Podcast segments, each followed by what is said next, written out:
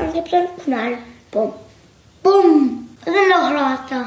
Bam! Aber ich möchte nicht daneben stehen. Ich auch. Weil es ohrenbetäubend laut.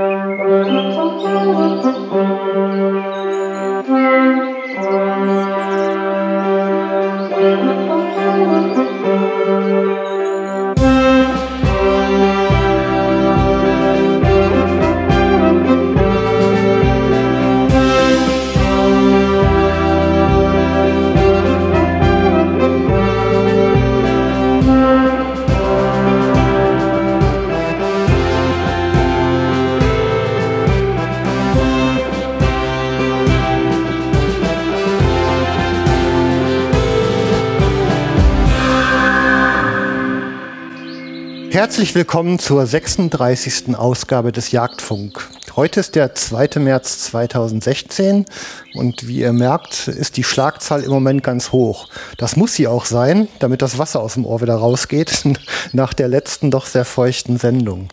Ähm, ja, heute geht's Ohr. Ich bin heute wieder der König der Überleitung. um die Ohren geht's. Ähm, und zwar konkret um ein Thema, das im Moment ja relativ heiß gehandelt wird. Ähm, und das Thema heißt Schalldämpfer, die zunehmend ihre Wege durch die Synapsen der Verwaltung finden und in der Praxis ankommen. Und dazu begrüße ich jemanden, der sich ganz schlimm in dieses Thema reingenördet hat, wie man in der Computerwelt so sagt. Ähm, herzlich willkommen im Jagdfunk, Dr. Christian Neitzel. Hallo, vielen Dank für die Einladung. Christian, du bist ja ähm, auch einer. Also ich scherze in meinem privaten Umfeld manchmal, wenn jemand eine größere OP hat, ähm, ja, auseinandergekriegt hätte ich es auch, aber wieder zusammensetzen, da täte ich mich schwer. Ähm, das ist ein Humor, der kommt nicht immer gut an. aber du bist ähm, Mediziner und obendrein auch noch Unfallchirurg, also du bist nah dran, es wieder zusammenzukriegen, ja? Ja, manchmal gelingt das. Ähm, ja, das Ganze machst du als Oberstabsarzt bei der Bundeswehr. Ähm, da ist man, denke ich, glaube ich, auch in den ganz harten Fällen zumindest seelisch darauf vorbereitet. Ne? Und manchmal erlebt sie, man sie wahrscheinlich auch, oder? Mhm. Ja, ähm, nebenbei Schießlehrer. Also ich weiß nicht, nebenbei oder nicht? Nee, das ist nicht nebenbei, sondern das ist im Endeffekt eine dienstliche Ausbildung. Ne? Also das ist äh, äh, Schießlehrer bei der Bundeswehr im Bereich Gefechtsschießen, ähm, habe ich das mal gemacht. Das hat also wenig zu tun mit jagdlichem Schießen, ist ein völlig anderer Schnack. Okay. Also ähm, Kimme Korn im Wesentlichen und also ich hab, bin Wehrdienstleistender noch. Ich durfte noch 15 Monate und habe es immerhin zur silbernen Schützenschnur gebracht damals. Respekt. Ja. Respekt. Ne? Aber das hatte ja überhaupt nichts mit Flüchtigschießen zu tun und ähm, ich sag mal, die Technik beschränkte sich ja auf ein bisschen Atmen und. Ja, da hat sich mittlerweile viel getan. Da ist auch die Bundeswehr hat es geschafft, ein, ein paar Meter weiter zu laufen und halt über dieses statische Schießen, wie man das so aus den alten Tagen kennt, ja. Dynamische Schießen zu machen, was ja viel, viel äh, mit Geschwindigkeit aus der Bewegung auf kurze Distanzen, Duellsituationen und sowas geht. Und ähm, zum Beispiel auch der Munitionsaufwand ist da jetzt ein ganz anderer geworden. Also in der Schießausbildung wird den Leuten, wenn man das Schießen beigebracht bekommt, werden Schusszahlen so im vierstelligen Bereich dann jedem Einzelnen äh, zugebilligt. Also da, okay. Das ja. hat sogar dazu geführt, dass es Munitionsengpässe bei der Bundeswehr gab, als man Nein. das System eingeführt hat, weil man natürlich nicht so richtig damit gerechnet hat, wie viel Munition man nachher verbraucht. Ja. Also ich kann mich noch an Wachen erinnern. Also man hat ja damals irgendwie 20-jährige äh, junge Männer mit scharfer Munition eine Kaserne bewachen lassen und die Munition, der kannte man den vielen Handschweiß so derartig ansehen. Mhm. Die wurde so oft durchgezählt, ja, dass man sich wirklich fragte, ob die echt noch funktionierte. Mhm. Schon irre Zeiten. Ähm, über, also ist ja eigentlich, dann hast du ja den kompletten Zyklus, ne? Also ich sag mal, das eine im Gefecht natürlich dafür zu sorgen, dass äh, ja zumindest eine Kampfbehinderung entsteht, wenn nicht Unfähigkeit oder ja Tod ist, glaube ich, nicht so gewollt mit Vollmantelmunition. Ne? Ja, der Tod ist natürlich nie gewollt, weil wir die Guten sind. Das ist ja ist klar. Alles andere ist politisch auch nicht korrekt. Verstehe. Ja, und dann hinterher wieder zusammenbauen. Das ist ja, ja genau. Man macht es erst kaputt und dann wieder ganz so. Ja. ähm, Knaller. ähm, darüber hinaus bist du das, was man einen Waffensachverständiger nennt, ne? Mhm. Das ist auch so ein Etikett, worüber sich natürlich viel Mythos rankt. Letztlich ist das ganz banal eigentlich. Also es gibt Waffensachverständige, von den, ja. die von den Handelskammern anerkannt werden, äh, von der IHK und so weiter. Das sind im Regelfall dann Büchsenmacher, ähm, die irgendwelche technischen Gutachten machen. Und dann gibt es diesen ja nicht geschützten Begriff. Ähm, äh, theoretisch kann sich jeder Waffensachverständiger nennen. Ja? Okay. Sachverständiger generell ist ja keine geschützte Bezeichnung. Ähm, aber es gibt diesen, äh, diesen Passus, dass die Behörden ja ähm, Bedürfnisse anerkennen für Waffensachverständige. Und da beurteilt die Waffenbehörde dann, ob jemand ein Bedürfnis zum Erwerb von Waffen aufgrund einer besonderen Expertise eines Sachverstandes hat. Und das ist dann sozusagen ähm, dieses, dieses Etikett, was da ist. Ne? Das also eine behördliche Prüfung schon da ist und die sagen dann, okay, der, ähm, der gute Mann oder die gute Frau hat halt aufgrund ähm, irgendeines Hintergrundes in irgendeinem Bereich ein berechtigtes Interesse, Waffen aus sachverständigen Gründen zu erwerben. Ne? Und mhm. das war bei mir halt über diese ganze Schalldämpfer-Expertise, die ich gemacht habe, das, das amtliche Dokument ist dann im Endeffekt halt die, die rote WBK für Sachverständige, die einem äh, den, den feinen Zug erlaubt, dass man halt alles, was in Deutschland waffenrechtlich erlaubt ist, erwerben darf in unbegrenzter Zahl. Also ich könnte mit dieser, mit dieser Karte jetzt zu Franconia gehen und einmal alle Kurzwaffen kaufen ohne Voreintrag oder sowas. Mhm. Und das ist, Macht bei den Kurzwaffen natürlich wenig Sinn, aber jetzt zum Beispiel im Bereich der Schalldämpferei ist das natürlich ein wahnsinnig wertvolles Dokument, weil man einfach alle Produkte, die da sind, erwerben kann, vorübergehend erwerben kann, zum Ausprobieren, zum Testen, zum Beschreiben und das sonst als Durchschnittsjäger vor fünf Jahren wäre das ja ein Ding der Unmöglichkeit gewesen, da irgendwo was praktisch in die Hand zu nehmen. Mhm. Ne? Ja, ja, klar, verstehe. Ähm, traditionell sind ja hier noch die Fragen, wie äh, ist denn so die Genese, sagt man im medizinischen Bereich, wie ist denn so dein, dein Menschwerden passiert, bis du dann heute da angekommen bist, wo du bist? Ja, also vom beruflichen her ist es eigentlich ganz einfach. Da ähm, hat sich irgendwann in der Schulzeit mal rauskristallisiert, dass ich Medizin machen will. Ich wollte immer Offizier werden, hat das eigentlich ja. immer als so als Reserveoffizierlaufbahn mir vorgestellt und letztlich hat mir das dann in den zwei Jahren, die ich bei der Bundeswehr so gut ge, äh, ge, gewesen bin, so gut gefallen, dass ich dann da geblieben bin. Also ich bin nach dem Abi zur Bundeswehr, habe nie was Richtiges gelernt. Und ähm, das, was man früher so den, den äh, Zivilversager genannt hat, ne? ähm, bin beim Staat untergekrochen und habe da sozusagen mein Salär jetzt die ganzen Jahre bekommen. Und ähm, jagdlich äh, komme ich aus einer Familie, wo meine Elterngeneration überhaupt nichts mit dem Thema zu tun hatte. Mhm. Aber mein Opa war Förster. Ähm, und da ist natürlich, kann ich mich als Kind immer noch gut erinnern, bei ihm im jagdlich eingerichteten Wohnzimmer. Also es war so ein Förster von Alpen, Schrot und Korn. Äh, da immer als Kind schon fasziniert, die Franconia und Kettner-Kataloge durchgeguckt zu haben. Und das ist natürlich irgendwie eine Bahnung, die klar darin gemündet hat, dass man irgendwann einen Jagdschein macht. Okay. Oh. Ja, ähm, um mal so langsam ins Thema unter, unter zu, zu schlüpfen. Ähm, wenn ihr es noch nicht getan habt, ähm, kann ich euch, denke ich, so als Vorbereitung die Sendung Nummer 8 hier im Jagdfunk über Büchsenmunition mit dem Jens Tigges nochmal ans Herz legen. Also so irgendwo da, wo die äh, Zündung in der Patronenkammer entsteht, ist, glaube ich, so langsam der richtige Moment gekommen, hier ins Thema einzusteigen, oder? ähm, also jetzt habe ich ja, äh, dieses Geschoss wird beschleunigt und schiebt was vor sich her. Ne? Genau, also die Treibladung, die abbrennt, die den hohen Druck im, im, äh, im Lauf erzeugt, die schiebt das Geschoss vor sich her. Man muss ja, man kann ja einfach mal das Experiment machen, ein Geschoss zu nehmen und äh, das hinten in die Züge und Felder reinzudrücken und versuchen, das mit dem Putzstab durchzudrücken. Da merkt man, dass man nicht sehr weit kommt, ne? weil natürlich ja. eine enorme Reibung da ist und die Kraft, die, äh, die notwendig ist, um dieses Geschoss durch den Lauf zu pressen, die ist enorm.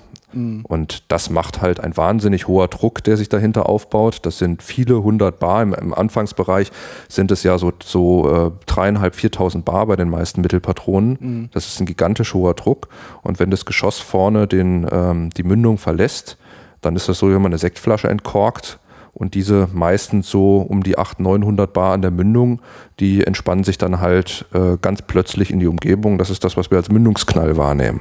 Mhm. Und das ist halt richtig, richtig laut. Ja, das ist, man kann das immer schlecht in, ähm, in Zahlen ausdrücken. Ähm, Dezibelwerte anzugeben ist für uns schwer fassbar, weil diese Dezibelwerte indem man das angibt, halt eine logarithmische Funktion sind und die ist für den menschlichen Verstand, wenn man jetzt mathematisch nicht richtig belastet ist, ist das halt immer sehr schwer zu verstehen. Ich habe das auch ähm, mich sehr schwer getan, weil ich mathematisch nicht so den, der richtige Oberdurchblicker bin. Mein, mein Mathelehrer hat immer gesagt, ähm, Christian, mathematisch gesehen bist du eigentlich Unkraut. Ja, da hat er recht gehabt. Deswegen habe ich, mich, hab ich mich da auch immer so ein bisschen schwer getan. Bei mir ist eigentlich so der Knoten geplatzt, als ich irgendwann mal im Rahmen eines, ähm, eines Vortrags für eine Behörde, wo es um das Thema ging, versucht habe, einen Schalldruckverlauf anzumalen ja. und zu zeigen, was das eigentlich bedeutet, was das für ein Anstieg ist, wenn man von 100 auf 110, auf 120, auf 130 Dezibel ähm, aufsteigt und dabei nicht den Schalldruckpegel, sondern den eigentlich zugrunde liegenden Schalldruck, also in Millibar oder sowas anzumalen.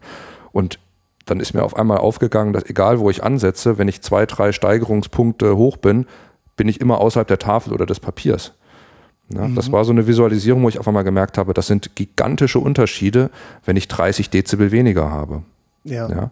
Also der Schalldruck, der sich dahinter verbirgt, wenn ich, ähm, wenn ich 20 Dezibel Unterschied habe, ist 10 Prozent oder das Zehnfache. Ja, mhm. Das heißt also, wenn ich einen Schalldruckpegel um 20 Dezibel senke, habe ich nur noch 10 Prozent des Schalldruckes. Das ist ja das, der eigentliche Faktor, der ins Ohr reindrückt und mir mein Ohr kaputt macht. Mhm. Ne? Okay. Ja, und neben der Mündung wenn man das so einen Meter äh, seitlich davon misst, haben so unsere durchschnittlichen Mittelpatronen mit einer normalen Lauflänge so ungefähr 170 Dezibel äh, Schalldruckpegel, der dort anliegt.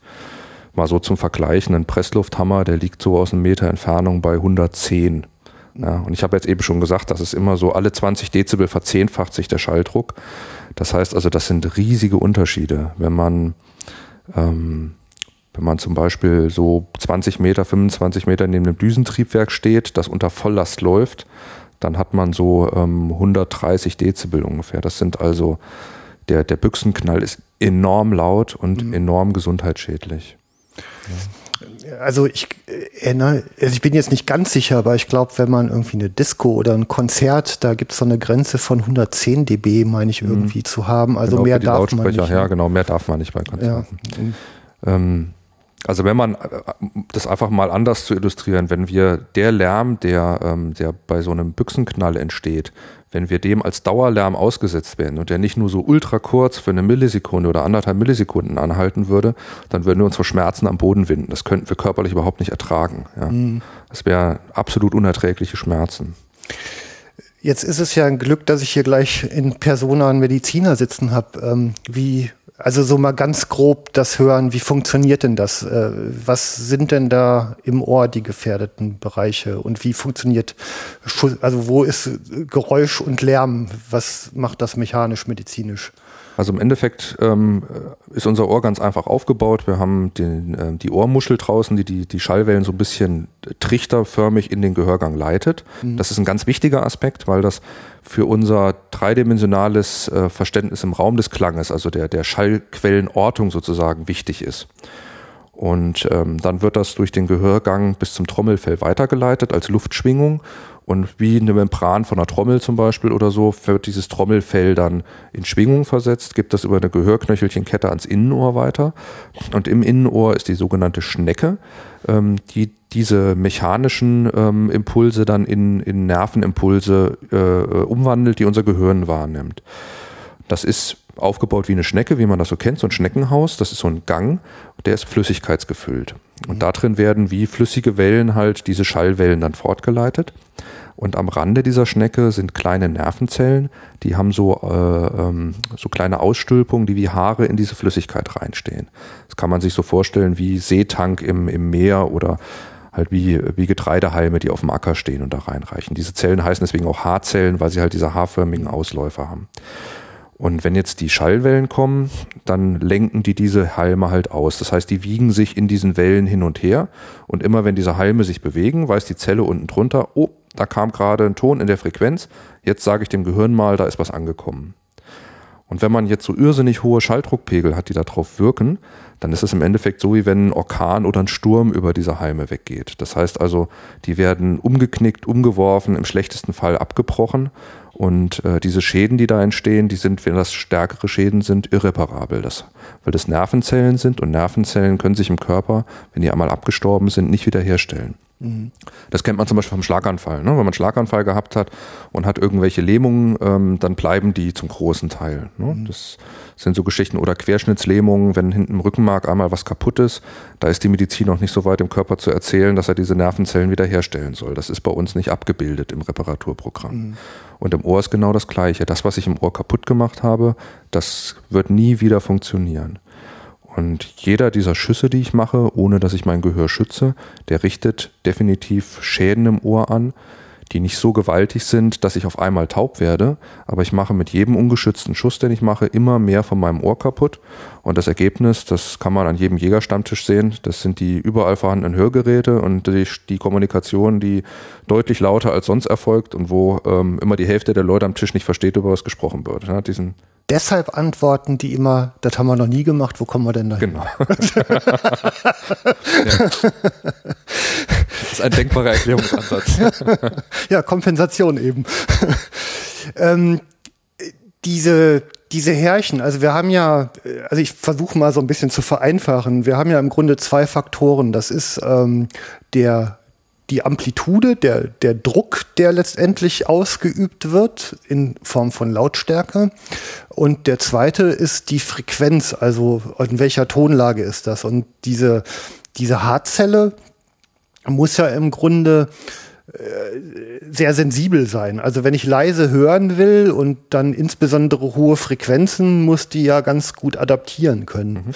Und ähm, jetzt macht es ja wahrscheinlich auch noch einen Unterschied, in welcher, also ich sag mal, Lautstärke eh klar, ne? F viel schadet viel. Aber die Frequenz, mit der ich drauf stoße, unterscheidet das auch nochmal eine Form von Schaden? Ähm, also die, die gängigen Theorien ähm, über das Hören, die ähm, gehen davon aus, dass die Frequenzen dafür zuständig sind, ähm, in welchem Teil der Schnecke die Haarzellen erregt werden. Also dass je nachdem, wie hoch oder niedrig frequent die Welle ist, trifft ja an einer anderen Stelle beim Durchlaufen dieser Schnecke mit Wucht auf eine, auf eine äh, Gegend in der Wand, wo diese Haarzellen dann besonders stark erregt werden. Und das, was wir, ähm, äh, oder der, der Bereich, wo wir hohe Frequenzen hören, ist halt sehr stark am Anfang dieser Schnecke.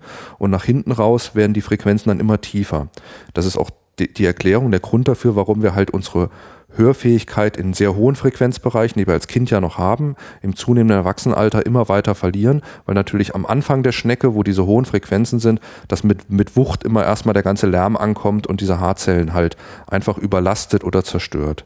Mhm. Und ähm, letztlich ist es so, dass natürlich der Bereich in der Schnecke, ähm, wo diese Frequenzen ankommen, besonders belastet wird. Das heißt also, ähm, wenn wir Alltagslärm haben, der in dem Bereich 2000, 4000 Hertz ist, da wo wir auch unsere Sprache haben, ähm, dann verlieren wir dort im Wesentlichen unsere Hörfähigkeit und können schlechter Gesprächen folgen. Mhm. Und beim Schussknall ist es halt so, dass der im Schwerpunkt auch in diesem Frequenzbereich ist. Unser wichtiges Frequenzbereich, unser wichtiges Frequenzband im Wesentlichen schädigt.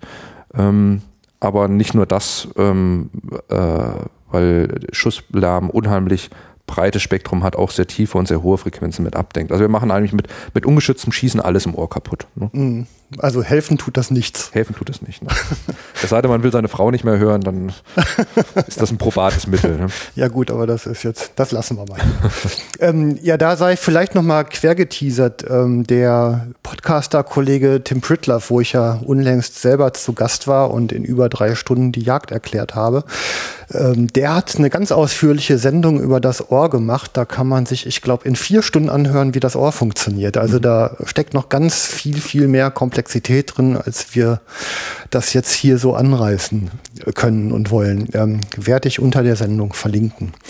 Ähm, jetzt kann ich mir vorstellen, um wieder den Faden aufzunehmen, die die Schussabgabe und die damit ähm, ankommende Lärmbelastung auf dem Ohr unterscheidet sich ja auch noch, ob ich das auf einem freien Feld oder in einem geschlossenen Raum mache. Also im Schießkino zum Beispiel, als ich das erste Mal drin war, der Schussknall, der, der wummert ja richtig auf den Brustkorb. Den kann man ja richtig körperlich spüren. Und das ist ja, glaube ich, auch nochmal ein Unterschied. Ne? Mhm.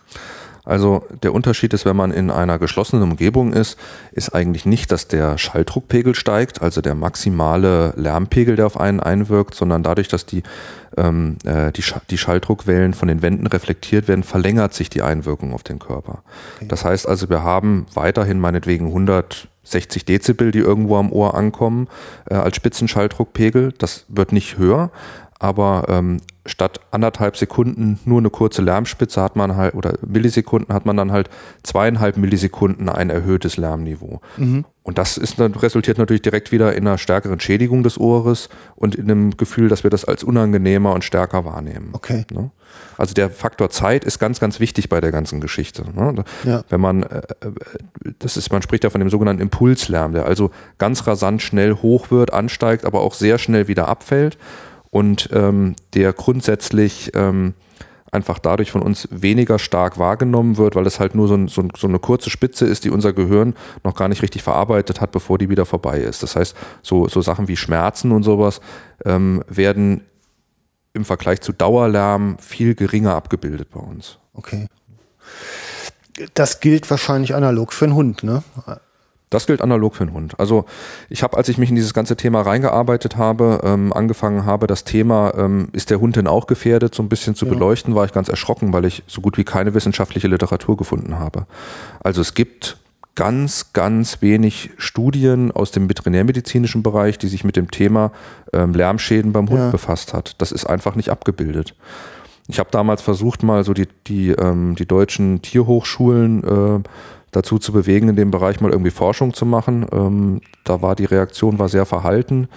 Ähm, ich habe letztlich drei Studien finden können, wo ähm, am Ende postuliert worden ist aus Beobachtungen und Messungen, ähm, dass die Lärmempfindlichkeit bei Hunden sehr ähnlich ist wie beim Mensch. Ich habe also auch dort lernen können, dass es nicht so ist, wie wir das immer annehmen, dass der Hund viel leisere Geräusche hört als wir. Das tut er nicht. Der Hund hört eigentlich im gleichen Lautstärkespektrum wie wir. Mhm. Er hat halt nur noch zusätzlich die hohen Frequenzen, die wir nicht hören können und wo er Informationen aufnehmen kann, die für unser Gehör nicht zugänglich sind. Deswegen hört der Hund häufig Sachen, die wir gar nicht mitbekommen und wir denken halt, interpolieren halt, er hört leisere Sachen, aber das ist nicht so. Er hört nur andere Frequenzen. Ne? Okay. Und die äh, Empfindlichkeit des Hundes ist halt ganz ähnlich wie die des Menschen. Das heißt, solange die Forschung da noch nichts anderes ausgegraben hat, muss man davon ausgehen, dass die, ähm, die Schädigungsschwellen ähnlich sind. Ne? Und das hat bei der Jagd natürlich eine ganz massive Auswirkung. Also wenn ich meinen Hund beim, beim Schießen auf, auf der Kanzel neben mich setze, ist der natürlich vom Ohr her genauso gefährdet wie wir selber. Ja. Ähm, ich sag mal, der arbeitende Hund auf Drückjagden zum Beispiel, der ist ja jetzt auch äh, zumindest ungefähr in Schussrichtung unterwegs. Und jetzt besteht ja der Lärm, um kurz vorzugreifen, aus dem Mündungsknall und dem Überschallknall. Mhm. Genau, das ist eine ganz wichtige Sache, die auch ganz viele Behörden äh, nicht so richtig verstanden hatten in den letzten Jahren und ähm, deswegen Schalldämpfer immer so ein bisschen verteufelt haben. Also es gibt der Schusslärm besteht, wie du schon sagst, aus zwei völlig unabhängigen Sachen. Das eine ist der Mündungsknall, der sich an der Mündung selber aus den sich entspannenden Treibladungsgasen äh, ähm, bildet. Mhm. Und der breitet sich kugelförmig aus, idealisiert gesprochen. Das heißt, der geht auch zurück zum Schützen und wirkt auf dessen Ohr. Der Überschallknall des Geschosses ähm, resultiert daraus, dass das Geschoss mit Überschallgeschwindigkeit fliegt und vor sich her immer Luft verdichtet und im Endeffekt das dann zu einem Überschallknall führt, ähnlich wie bei so einem, bei so einem Kampfjet oder sowas. Ne? Da kennen wir das ja, oder die Concorde, äh, die, der alte Überschallflieger, wenn die die Schallmauer durchbrechen, dann knallt es. Hm. Und es knallt nicht nur das eine Mal, wenn man die Schallmauer durchbricht, sondern solange man mit Überschallgeschwindigkeit fliegt, knallt es die ganze Zeit im Flug. Hm. Also man breitet quasi während des Flugs die ganze Zeit einen Knall aus. Und das macht das Geschoss genauso. Und dieser Knall ist so 10 Meter neben dem Geschoss so ungefähr in Größenordnung von 140 Dezibel. Das heißt, das ist auch noch richtig laut. Ja. Und auf diesen Knall kann ein Schalldämpfer natürlich überhaupt nicht wirken, weil der ja nur an der Mündung wirken kann. Ja, damit ist ein Schuss, äh, den ein Schalldämpfer macht, immer noch, oder der mit Schalldämpfer gemacht wird, immer noch sehr laut. Und die Stücke, wenn ich aus einer Rotte zum Beispiel einen, einen Frischling rausschieße, hören alle anderen Schweine auch, dass es knallt, weil mhm. das Geschoss ja an ihnen vorbeifliegt. Und der Hund hat das natürlich genauso, wenn der daneben steht, äh, unmittelbar neben dem Geschossflug, dass er diesem Knall ausgesetzt ist. Mhm. Ja. Okay. Pi mal Daumen kann man so sagen, dass man, wenn man sich zehn Meter und weiter weg von der, Flu von der Flugbahn des Geschosses auffällt, ist man eigentlich im sicheren Bereich. Wenn man sehr nah am Geschoss dran ist, ist das ein Knall, der etwas oberhalb der gesetzlich erlaubten Lärmschwelle ist für sowas. Mhm. Ja gut, mit den Sicherheitsbereichen bei der Schussabgabe, da ist, ähm, ich sag mal, neben der, der Lärm, Lärm ist eine Untermenge anderes, ja. der anderen Probleme, um es mal so zu sagen. Ne? Ähm, jetzt hat man, also gut, die Zusammensetzung, Mündungsknall, Überschallknall. Ähm, jetzt gibt's ja auch noch eine also eine Mechanik beim Kugelschlag zum Beispiel, wenn der auftrifft, ist das auch noch etwas, was mit reinspielt?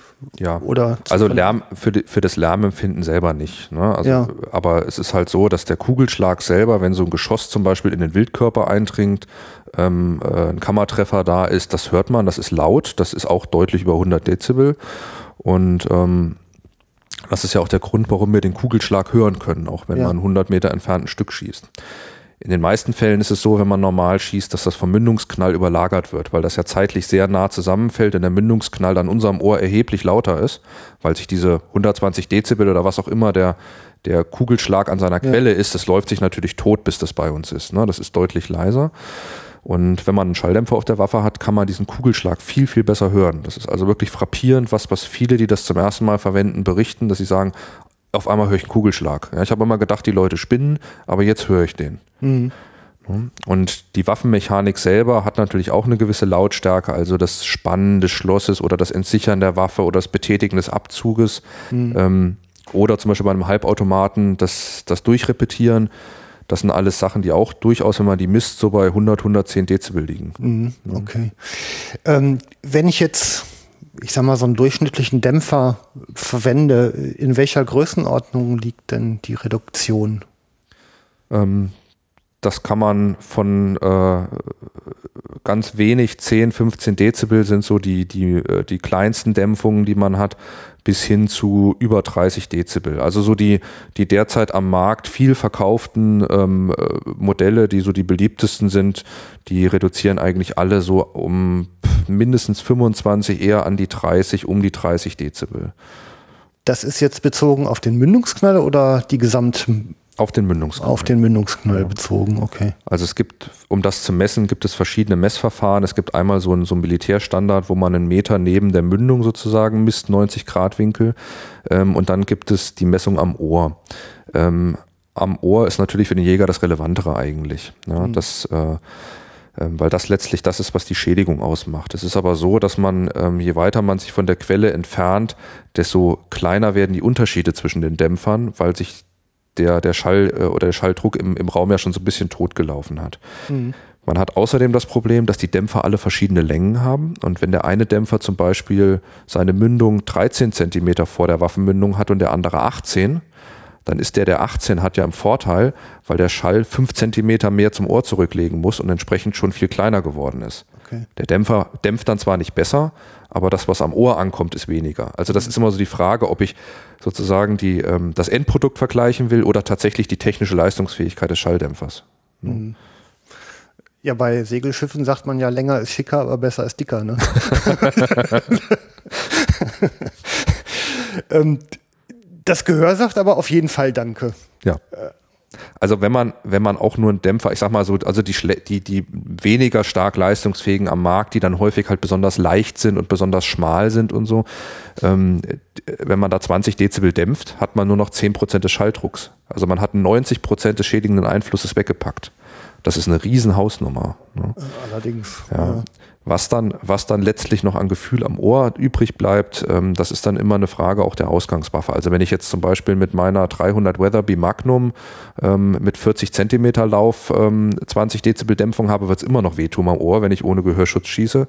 Wenn ich mit einer 308 mit einem 60 Zentimeter Lauf, der den, den Mündungs, die Quelle des Mündungsknalls entsprechend weit weg verlagert vom Ohr und einem 30 Dezibel dämpfenden Dämpfer arbeite, dann ist es schießen wie mit dem Luftgewehr. Also nicht vom, von der Lautstärke des Knalls her, aber vom Gefühl am Ohr. Das kann ich ohne Gehörschutz schießen, das ist super angenehm, das macht überhaupt keine Probleme.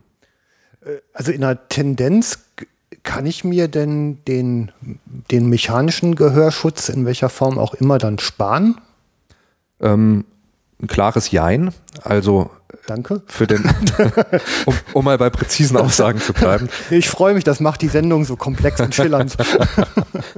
Also wenn man, ähm, wenn man sich in dem Bereich Mittelpatronen aufhält, ja, also jetzt keine hochgezüchteten äh, ähm, Ultramagnums mit 32 Litern Pulver drin und so weiter, ähm, und normalen Lauflängen. Also Mittelpatrone, ich sag mal so 3006. Also genau, 308, 8x57, auch eine 9362 und so weiter.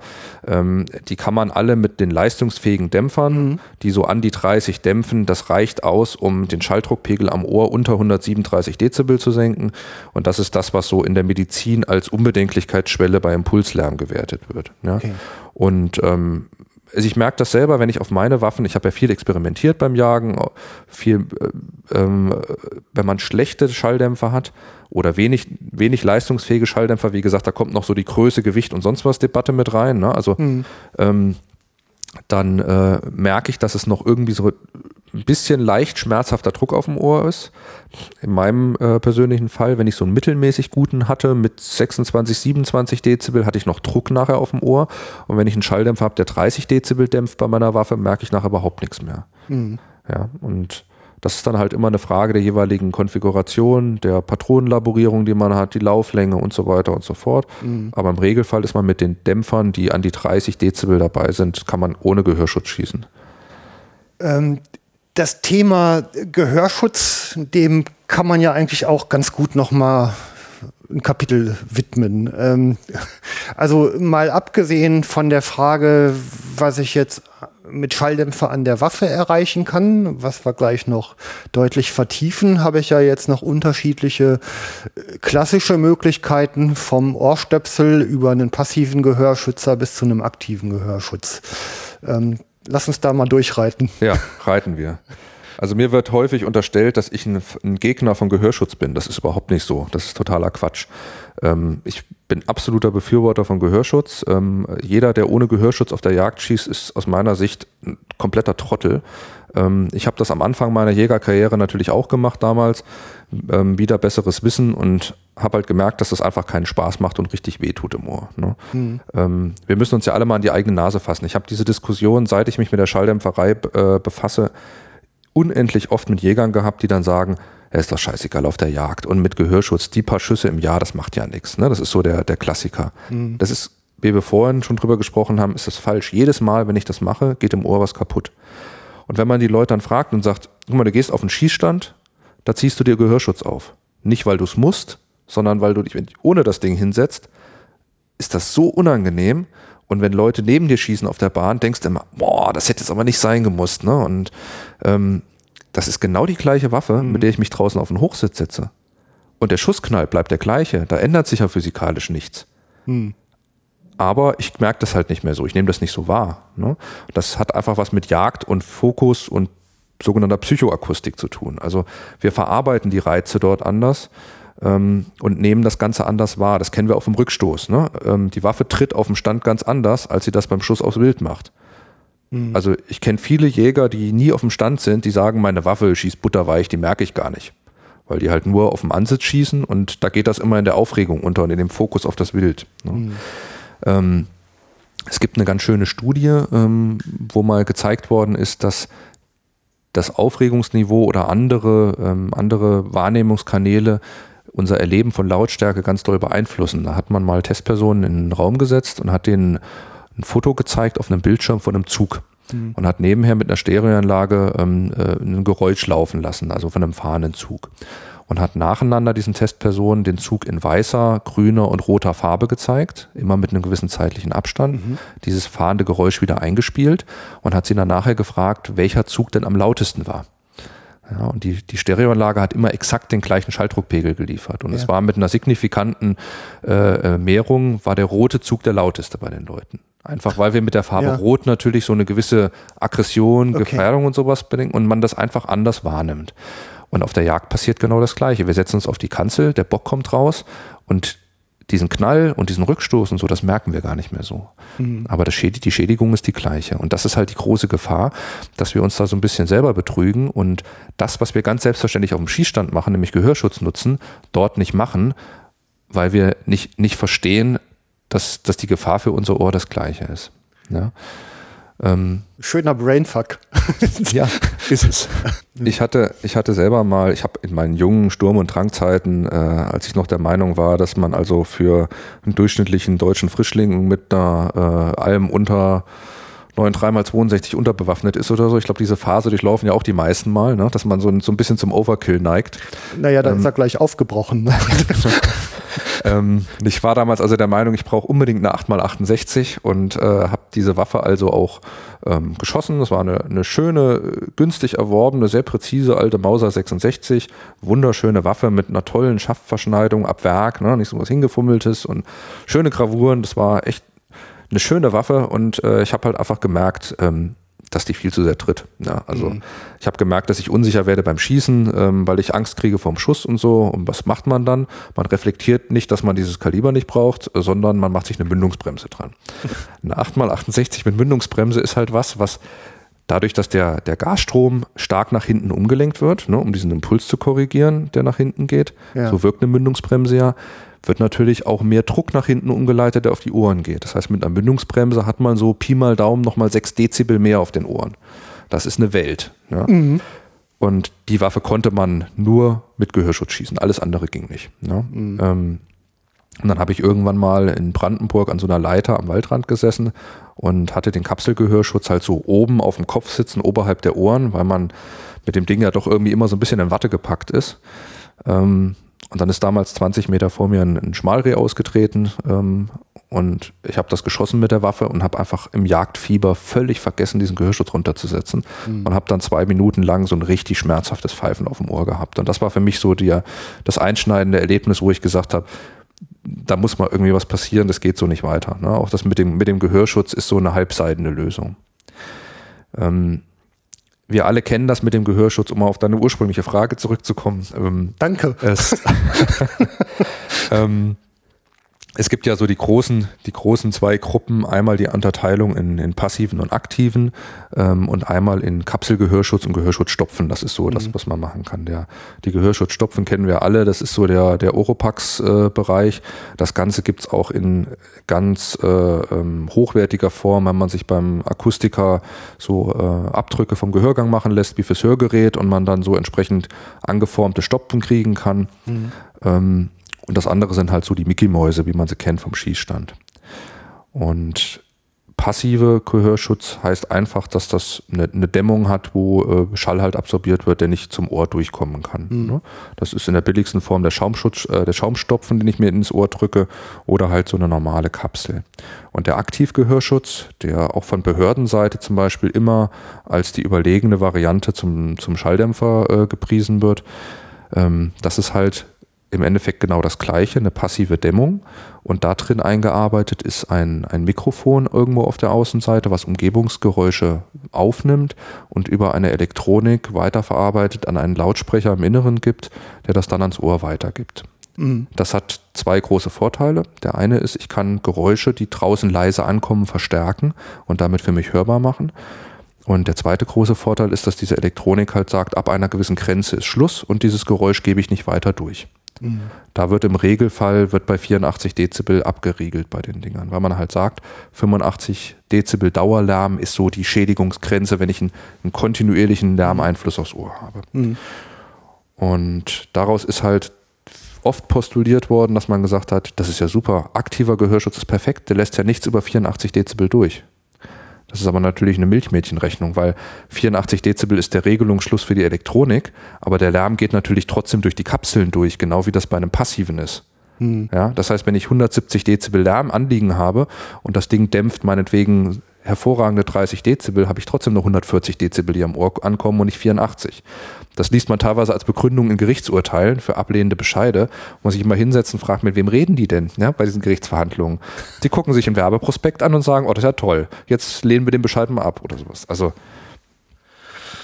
gut. Und ähm, der große Nachteil, den Gehörschutz halt hat, ist, ähm, dass ich ihn anziehen muss. Mhm. Ja, das ist beim Schalldämpfer halt einfach so, wenn ich ihn draufgeschraubt habe, ist er drauf.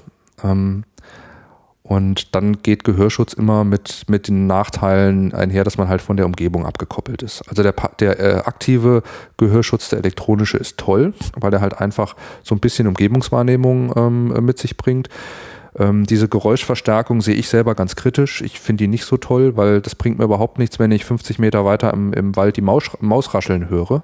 Ne, das kennt ja jeder, der so ein Ding mal genommen hat. Man hört auf einmal die ganze Zeit Geräusche, ähm, merkt aber gar nicht mehr, weiß gar nicht mehr, was das ist und vor allem geht einem total das Gefühl dafür verloren, wie weit das Geräusch weg ist.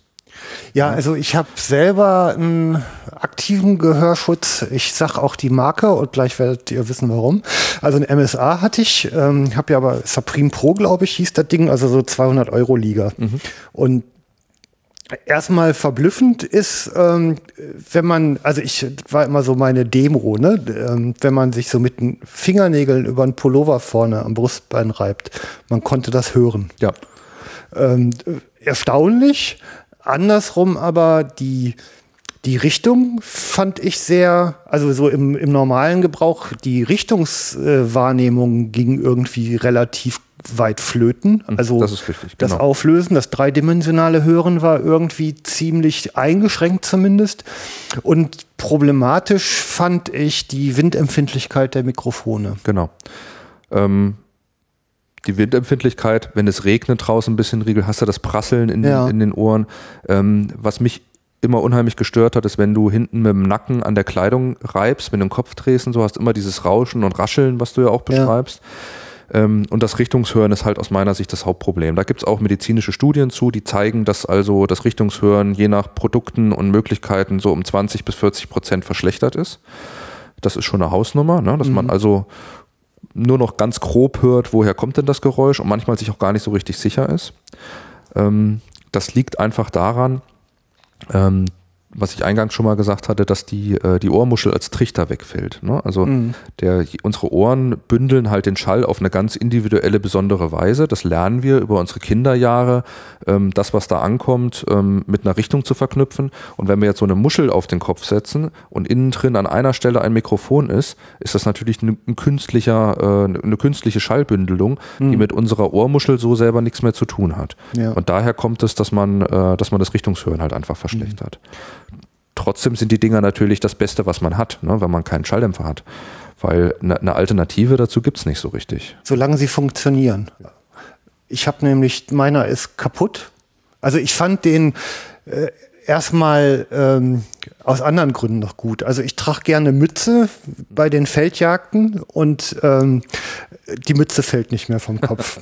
das ist ein Vorteil. Der zweite Vorteil ist, die Ohren bleiben warm. Das stimmt. Das ist aber ja. zum Beispiel beim Bockansitz im, äh, im Juli äh, äh, zur Platzzeit ist das dann auch wieder nicht ganz so angenehm, wenn dann der Schweiß drin steht. Ne? Das, das, ist richtig, ja. Ähm, also ich sag mal so, wenn man zumindest mit der Flinte durch die Büsche und über die Felder kriecht, ähm, fand ich diese Aspekte auf jeden Fall ganz gut. Das Ding ist auf jeden Fall kaputt gegangen. Neue Batterien haben ihn nicht wieder zum Leben erweckt. Und ich habe dann halt beim Hersteller nach einer Reparatur nachgefragt. Ich meine, wir reden hier ja immerhin bei einem, von einem Produkt von über 200 Euro. Und äh, ja, die sagten, das lohnt sich nicht, das können sie vergessen. Mhm. Und das finde ich ehrlich gesagt bei so einem bisschen, also die Elektronik, die kann ja ich bin gelernter Elektroniker. Elektronik kostet ja heute eigentlich mhm. nichts mehr. Und ähm, das ist eine Auskunft, wo ich ehrlich gesagt ähm, ganz klar sagen kann, so was kaufe ich mir nicht mehr. Mhm. Also für das Geld und dann noch nicht mal reparabel, das kann es irgendwie nicht sein. Ne? Ja. Ich prangere das an. Also ich, ich, selber, ich selber nutze gerade ähm, von, von Peltor einen, ähm, bin damit sehr zufrieden bisher. Ähm, habe allerdings damit auch noch keine Probleme gehabt. Was ich mal ähm, in den Anfangsjahren hatte, war von, das, deswegen, um da vielleicht drauf einzugehen, ja. ohne Schleichwerbung machen zu wollen, ähm, habe ich auch eigentlich gar keine Veranlassung für, weil ich äh, von der Firma mal einen bösen Brief bekommen habe, weil ich so gegen Gehörschütze wette an, angeblich und viel Unsinn verbreiten würde.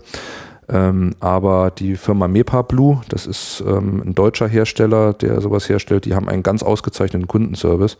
Mhm. Da hatte ich damals an meinem ähm, Gehörschutz mal ein, eine Seite war kaputt, da ist die Lautstärkeregelung irgendwie ausgefallen oder sowas. Der hat zwei getrennte auf jeder Seite und das war natürlich unglücklicherweise auch noch eine Woche vor einer Drückjagd. Und ich war sehr unglücklich und habe bei der Firma angerufen und mhm. gesagt, hier das Ding ist kaputt gegangen. Und ähm, ich habe in einer Woche Drückjagd gesagt, die schicken sie her, kriegen wir hin. Habe ich hingeschickt und habe auch kostenlos das repariert bekommen und es ist mit dem Kurier zurückgekommen, sodass ich den Gehörschutz zur Drückjagd mitnehmen konnte. Also das ist großartig. Ja, also das war wirklich gut, von daher will ich das auch mal lobend erwähnen. Ne? Wenn man Service haben will oder so, ist man, glaube ich, da ganz gut beraten. Ja. Ne? ja, da guckt man dann auch echt nicht mehr so auf den Euro. Ne? Ja. Ja, und bei den Produktempfehlungen, ihr bitte auch nicht. Ne? ähm, jetzt gibt es aber beim, also wir hatten jetzt die aktiven, die passiven. Ähm, die Stopfsysteme, also ich sag mal Oropax einfach und die gibt es ja, glaube ich, auch noch in aktiv. Ne? Genau, die gibt es auch als elektronische. Also Siemens hat zum Beispiel so ein, so ein Produkt, das Secure Ear, mhm. was wohl auch ganz gut sein soll. Ich habe das selber nicht testen können, weil die Dinger kosten halt 600 Euro und werden individuell immer angefertigt. Ja. Das heißt, die Firma kann einem auch nicht so ein Ding geben, steckst dir mal kurz ins Ohr, guck mal eine Stunde damit und dann schickst es wieder mhm. zurück. Ähm, aber diese In-Ear-Systeme, ähm, die elektronischen, haben natürlich noch den etwas äh, größeren Vorteil, dass sie halt einen Teil der Ohrmuschel normal lassen und damit das Richtungshören aus meiner, aus meiner Erfahrung raus nochmal ein bisschen besser lassen. Mhm. Ne? Wer das so ein bisschen als, äh, als Small-Budget-Lösung haben will, der kann sich auch so eine Otoplastik beim äh, beim Akustiker machen lassen, was ich vorhin gesagt habe, so ein Abdruckding. Hm. Man muss nicht zwingend Elektronik dran, drin haben, sondern es gibt auch so Impulsfilter. Das sind also so eine Art Labyrinth, wo der Schall durch muss und die äh, reduzieren sehr laute Geräusche viel stärker als leise. Mhm. Ähm, das heißt also, wenn ich zum Beispiel, wenn wir uns jetzt unterhalten, wäre der, der Lärm um zum Beispiel 7 Dezibel gedämpft. Ich höre also schon ein bisschen leiser, aber es geht noch. Aber wenn jetzt ein, ein lauter Knall käme, wäre der halt um 25 Dezibel gedämpft oder mhm, sowas. Ne? Mhm. Und das ist eine ganz praxisgerechte Lösung, die auch gut funktioniert, die, wo man auch keine Probleme mit Rascheln und sowas hat. Und die kosten so 120 Euro ungefähr. Also ich finde, das ist für was, was nicht kaputt geht, ähm, mhm. was wartungsfrei ist, äh, ist das eigentlich ein ganz fairer Preis. Also ja. wer, wer, sowas, wer sowas haben will, sollte einfach mal zu seinem Hörgeräteakustiker gehen, irgendwo im, im Ort und da mal nachfragen. Mhm. Das klingt ganz vernünftig, ja. Dann weiß ich ja auch was anstatt Batteriewechsel und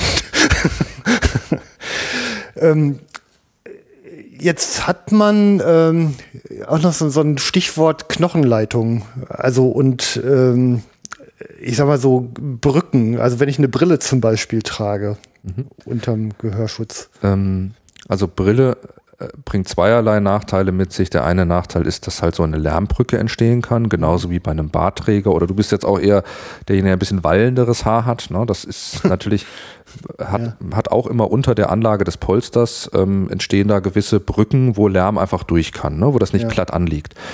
Ähm, und äh, bei, einer, bei einer Brille, wenn man einen etwas auftragenderen Bügel hat, ist es natürlich das Gleiche. Da gibt es Polster, die ein bisschen weicher sind, die sich da besser anschmiegen und welche, die etwas steifer sind, wo ein richtiger Spalt stehen bleibt. Aber auf jeden Fall reduziert das immer die Abdichtung und damit auch die Dämmung, die mhm. dieser, ähm, dieser Gehörschutz liefern kann. Ähm, das ist also immer ein Problem. Ähm, außerdem ist es bei Brillenträgern häufig so, dass wenn man das Ding lange aufhat, dann ähm, äh, überträgt sich der, der Anpressdruck, den der Kopfbügel ausübt, natürlich gerade auch auf diese Stelle, wo der Brillenbügel ist. Mhm. Ähm, das ist vielleicht was, was ich stärker wahrnehme als viele andere Menschen, weil ich das halt im Auslandseinsatz immer so erfahren habe, wenn man eine, eine Schutzbrille aufhat mit einem Bügel, der halt zwei, drei Millimeter aufträgt und darüber dann den Kapselgehörschutz sechs, sieben, acht Stunden trägt, dann platzt einem nachher der, der Kopf, weil halt an diesen Stellen wirklich richtig schmerzhafte ja. Druckstellen entstehen. Ähm, das ist für jemanden, der einen ganz schmalen, filigranen Brillenbiegel hat, ist das nicht so dramatisch. Aber wenn man etwas voluminösere Brillen hat, je, je dicker das Ding ist, desto mehr steht, besteht das Problem. Mhm. Ähm, das Stichwort Knochenleitung ist ein ganz, ganz wichtiges, weil da halt auch viel Unsinn erzählt wird, auch viel Unsinn in Urteilsbegründungen reingeschrieben wird, viel Unsinn abgeschrieben wird. Ähm, es wird häufig ähm, ein Schalldämpfer damit ähm, versucht zu begründen, dass man sagt, der, der Gehörschutz, der wirkt ja nur auf, die, auf die, den Schall, der ins Ohr über die Luftleitung eindringt. Mhm. Und es ist aber so, dass Schall auch auf den Kopf trifft zum Beispiel, dann den Knochen in, in Schwingungen versetzt und über den Knochen ins Innenohr weitergeleitet wird. Mhm. Und dadurch eben dieser Effekt des Gehörschutzes äh, gebypasst wird, wie man so schön sagt, ja, ja. also umgangen wird. Und dass nur der Schalldämpfer, dadurch, dass er den Knall halt reduziert, ähm, diesen Effekt vermeiden kann. Das ist von daher Unsinn, weil ähm, die, die Schallwellen, wenn die auf den Knochen übergeleitet werden, weil der so unheimlich steif ist, so viel Energie verlieren, um den Knochen in Schwingung zu setzen, dass das einer Dämpfung entspricht, die ungefähr so bei knapp 50, Prozent, äh, 50 Dezibel liegt. Mhm. Das heißt also, selbst wenn ich meinen Kopf einen Meter neben die Mündung halte und 170 Dezibel auf meinen Schädelknochen einwirken, kommen im Innenohr nur 120 an. Ja, das heißt also, ich bin nicht weit unterhalb der Schädigungsgrenzen. Ähm, das hat überhaupt keinen ähm, gesundheitsgefährdenden Wert. Mhm. Okay. Manchmal ist es auch so, dass gesagt wird, dass die, ähm, der Kapselgehörschutz dem äh, Gehörschutzstopfen überlegen ist, weil der das Mastoid mit abdeckt. Das ist der Warzenfortsatz, dieser Knubbel, den man unterm Ohr hat. Mhm. Das ist eine Ausstülpung des, des Mittelohrs, wo ganz viele luftgefüllte Zellen drin sind. Und der ist mit dem Gehörschutzstopfen ja nicht mit abgedeckt, vom Kapselgehörschutz mhm. schon. Und daraus wird dann äh, äh, wird dann abgeleitet, dass man dort also ähm, Schallwellen auch aufnimmt mit den Gehörschutzstopfen und wieder eine höhere Gefährdung hat. Das ist aber aus dem gleichen Grund genauso Quatsch. Ne? Mhm. Also die Berufsgenossenschaften zum Beispiel sagen in ihren Lärmschutzrichtlinien ganz klar, dass Kapselgehörschutz und Gehörschutzstopfen gleichwertig sind von der Schutzwirkung. Okay, ja. Gut, dass wir das haben.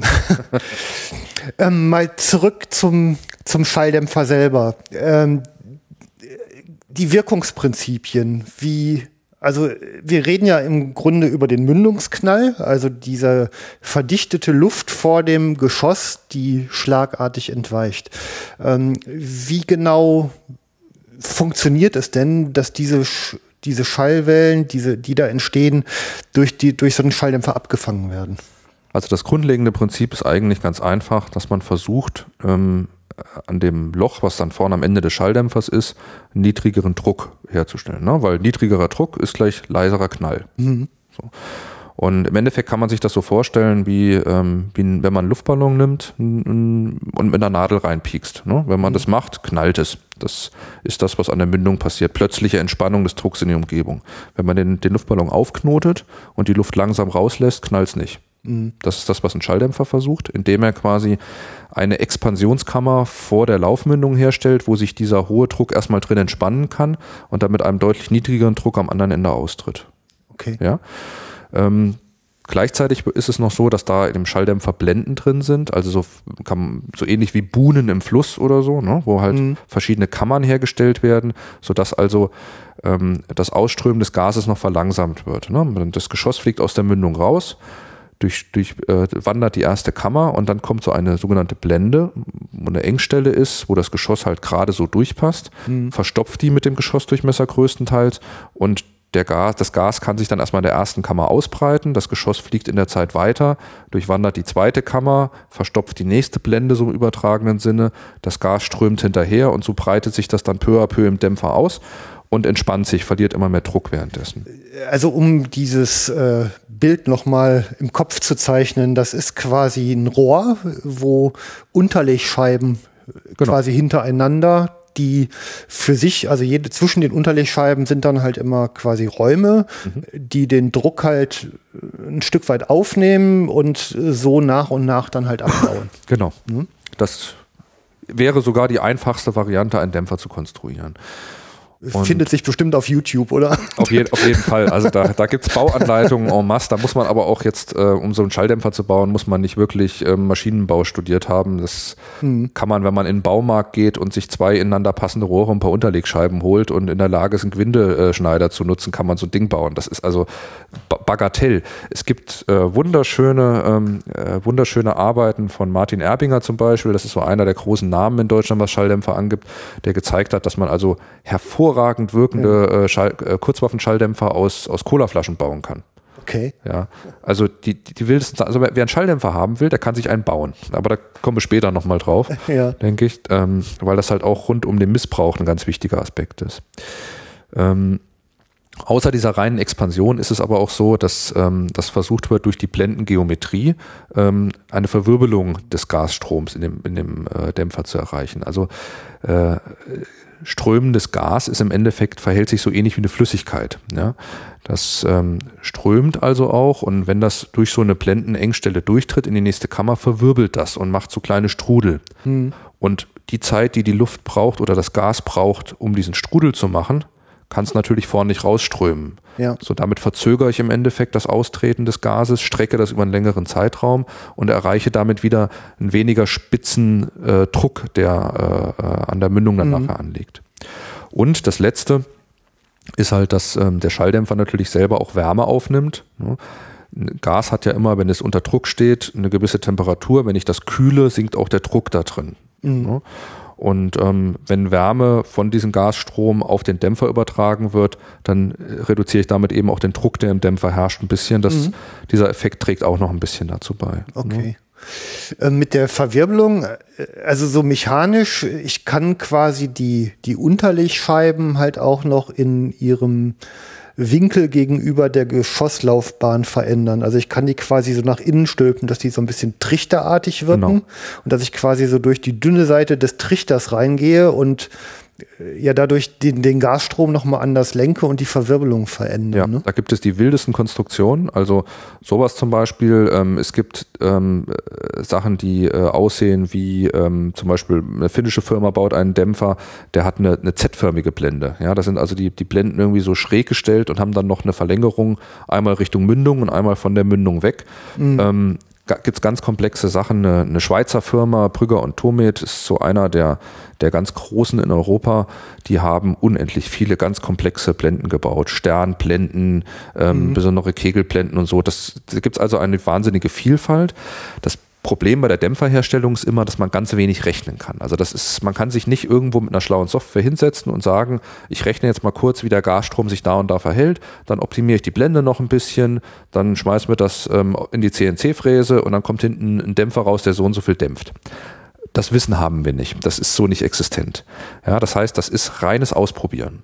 Das heißt, ein Schalldämpferhersteller setzt sich im Regelfall hin, baut eine Blende, baut einen Dämpfer daraus zusammen, guckt, wie der ist modifiziert ein kleines bisschen was, guckt wieder, ob es das verbessert oder verschlechtert.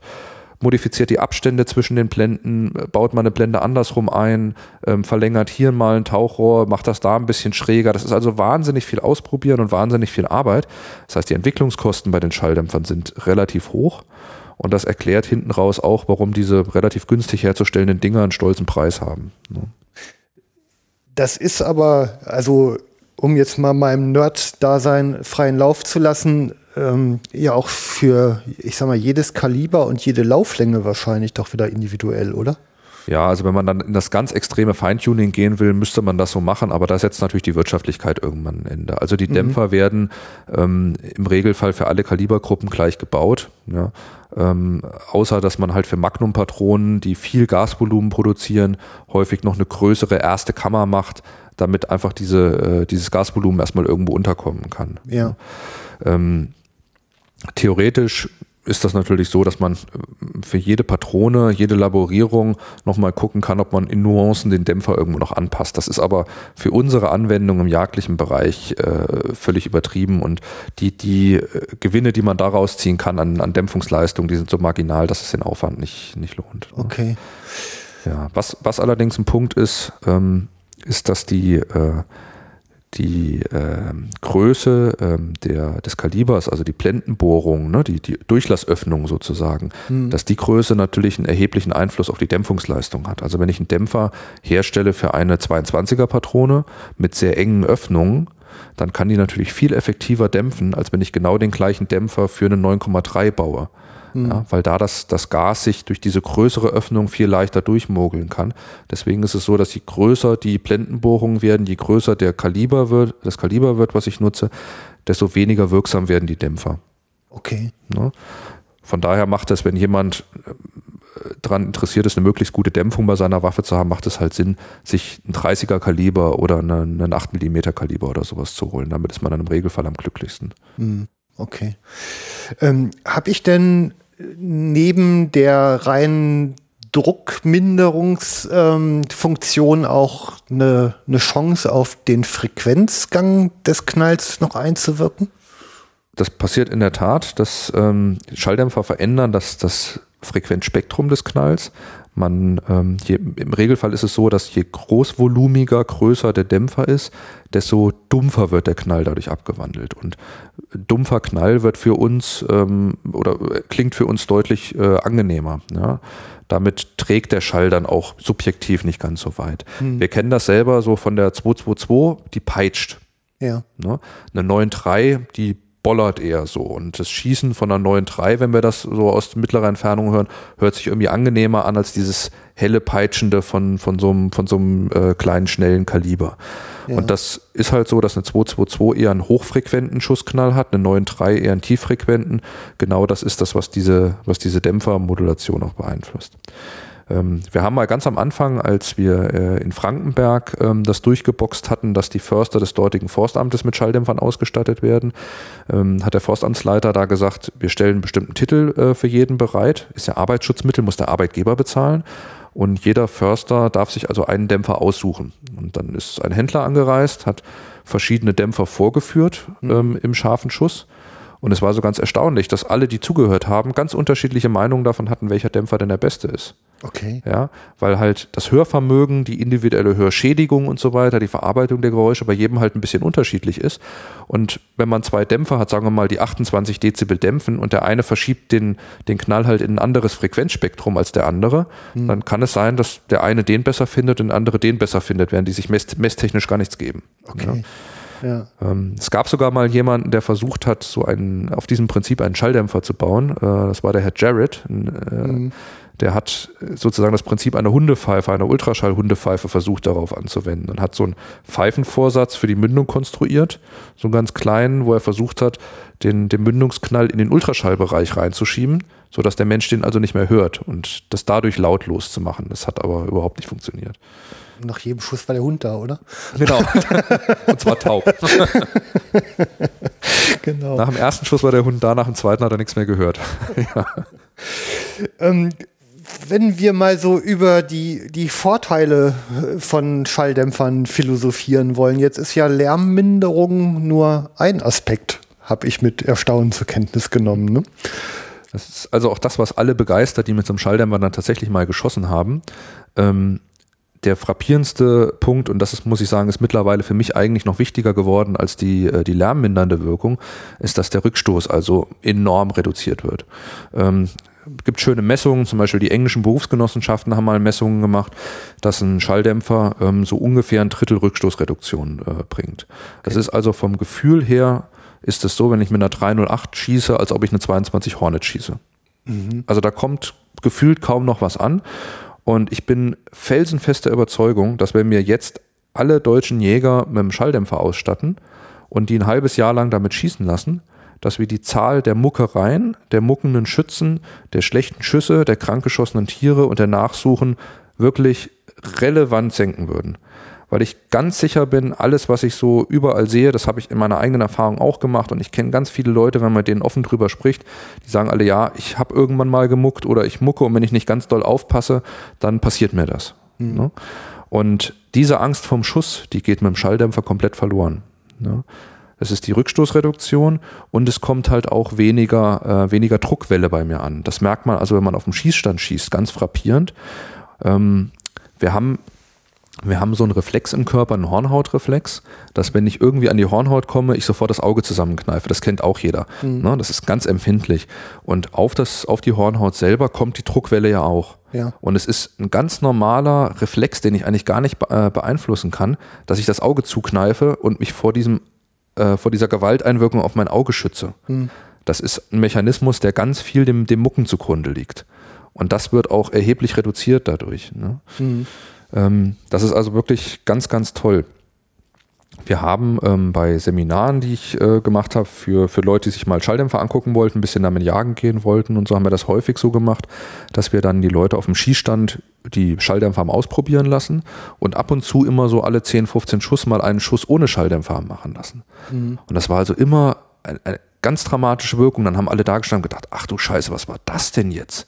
So laut ist, dass wenn wir ohne Schalldämpfer schießen, weil man sich halt verwöhnen lässt von diesem Schießen ja. mit Schalldämpfer und auf einmal alle sagten, das ist ja der Wahnsinn, das gibt's ja gar nicht. Also ich schieße nie wieder ohne Schalldämpfer, das will ich mir nicht mehr antun. Meine Behörde muss mir jetzt so ein Ding genehmigen. Ich will das, ich will, ich will. Ja. Und es ist okay. ja, da, also die Rückstoßreduktion ist eine ganz, ganz wesentliche Sache. Ähm, außerdem ist es so, dass Schalldämpfer ähm, äh, das Mündungsfeuer nahezu komplett schlucken. Ja, also man sieht eigentlich keinen Blitz mehr nachts. Und das ist halt gerade, wenn man in der Dämmerung oder in der Nacht irgendwo an der Kürrung sitzt und eine Sau mhm. schießt, dann ähm, kann man wirklich, erhält man seine Nachtsehfähigkeit. Ähm, man wird durch diesen Blitz nicht geblendet und man kann tatsächlich äh, die Stücke besser abspringen sehen. Ja? Mhm. Also man sieht Verhalten nach dem Schuss. Das war auch, ich, ich persönlich habe, wenn ich ohne Dämpfer schieße, ich habe nie was gesehen. Also ich bin blind und danach sehe ich nichts mehr und dann dauert es zwei Minuten, bis ich wieder was sehe nachts. Ich weiß nicht, wie alle anderen Menschen das machen, ähm, aber das geht halt auch durch den Schalldämpfer ähm, komplett verloren, ne? dass, ja. dass das Mündungsfeuer da ist. Und dann habe ich am Anfang ganz häufig die Befürchtung gehört, ähm, dass der Schalldämpfer das, das Geschoss verlangsamt und dem Energie klaut. Ähm, ja. Das ist überhaupt nicht der Fall. Also das ist immer so, so verwursteltes Halbwissen, wenn man dann mit Unterschallmunition, ja, so Subsonic-Laborierung und sowas, hat man irgendwie mal gehört, hat irgendwas mit Schalldämpfer zu tun und so und das Geschoss fliegt genauso aus der Mündung, wie es das auch ohne Schalldämpfer tut. Mhm. Es fliegt durch den Schalldämpfer durch. Das wird dabei ja nicht angefasst. Das heißt, es wird nicht gebremst. Es ist sogar häufig so, dass man ähm, messen kann, dass mit Schalldämpfer das Geschoss noch ein bisschen schneller wird, weil halt im Dämpfer der Druck ja noch ein bisschen wirkt. Mhm. Ja. Ähm, also dass quasi der Druck, der vor dem Geschoss sich aufbaut, nochmal nach hinten genutzt wird, um quasi hinter, ein bisschen den Nachbrenner hinter zu... Hinter dem Geschoss. Ne? Ja. Ich habe ja vorhin gesagt, dass wenn das Geschoss durch diese Blendenöffnungen durchtritt, ja. habe ich ja den Gasstrom, der sich danach in der Kammer ausbreitet ja. und noch nicht so richtig durch die, durch die Öffnung durchströmen kann, weil das Geschoss da ja drin ist. Das heißt, das Gas drückt von hinten auch auf das Geschoss ne, und schiebt das noch so ein bisschen an. Mhm. Das ist natürlich viel, viel weniger, als das im Lauf der Fall ja, ist, wo das massiv wirkt. Ja. Aber das Geschoss wird nicht langsamer, es ist häufig gleich schnell und manchmal wird es sogar noch ein paar Meter pro Sekunde schneller. Ja, ja ich überlegte gerade, ich habe als Junge mal, also wir, wir, sind ja noch so die Liga, wo man die Mopeds frisiert hat. Mhm. Ne? Und ich habe irgendwo mal in so einer Zeitung halt, wie man Zweitaktauspuffrohre halt baut. Und da ist halt Resonanz ja ein wichtiges Thema, ja. dass der Druck im Verbrennungsraum durch, den, durch die Auspuffkonstruktion halt möglichst hoch gehalten wird. Und da gibt's in der Tat Berechnungsmöglichkeiten, wie man diese Auspuffbirnen halt so konstruiert, um diesen Druck halt eben entsprechend hinzubauen. Ja. Das kriegt man mit Werkstattmitteln natürlich nicht wirklich hin, aber man hat mal ordentlich gefummelt und was gelernt. Mhm. Ja, und ähnlich, also so komme ich jetzt gerade auf die Idee, dass so ein Schalldämpfer vielleicht auch irgendein Resonanzverhalten ähm, aufbauen kann, um, um da einen gewissen Effekt der, zu erzielen. Da ist der Punkt aber ein anderer, weil ähm, in dem Moment, wo ich im Schalldämpfer quasi einen Druckstau ähm, mache, mache, ähm, mhm. ist das Geschoss ja schon vorbei. Ja, ja. Klar. Ne, das, ja gut, und aber dieses, sind wir beim nächsten Punkt, äh, die Tatsache, dass das, dass das Gas sich halt in dem Schalldämpfer ein bisschen aufhält, ähm, ist die Erklärung dafür, dass man mit Schalldämpfer eigentlich immer die, die Schussleistung, die Präzision seiner Waffe verbessert. Mhm. Das ist auch was, was ich am Anfang, ganz viel Skepsis gehört habe, dass die Waffen mit Schalldämpfer dann halt schlechter schießen und so weiter. Ich habe bis jetzt keine einzige Waffe erlebt, die mit Schalldämpfer schlechter geschossen hat. Nahezu alle haben mit Schalldämpfer nochmal sichtbar bessere Streukreise hingekriegt. Mhm. Da mag in vielen Fällen ein bisschen weniger Schützensteuerung drin sein, weil sich die Waffe angenehmer schießt. Aber auch mit Leuten, die sehr, sehr gut schießen, ist also reproduzierbar, dass die Waffen besser schießen. Das ist auch ganz einfach erklärbar. Gibt es schöne Hochgeschwindigkeits-Schlierenaufnahmen von Schüssen mit Schalldämpfern, wo man den Austritt der Mündungsgase und diese Gaswolke beobachten kann. Mhm. Und im normalen Schuss ist es so, dass die, äh, die Mündungsgase, die, die Schwadengase, die dort rauskommen, das Geschoss überholen und einhüllen in eine Wolke. Und diese völlig turbulent durcheinanderströmende Gaswolke ähm, berührt halt immer das Geschossheck. Ja. Und zwar auf eine nicht vorhersehbare, nicht reproduzierbare Art und Weise. Und gibt dem hinten Kick. Ja, das heißt, schiebt das mal von der einen Seite ein bisschen an von der anderen Seite und das überträgt sich natürlich auf das Flugverhalten des Geschosses. Mhm. Das ist ein ganz wesentlicher Faktor, der dazu führt, dass das Geschoss nachher eine gewisse Streuung erreicht bei mehreren Schüssen. Ne? Ja. Weil das halt bei jedem Schuss anders ist. Und aus genau dem gleichen Grund macht man ja zum Beispiel Mündungsbremsen an eine Waffe, nicht nur um den Rückstoß zu mindern, sondern eben auch, um möglichst viel Gas vom Geschoss wegzuhalten, weil man das zur Seite ableitet. Mhm. Dadurch hat man einen präzisionsfördernden Effekt. Und bei dem Schalldämpfer ist das eben genauso. Der Schalldämpfer verzögert den Gasausstrom äh, so, dass der das Geschoss gar nicht mehr erreicht.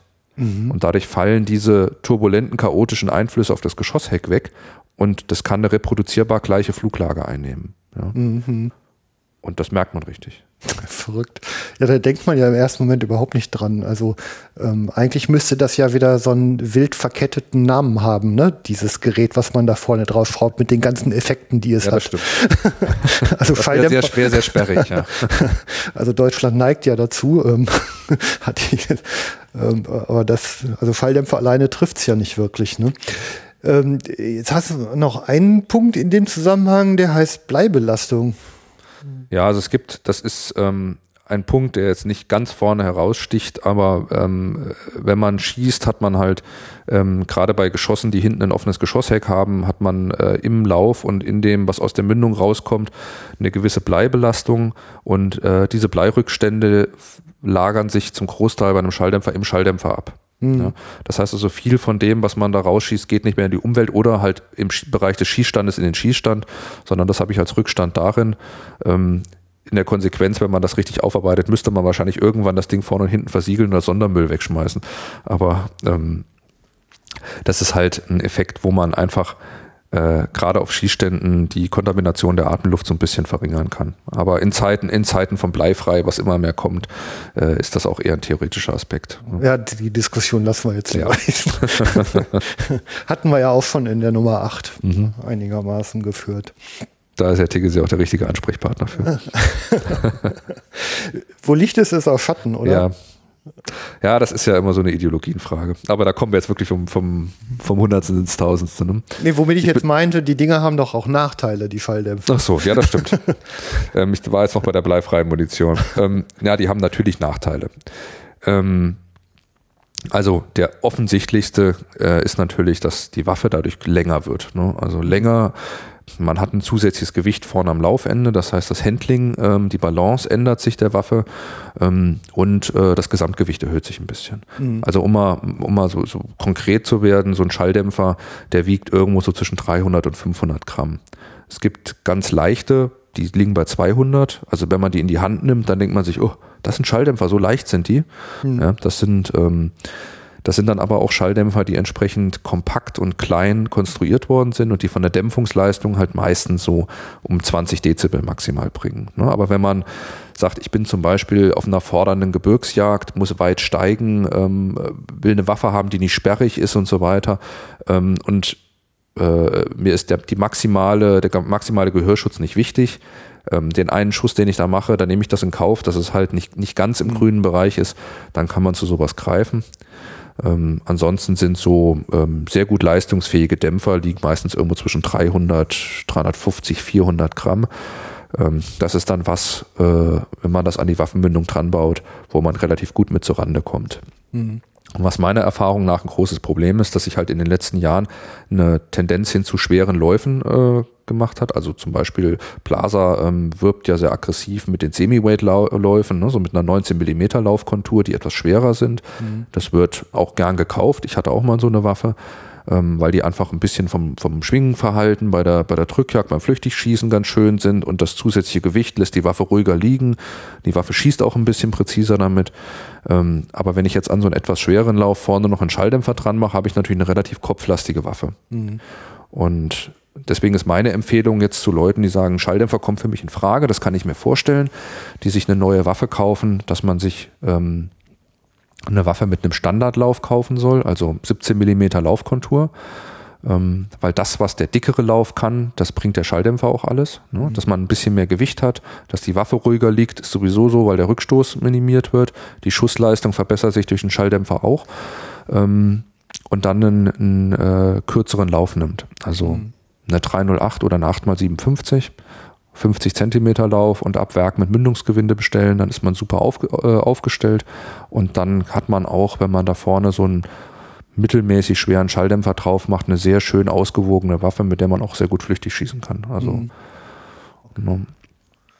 Ähm, ja, dann es gibt einen Punkt bei Schalldämpfern, ähm, der auch so ein bisschen blöd ist. Das ist auch konstruktionsabhängig. Ähm, viele Schalldämpfer haben den sogenannten Erstschussknall. Ja, okay. First Loud Shot nennt man das im, im amerikanischen Bereich. Das beschreibt einfach die Tatsache, dass wenn ich mehrere Schüsse hintereinander mache mit einem Schalldämpfer, der erste Schuss meistens hörbar lauter ist. Das heißt also, wir reden irgendwo in dem Bereich 2, 3, 4, teilweise sogar 5, 6 Dezibel. Das ist eine Hausnummer. Ja, 5, 6 Dezibel ist richtig viel. Wie kommt das? Ähm, das liegt zum einen daran, dass beim ersten Schuss im Schalldämpfer ja noch normale Umgebungsluft ist. Das heißt, da ist ein Sauerstoffanteil von 21 Prozent und unverbrannte Pulverreste, die vorne rauskommen, verbrennen halt im Schalldämpfer noch weiter.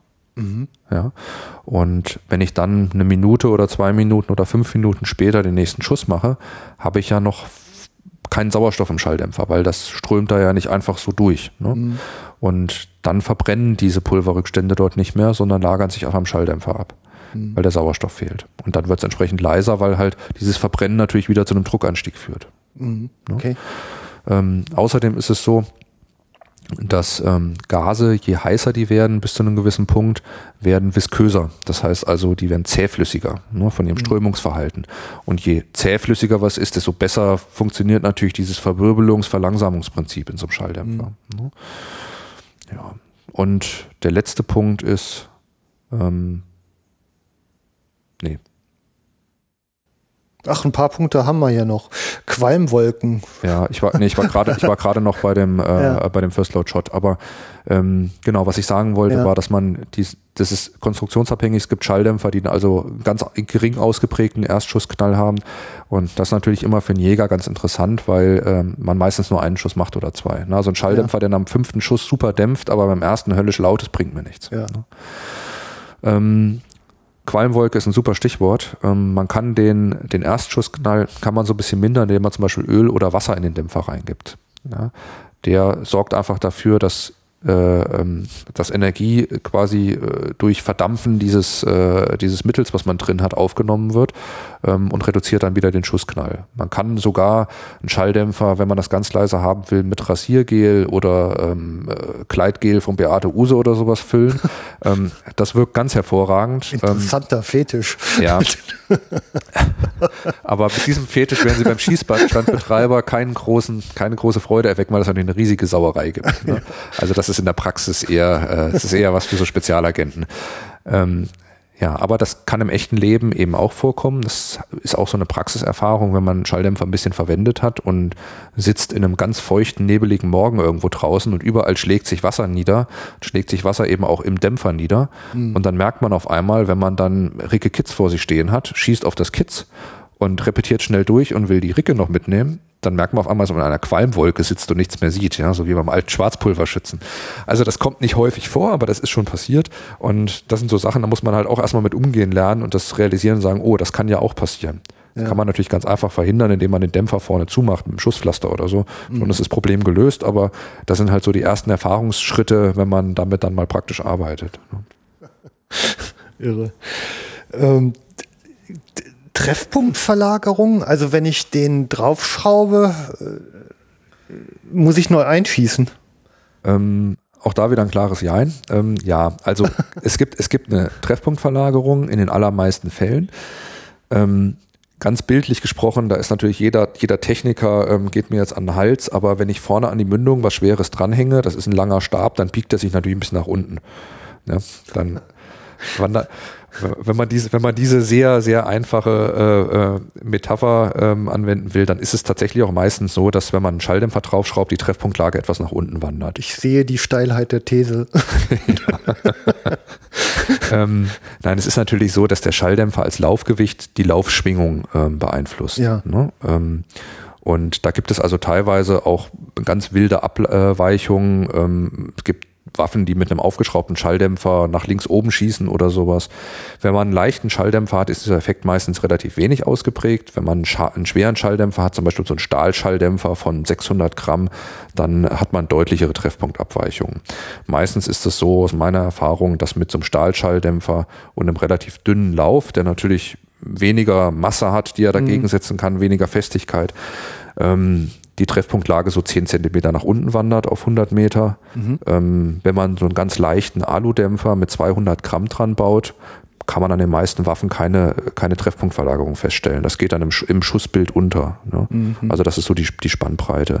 Das ist für jede Waffe aber reproduzierbar. Das heißt also, ich kann, wenn ich will, die Waffe mit Schalldämpfer einschießen ähm, mache einen Kontrollschuss oder eine Kontrollschussgruppe ohne Schalldämpfer, merke mir, wie viel Klicks ich hin und her stellen muss und kann dann einfach mein Zielfernrohr verstellen. Mhm. Ja, das ist, kann man machen. In der Praxis macht das natürlich keiner. Ja. Und es ist sowieso so, dass die Leute, die einen Schalldämpfer haben, eigentlich nicht mehr ohne, ohne Jagen gehen wollen, solange das Landesjagdrecht das erlaubt. Ne? Und wenn ich dann zum Beispiel mit meiner Knarre, wenn ich hier in Nordrhein-Westfalen einen Schalldämpfer habe und hier ja auch damit jagen gehen darf, dann mhm. in Thüringen eingeladen bin, dann darf ich da zum Beispiel dann nicht mehr mit jagen gehen. Aber das ist dann der ganze Jagdrechtskrempel. Ja, da kommen, da kommen wir noch drauf. Und da müsste ich dann meinen Schalldämpfer vorher abschrauben. Ja. ähm, Kimme Korn schießen ist doch wahrscheinlich durch, oder? Nee, ist es nicht. Also ähm, das hängt wesentlich davon ab, wie groß der Schalldämpfer ist. Die voluminöseren kann man so die Grenze ziehen bei 50 Millimeter Durchmesser ist es im Regelfall rum, mhm. weil einfach der Dämpfer dann in die Visierlinie reinragt. Mhm. Ähm, es gibt schlankere Dämpfer, so 40 Millimeter Durchmesser. Das heißt, die bauen von der Seelenachse des Laufes zwei Zentimeter nach oben, ne, entsprechend mhm. Radius. Und die liegen im Regelfall dann unterhalb von Kimmer und Korn. Das heißt, ich kann da drüber schießen. Okay. Ähm, aber 40 Millimeter Dämpfer, wenig Volumen, bedeutet halt auch meistens, dass es nicht die Spitzenprodukte sind, was die Dämpfung angeht. Mhm. mhm. Ähm, ansonsten, ähm, wenn man äh, wenn man einen großen Dämpfer haben will und ähm, zum Beispiel jetzt sagt, ich brauche aber irgendwas für die Nachsuche oder so, wo ich vernünftig schießen kann, dann ist ein Rotpunktvisier eine ganz vernünftige Sache. Also sich so, so ein kleines Aimpoint draufzubauen. Die haben den großen Vorteil, dass ich bei einem Rotpunktvisier ähm, durch das Ding gar nicht durchgucken muss, um zu treffen. Mhm. Ähm, man kann ja mit den Rotpunktvisieren mit beiden Augen offen schießen. Und wenn ich ähm, das Rotpunktvisier hinten zukleben würde, dann sehe ich trotzdem in mein Gesichtsfeld diesen roten Punkt eingespiegelt, weil ja. die Wahrnehmung von beiden Augen übereinander gelegt wird. Und das heißt, ich könnte sogar einen riesigen Dämpfer mit einem riesen Durchmesser ähm, mit so einem Rotpunktvisier kombinieren. Wenn ich beide Augen offen lasse, kann ich damit schießen. Ja. Ja, das geht. Mhm. Mag ich sowieso sehr. Aimpoint schießen fand ich immer toll. Ja, das ist auch toll. Also ich mag das auch sehr gerne, kenne das ja aus dem dienstlichen Bereich auch.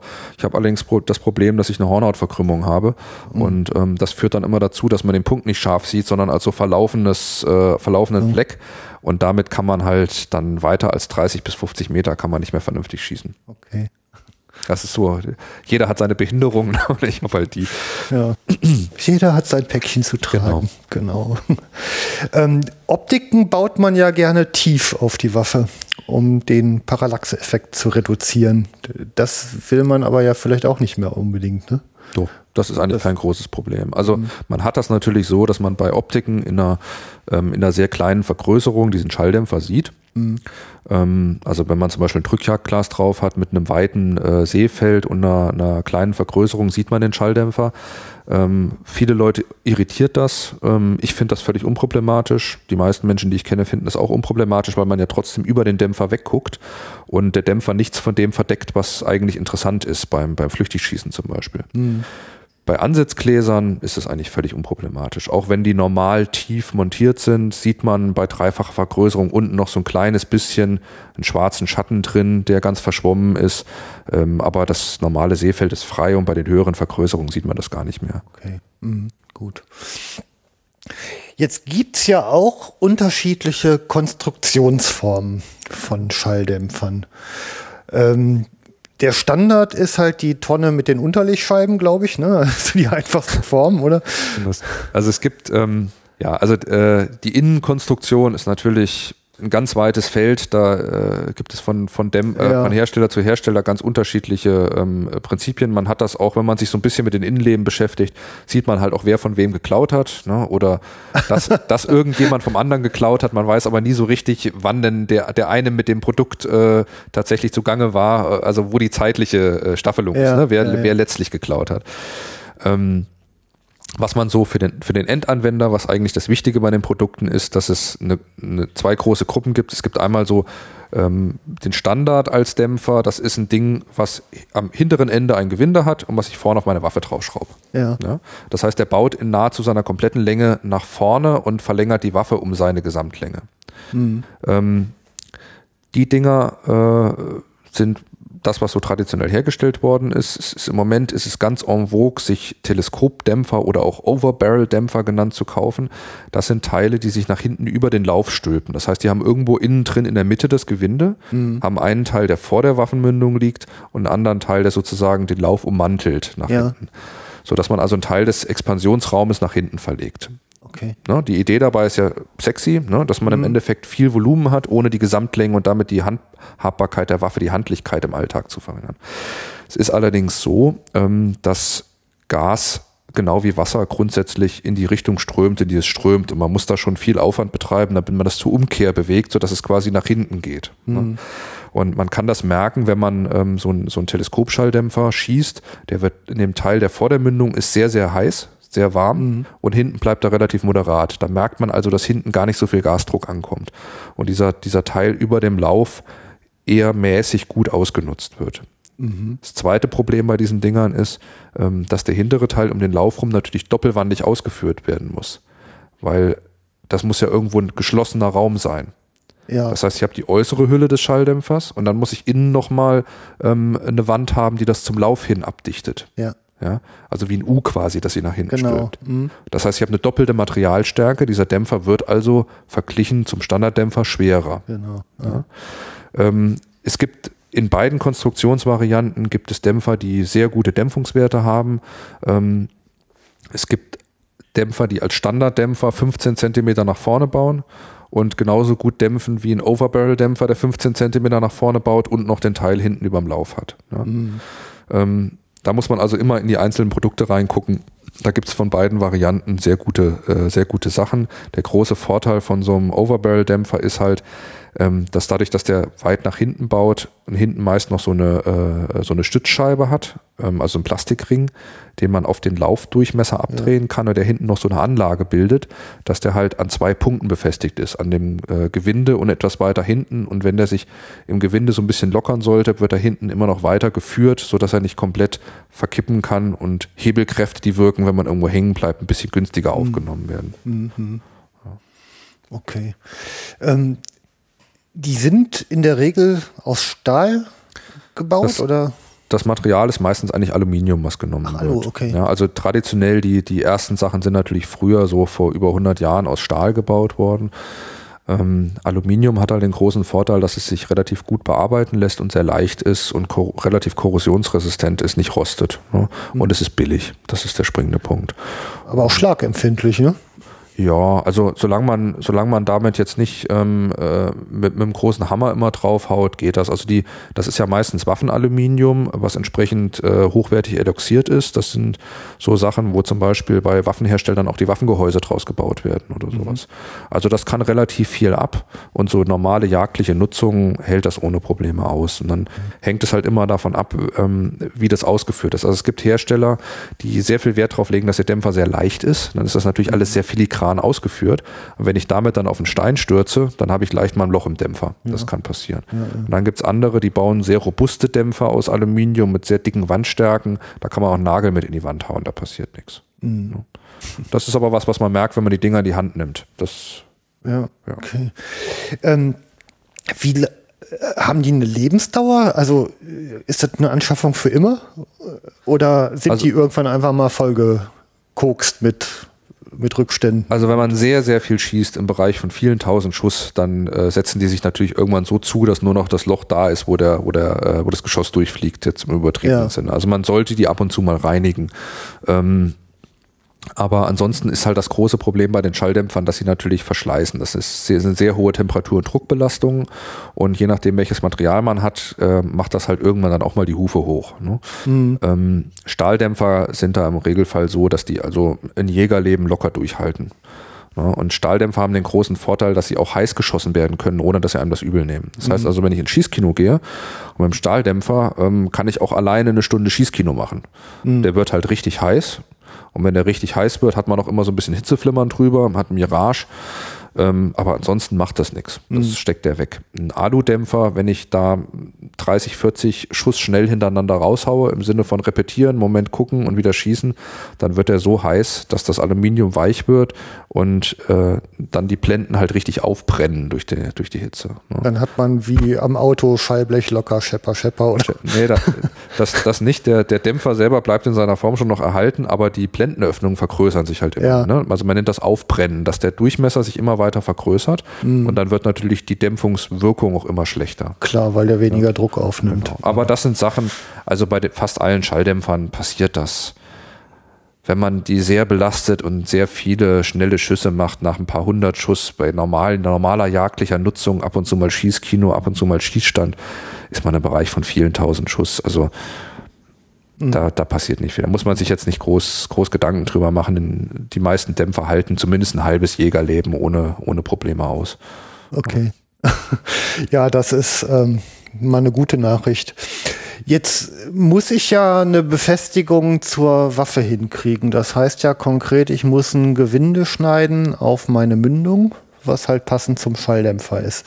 Was ist denn dazu sozusagen? Also wie weit muss es geschnitten werden? Ist das eher ein feines oder ein grobes Gewinde? Also man nimmt im Regelfall dazu Feingewinde, ähm, mhm. sogenannte ähm, äh, Gewinde mit einer Steigung von 1, also von, von Gewindeumgang zu Gewindeumgang 1 mm. Man kann auch die, äh, die groben Gewinde mit 1,5 mm nehmen, aber die Feingewinde haben einfach den Vorteil, dass die, die Flanken des Gewindes steiler stehen und man dadurch einen besseren Anpressdruck hat. Ja. Mhm. Ähm, bei den Gewinden äh, das kann man auch stundenlang drüber reden. Das ist aber alles im Endeffekt sehr spezielles technisches Fachwissen.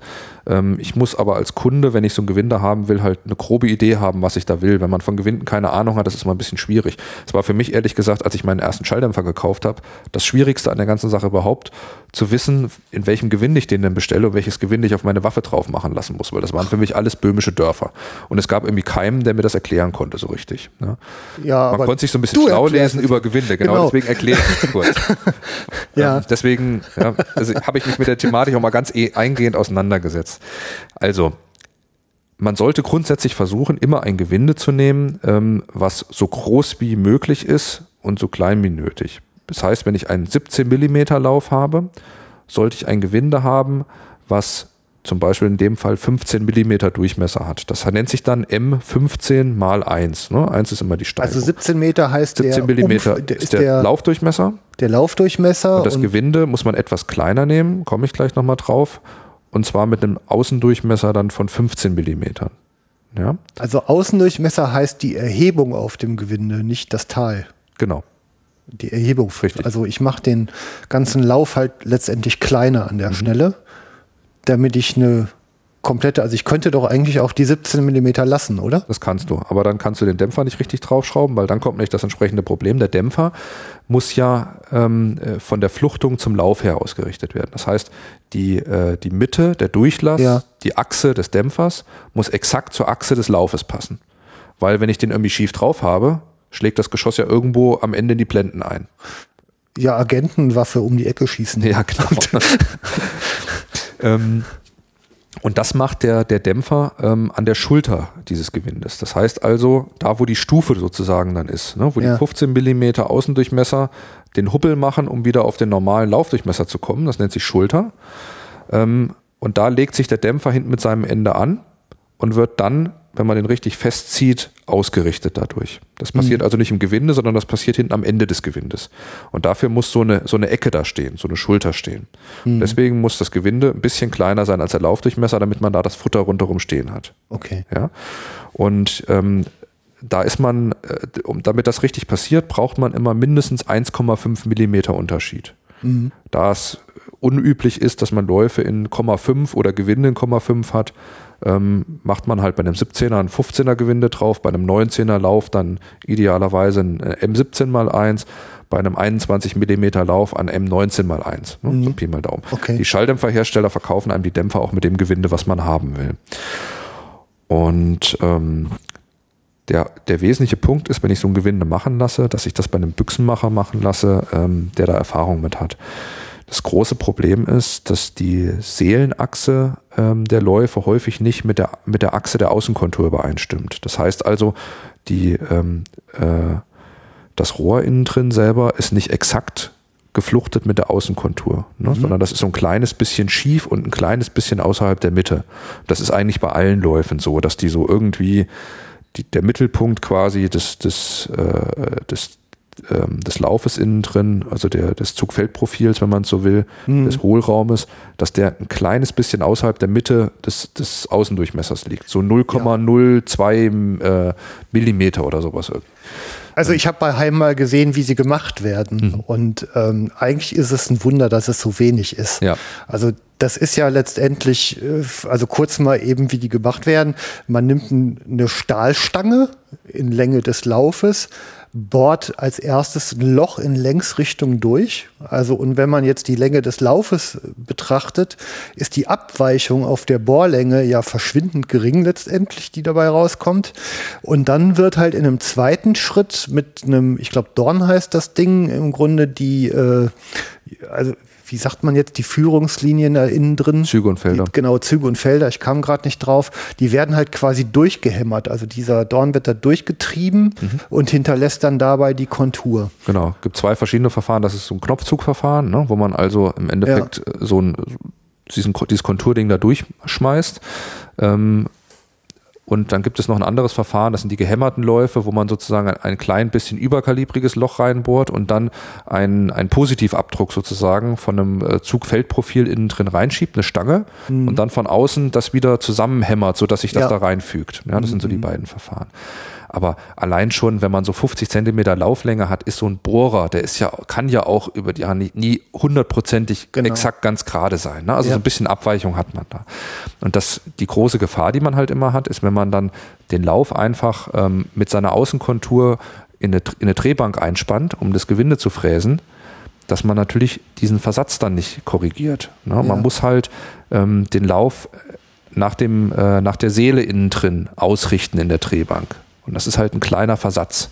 Ja. Das muss man richtig können, das muss der Büchsenmacher richtig machen, weil nur dann das Gewinde so ist, dass der Dämpfer, der draufgeschraubt wird, eben auch mit der, mit der Flugrichtung des Geschosses richtig fluchtet. Ja.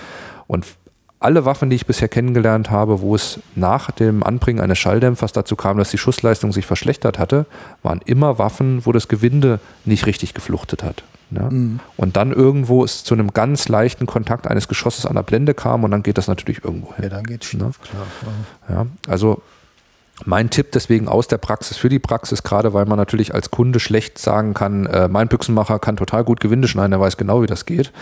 ähm, äh, macht es immer Sinn, wenn man seine Knarre irgendwo auf den Tisch legt und sagt, hier lieber Büchsenmacher, du verkaufst mir bitte einen Schalldämpfer, machst mir ein Gewinde an die Waffe, hier hast du meine Packung Munition und wenn das Ding schießt, kannst du es mir wiedergeben. Mhm. Ja, weil damit hat man das alles in einer Hand. Und wenn man irgendwo 10 Euro billiger den, den Dämpfer kauft und irgendwo anders für den gut rausgehandelten Preis von, was weiß ich, 120 Euro sich ein Gewinde machen lässt und nachher funktioniert das nicht, dann sagt immer jemand, meine Arbeit ist sauber, die vom anderen ist falsch. Ja? Mhm. Der Dämpfer ist nicht in Ordnung oder das Gewinde ist schief äh, gemacht. Und dann kann man das alles vor Gericht dann ausfechten mit Sachverständigen, Gutachten und so weiter und so fort. Das will keiner. Ja. Nutzt den Büchsenmacher eures geringsten Misstrauens. Genau.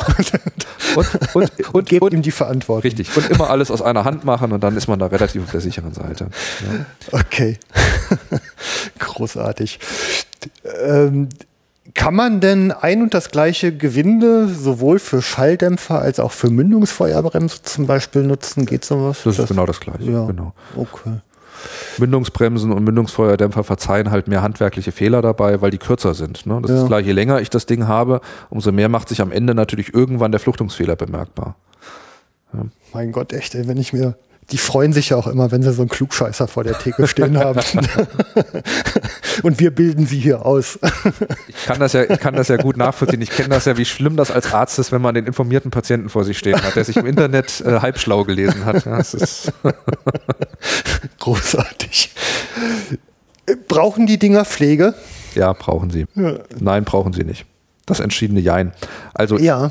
Also ein Aludämpfer zum Beispiel, den kann man relativ mies, mies behandeln. Der rostet nicht. Mhm. Ja, ähm, da setzt sich natürlich drin ein bisschen was ab, aber Also wenn sich jetzt der durchschnittliche Jäger hinsetzt, sich einen Aluschalldämpfer nimmt, den vorne draufschraubt, damit jagen geht und dann schießt er zehn Jahre mit dem Ding und hat nie einen Handschlag dran getan und alles ist gut. Ja? ja? Das Einzige, was man machen sollte, ist, dass man den Schalldämpfer nach der Benutzung immer abschraubt und separat lagert. Ähm, mhm. Und man sollte von Zeit zu Zeit mal mit ein bisschen Mündung, äh, also Gewindefett, das, äh, das Gewindefetten, dass das ähm, ineinander läuft ordentlich. Ja, ne? ja, ähm, der, wenn man das, den, den Schalldämpfer nicht abmacht von der Waffe, hat man halt immer eine, eine kleine Kammer vorne an der Krone, wo sich ähm, äh, Treibladungspartikel, Verbrennungsrückstände ablagern.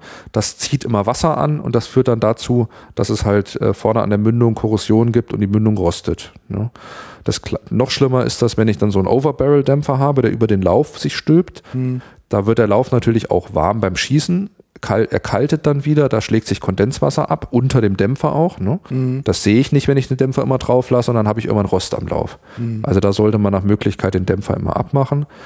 Stahldämpfer können natürlich rosten. Mhm. Ja, das heißt, die muss ich pflegen. Ähm, die sollte man immer nach der Benutzung mit, mit Öl innen einsprühen, einmal einen Sprühstoß vorne, hinten rein und von Zeit zu Zeit mal in ein Ölbad legen. Also WD-40 oder so, mhm. damit das innen drin alles ordentlich benetzt wird ähm, und möglichst wenig Rost entsteht. Mhm. Okay. Ähm, also Reinigung von Ablagerungen innen kommt man ja kaum rein eigentlich. Irgendwie das gute alte Auskochen mit irgendwas. Also es gibt das, Öl, das Ölbad ist eine Sache, wenn man das ordentlich anlöst, ähm, fliegt da häufig dann beim nächsten Schuss auch viel mit raus. Ähm, äh, man kann äh, Schalldämpfer nach der Benutzung immer so ein bisschen freischütteln, dass das, ja. was an lockeren Rückständen sind, rausfällt. Ähm, es gibt Menschen, die das in ein Ultraschallbad legen. Ja, das kann man machen, sodass die Brocken innen drin gelöst werden und man die rausschütteln kann. Das ist ja auch nicht schlimm, wenn da ein bisschen Rückstände an der Wand sind. Nee. Das ist sogar ganz gut, weil das den, den, den Anprall der Schallwellen ein bisschen mhm. dämpft und ähm, ähm, also die, die Dämpfungsleistung des Dämpfers verbessert, solange das nicht so viel ist, dass das Volumen sich wirklich richtig verkleinert im Dämpfer. Ne?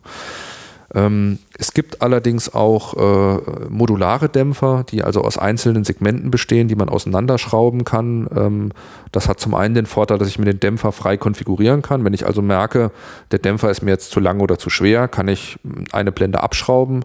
Ähm, oder wenn ich mehr Dämpfungsleistung haben will, kann ich zusätzliche Elemente vorne dran schrauben. Ne? Da ist dann mhm. quasi kein Rohr außen, wo irgendwelche Sachen drin sind, sondern das Rohr und die Blende sind zu einer Einheit immer zusammengefasst für eine Kammer und die haben am Ende ein Schraubgewinde und dann kann man die halt aneinander schrauben. Lego-Prinzip. Lego-Prinzip, ja. Also Spielkasten für Männer. Ne? ähm, und die kann ich, die kann ich natürlich entsprechend dann immer zum Reinigen auseinander machen, zerlegen, äh, reinigen und wieder zusammensetzen. Und die haben noch ein, eine tolle Eigenschaft. Ähm, nämlich wenn die, die erste Blende, die ja die hochbelastete ist, weil da der meiste Druck und die meiste Temperatur ankommt, die brennt natürlich als erstes auf. Hm. Und wenn ich merke, dass die verschleißt, kann ich die einfach rausnehmen und austauschen oder setze sie ans Ende des Dämpfers und mache wieder eine andere nach vorne, mhm. sodass die Dämpfungsleistung relativ lange halten bleibt. Mhm. Okay. Ähm, jetzt haben wir bis jetzt ja eigentlich nur über die Büchse in Form Langwaffe gesprochen, also Kugelmunition. Gibt es das denn grundsätzlich für alle oder andere Waffentypen auch?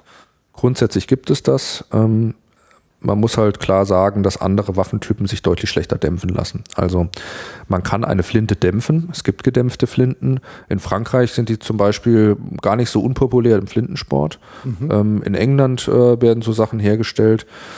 Ähm, das sind aber keine großen Zahlen, muss man ehrlich sagen. Das große Problem bei den Flinten ist halt, dass die eine riesen Öffnung haben in den Plänten und dementsprechend ähm, sie sich schwierig effektiv dämpfen lassen. Das sind also Dämpfungen im, ein, im einstelligen Dezibelbereich. Also eine ganz andere Hausnummer, als es bei den Büchsen ist. Ne? Mhm. Ähm, bei äh, kombinierten Waffen ist es ziemlich problematisch, weil ich durch dieses Laufbündel natürlich auch nicht die Möglichkeit habe, jeden Lauf einzeln zu dämpfen mhm. und man vorne durch die Schrotläufe auch mehrere große Öffnungen oder eine große Öffnung braucht und im Endeffekt ist das also alles Makulatur. Das reicht nicht im Ansatz an das ran, was eine, ähm, was bei einer Büchse einer einläufigen zu machen ist. Mhm. Ja. Und man kann halt an so einem, zum Beispiel bei einem Trilling an Laufbündel natürlich nicht irgendeinen handelsüblichen Dämpfer vorne irgendwie dran schrauben oder sowas, sondern das sind dann immer Konstruktionen, wo eine Waffe also speziell für sowas umgebaut werden muss, die im Regelfall dann so konstruiert wird, dass man also um das Laufbündel herum ein Rohr zieht, was dann vorne irgendwie zu einer Blende zusammengefasst wird, sodass man also dieses Rohr außen als Expansionsraum nimmt. Das ist mehr Theorie, als dass es Praxis ist. Mhm. Ja. Okay. Das ist halt auch ein Punkt, den viele, viele Jäger immer ansprechen als Kritik, dass sie sagen, wir haben Angst, dass Schalldämpfer zur Pflicht werden könnten. Und wenn sie das werden, können wir unsere, äh, unsere kombinierten Waffen abgeben, weil die nicht richtig zu dämpfen sind. Ne? Wie sagte Woody Allen, nur weil ich paranoid bin, heißt das nicht, dass niemand hinter mir her ist. Ne? ja. Ähm, jetzt gibt's noch ein, also äh, auch ein ganz interessanter Punkt. Also ich kenne Unterschallmunition ja eigentlich nur ähm, fürs Kleinkaliber. Also ich habe selber eine 22 LR und ich sag mal Ansitz auf Kanickel nahe der Wohngebiete, da kann sowas aus Schalldämpfungsgründen, Schalldämpfungsgründen schon mal Sinn machen. Also die, die Unterschallmunition ist natürlich ein ganz wichtiges Thema, wenn man sich mit Schalldämpfern beschäftigt. Weil wir haben ja vorhin drüber geredet, den Mündungsknall, auf den habe ich Einfluss mit dem Schalldämpfer, aber es bleibt ja noch der Geschossknall des mit Überschallgeschwindigkeit fliegenden äh, mhm. Geschosses. Das ist das haben wir vorhin gar nicht gesagt. Ähm, das ist natürlich auch der Punkt, warum Schießen mit Schalldämpfer nicht heimlich ist. also wenn ich mit einem Schalldämpfer jagen gehe, habe ich nach wie vor den sehr lauten Geschossknall damit hört man das weithin, wenn mit dem Schalldämpfer gejagt wird. Ne? Also es ist mhm. nicht so, dass ich auf einmal im Wald sitze und äh, völlig straflos dem Nachbarn den Grenzbock wegschießen kann, weil er mich nicht hört oder sowas. Mhm. Wenn ich das machen will, wenn ich möglichst leise sein will, dann muss ich Unterschallmunition verwenden, weil dann der Geschossknall wegfällt, weil die Munition ja die Schallmauer nicht durchbricht. Ja? Mhm. Das ist immer noch nicht ganz leise. Ähm, also so, so ein vorbeifliegendes Geschoss macht auch ungefähr so 100, 110, 120 Dezibel, je nachdem. Aber das ist eine ganz andere Hausnummer. Und wenn ich mit einem Schalldämpfer, mit einem guten Schalldämpfer, mit Unterschallmunition schieße, dann hört man das wirklich nicht sehr weit. Mhm. Das Wild hört das noch. Ja, also ja das, gut, das ist ja immer noch lauter als eine Disco. Ja, aber es ist halt nur ganz kurz. Ja. Ne? Also es mhm. schon, ist schon ein relativ leises Geräusch, wenn man daneben steht. Ähm, aber man muss halt sagen, dass das jagdlich alles ähm, äh, extrem wenig verwendbar ist. Also Unterschallmunition hat zum einen den Nachteil, ähm, weil die sehr langsam fliegt, hat die halt eine sehr, sehr steile Flugbahn. Mhm. Das heißt, das Geschoss fällt brutal runter. Das ist, wenn man da irgendwie weiter als Körungsentfernung schießen will, dann ist man schon im artilleristischen Richten, ja, also ja. mit indirektem Feuer. Wenn man zum Beispiel auf ähm, weiß nicht, 300 Meter auf den Bock schießen wollen würde, müsste man schon einige Meter über das Stück halten, um das zu treffen. Mhm. Ja, das heißt, man muss, wenn man mit Ultraschallmunition schießen will, sehr genau die Entfernung wissen, sehr genau wissen, wie viel ähm, äh, Haltepunktveränderung man hat. Das ist alles nicht ohne. Ähm, das zweite große Problem ist bei der Unterschallmunition, dass die Geschosse, die wir verwenden, ähm, alle nicht darauf ausgerichtet sind, bei diesen Geschwindigkeiten sich zu deformieren. Ja, das heißt, die, gehen im, die Jagdgeschosse ja, gehen im Endeffekt ja. vollmantelmäßig durch. Aber selbst wenn ich Geschosse nehme, die sich deformieren, ist die Wirkung im Wildkörper also ganz, ganz schlecht. Ja. Ist eigentlich jagdlich. Also ich sag mal, Kaninchen, selbst bei Kaninchen haben wir eigentlich gesagt, das ist äh, von der Wirkung schon Problem. Ja, also ich habe sehr intensiv mit Leuten äh, mich ausgetauscht, die in Ländern wohnen, wo man, ähm, äh, wo es also so, so Vorgaben wie im deutschen Jagdrecht nicht gibt, wo man legal mhm. mit solcher Munition jagen kann. Und ähm, die Erfahrungen sind eigentlich überall, dass die Stücke halt, dass man wenig Augenblickswirkung haben, die Stücke auch bei guten Schüssen gehen. Und ähm, das ist insgesamt nichts, nichts befriedigend. Das mhm. jetzt einfach nur mal objektiv. Dann ist es aber in Deutschland so, dass, dass das Jagdrecht ähm, die Verwendung von Unterschallmunition auf Schalenwild de facto eigentlich verbietet. Ja. Ne? Weil man dadurch, dass die, die Geschwindigkeit halt zum Quadrat ja in die Geschossenergie eingeht, mhm. ähm, mit einem Geschwindigkeitsverlust einen ganz massiven Energieverlust hat. Und es ist also so, dass man zum Beispiel mit einer 9,3 mal 62 mit schweren Geschossgewichten nicht mal die Mindestenergie erreicht, um Retro schießen zu dürfen. Mhm. Ja, bei der E100. Das heißt also, das Jagdrecht erlaubt es nicht, mit Unterschallmunition auf Jagd zu gehen. Es sei denn, ich nehme irgendwelche äh, absolut abgefahrenen Patronen. Also ich habe das mal durchexerziert, weil ich mich das interessiert hat, ob man denn tatsächlich einen jagdlichen Vorteil haben kann, wenn man mit Unterschallmunition jagen geht. Mhm. Damit das legal ist, muss ich ja die 2000 Joule auf Schalenbild erreichen. Dafür brauche ich Geschosse, die irgendwo im Geschossgewicht von 750 Grain liegen, also 47,5 Gramm oder sowas. Mhm. Das sind richtige Batzen und ähm, habe mir eine, eine Waffe ähm, konstruiert, wo äh, Geschosse aus einer 50 BMG, ne, also aus einem schweren Maschinengewehrpatrone sozusagen verladen werden, eben mit solchen Geschossgewichten von 47,5 Gramm, sodass man also, wenn man Unterschall bleibt, diese 2000 Joule erreicht. Mhm. Ne, das sind dann Geschosse mit einem Durchmesser von über 12 Millimeter. Und mal davon abgesehen, dass sich das echt unangenehm schießt, haben wir gemessen bei solchen Sachen äh, mit einem Schalldämpfer, dass diese Waffe mit Unterschallmunition aufgrund des großen Blendendurchmessers mhm. lauter ist, als dass eine normale Jagdwaffe mit Überschallmunition mit Schalldämpfer ist. Das heißt also, theoretisch ist das möglich, dass ich Unterschallmunition verwende und damit äh, flüsterleise irgendwelche ähm, Rudel der Reihe nach äh, terminiere, weil ich ein Stück nach dem anderen schieße, ohne dass die anderen das mitkriegen. In der Praxis funktioniert das aber nicht, ja, weil das also total laut ist. Ne? Ja. Es lässt sich nicht dämpfen. Totaler Quatsch. Also mhm. ist eine, mhm. eine unsinnige Furcht, die man da hat. Ja, okay. Ja, und also das ist eigentlich ein Mythos erledigt. Ja. Ja, ja, okay. Ja, in der, in der Jagdpraxis ist doch aber jetzt, also wenn ich dem Ganzen jetzt so folge, eigentlich kein wahnsinniger Unterschied, außer dass meine Ohren nicht leiden, oder? Genau. Und dass ich meine Umgebung richtig wahrnehmen kann. Und ein, äh, ein guter Bekannter von mir, der hat in Baden-Württemberg jetzt gerade seine Genehmigung für einen Schalldämpfer bekommen. Ähm, der sagte, weißt du, worauf ich mich am meisten freue? Endlich mal wieder mit Hut jagen gehen zu können. Ja, weil er halt sagte, ich schieße halt nur mit Gehörschutz, weil meine Ohren äh, mir das wert sind, ich das nicht ohne machen will. Und ich kann nicht mit dem Hut jagen gehen. Und ich ziehe halt immer eine Mütze auf oder ein Basecap oder sowas. Und mhm. ich freue mich total drauf, mich wieder in den Wald setzen zu können und einen Hut aufsetzen zu können. Das fand ich total nett. Ja. Ähm, Ansonsten, also es gibt schon Änderungen, wenn man mit Schalldämpfer jagt. Ähm, klar ist das immer ein bisschen umständlicher, wenn man mit der Waffe hantiert. Man eckt leichter an der Kanzel an und so. Und ähm, das Futteral, wenn man die Waffe mit Schalldämpfer transportiert, muss halt auch lang genug sein, dass das reinpasst und so. Und wenn man mhm. Suzuki Jimny hat und eine Waffe mit einer 60 Zentimeter Lauflänge und den Dämpfer noch dran baut, passt der vielleicht nicht mehr quer in den Kofferraum und solche Späße. Ja, Schiebedach, genau. Irgendwann greift man dann zu Flex und kürzt den Lauf. Ähm, nein, aber so wirklich im Jagdpraktischen ist es auf Schalenwild, macht es keine riesigen Unterschiede. Was man immer mal wieder hat, ist die Tatsache, dass Wild ein bisschen verwirrt ist, wo der Schuss herkommt. Das ist ein Effekt, den sich auch militärische Scharfschützen zum Beispiel zu eigen machen. Dadurch, dass man den Mündungsknall wegdämpft, hm. ähm, fehlt die Möglichkeit, die Quelle zu lokalisieren. Ach, weil der Überschallknall ja quasi. Ähm, der folgt dem Geschoss. Der folgt dem Geschoss. Und der ja. ist quasi, äh, den, den hört man immer so, als ob man quasi so irgendwie 45 oder 60 Grad äh, ähm, äh, vom, von der Geschossflugbahn her das Ding kommt. Ja, das ja. heißt also, wenn ich 200 Meter weit wegstehe und das Geschoss fliegt an mir vorbei, dann glaube ich, das Geschoss kommt, wenn ich links von dem fliegenden Geschoss stehe, kommt irgendwie so von halb rechts oder so. Also von einer, aus einer anderen Ecke, als das der Schütze macht. Müsste ich jetzt aufzeichnen, um es richtig ja, zu erklären, sonst versteht man das schwer. Aber ähm, das verwirrt einen, weil man halt den, den Mündungsknall als wesentlichen Faktor der, der, der Quellangabe nicht mehr richtig sieht. Ja. Und ähm, das, das nutzt man im behördlichen Bereich, um die Schussabgabe zu verschleiern, um nicht aufklären zu können, wo der Schuss so richtig herkommt. Und im jagdlichen Bereich ist es halt genauso. Das Wild ist häufig äugt das ein bisschen blöd durch die Gegend und weiß nicht richtig, in welche Richtung es fliehen soll. Mhm. Das erlaubt manchmal einen Schuss auf ein zweites Stück.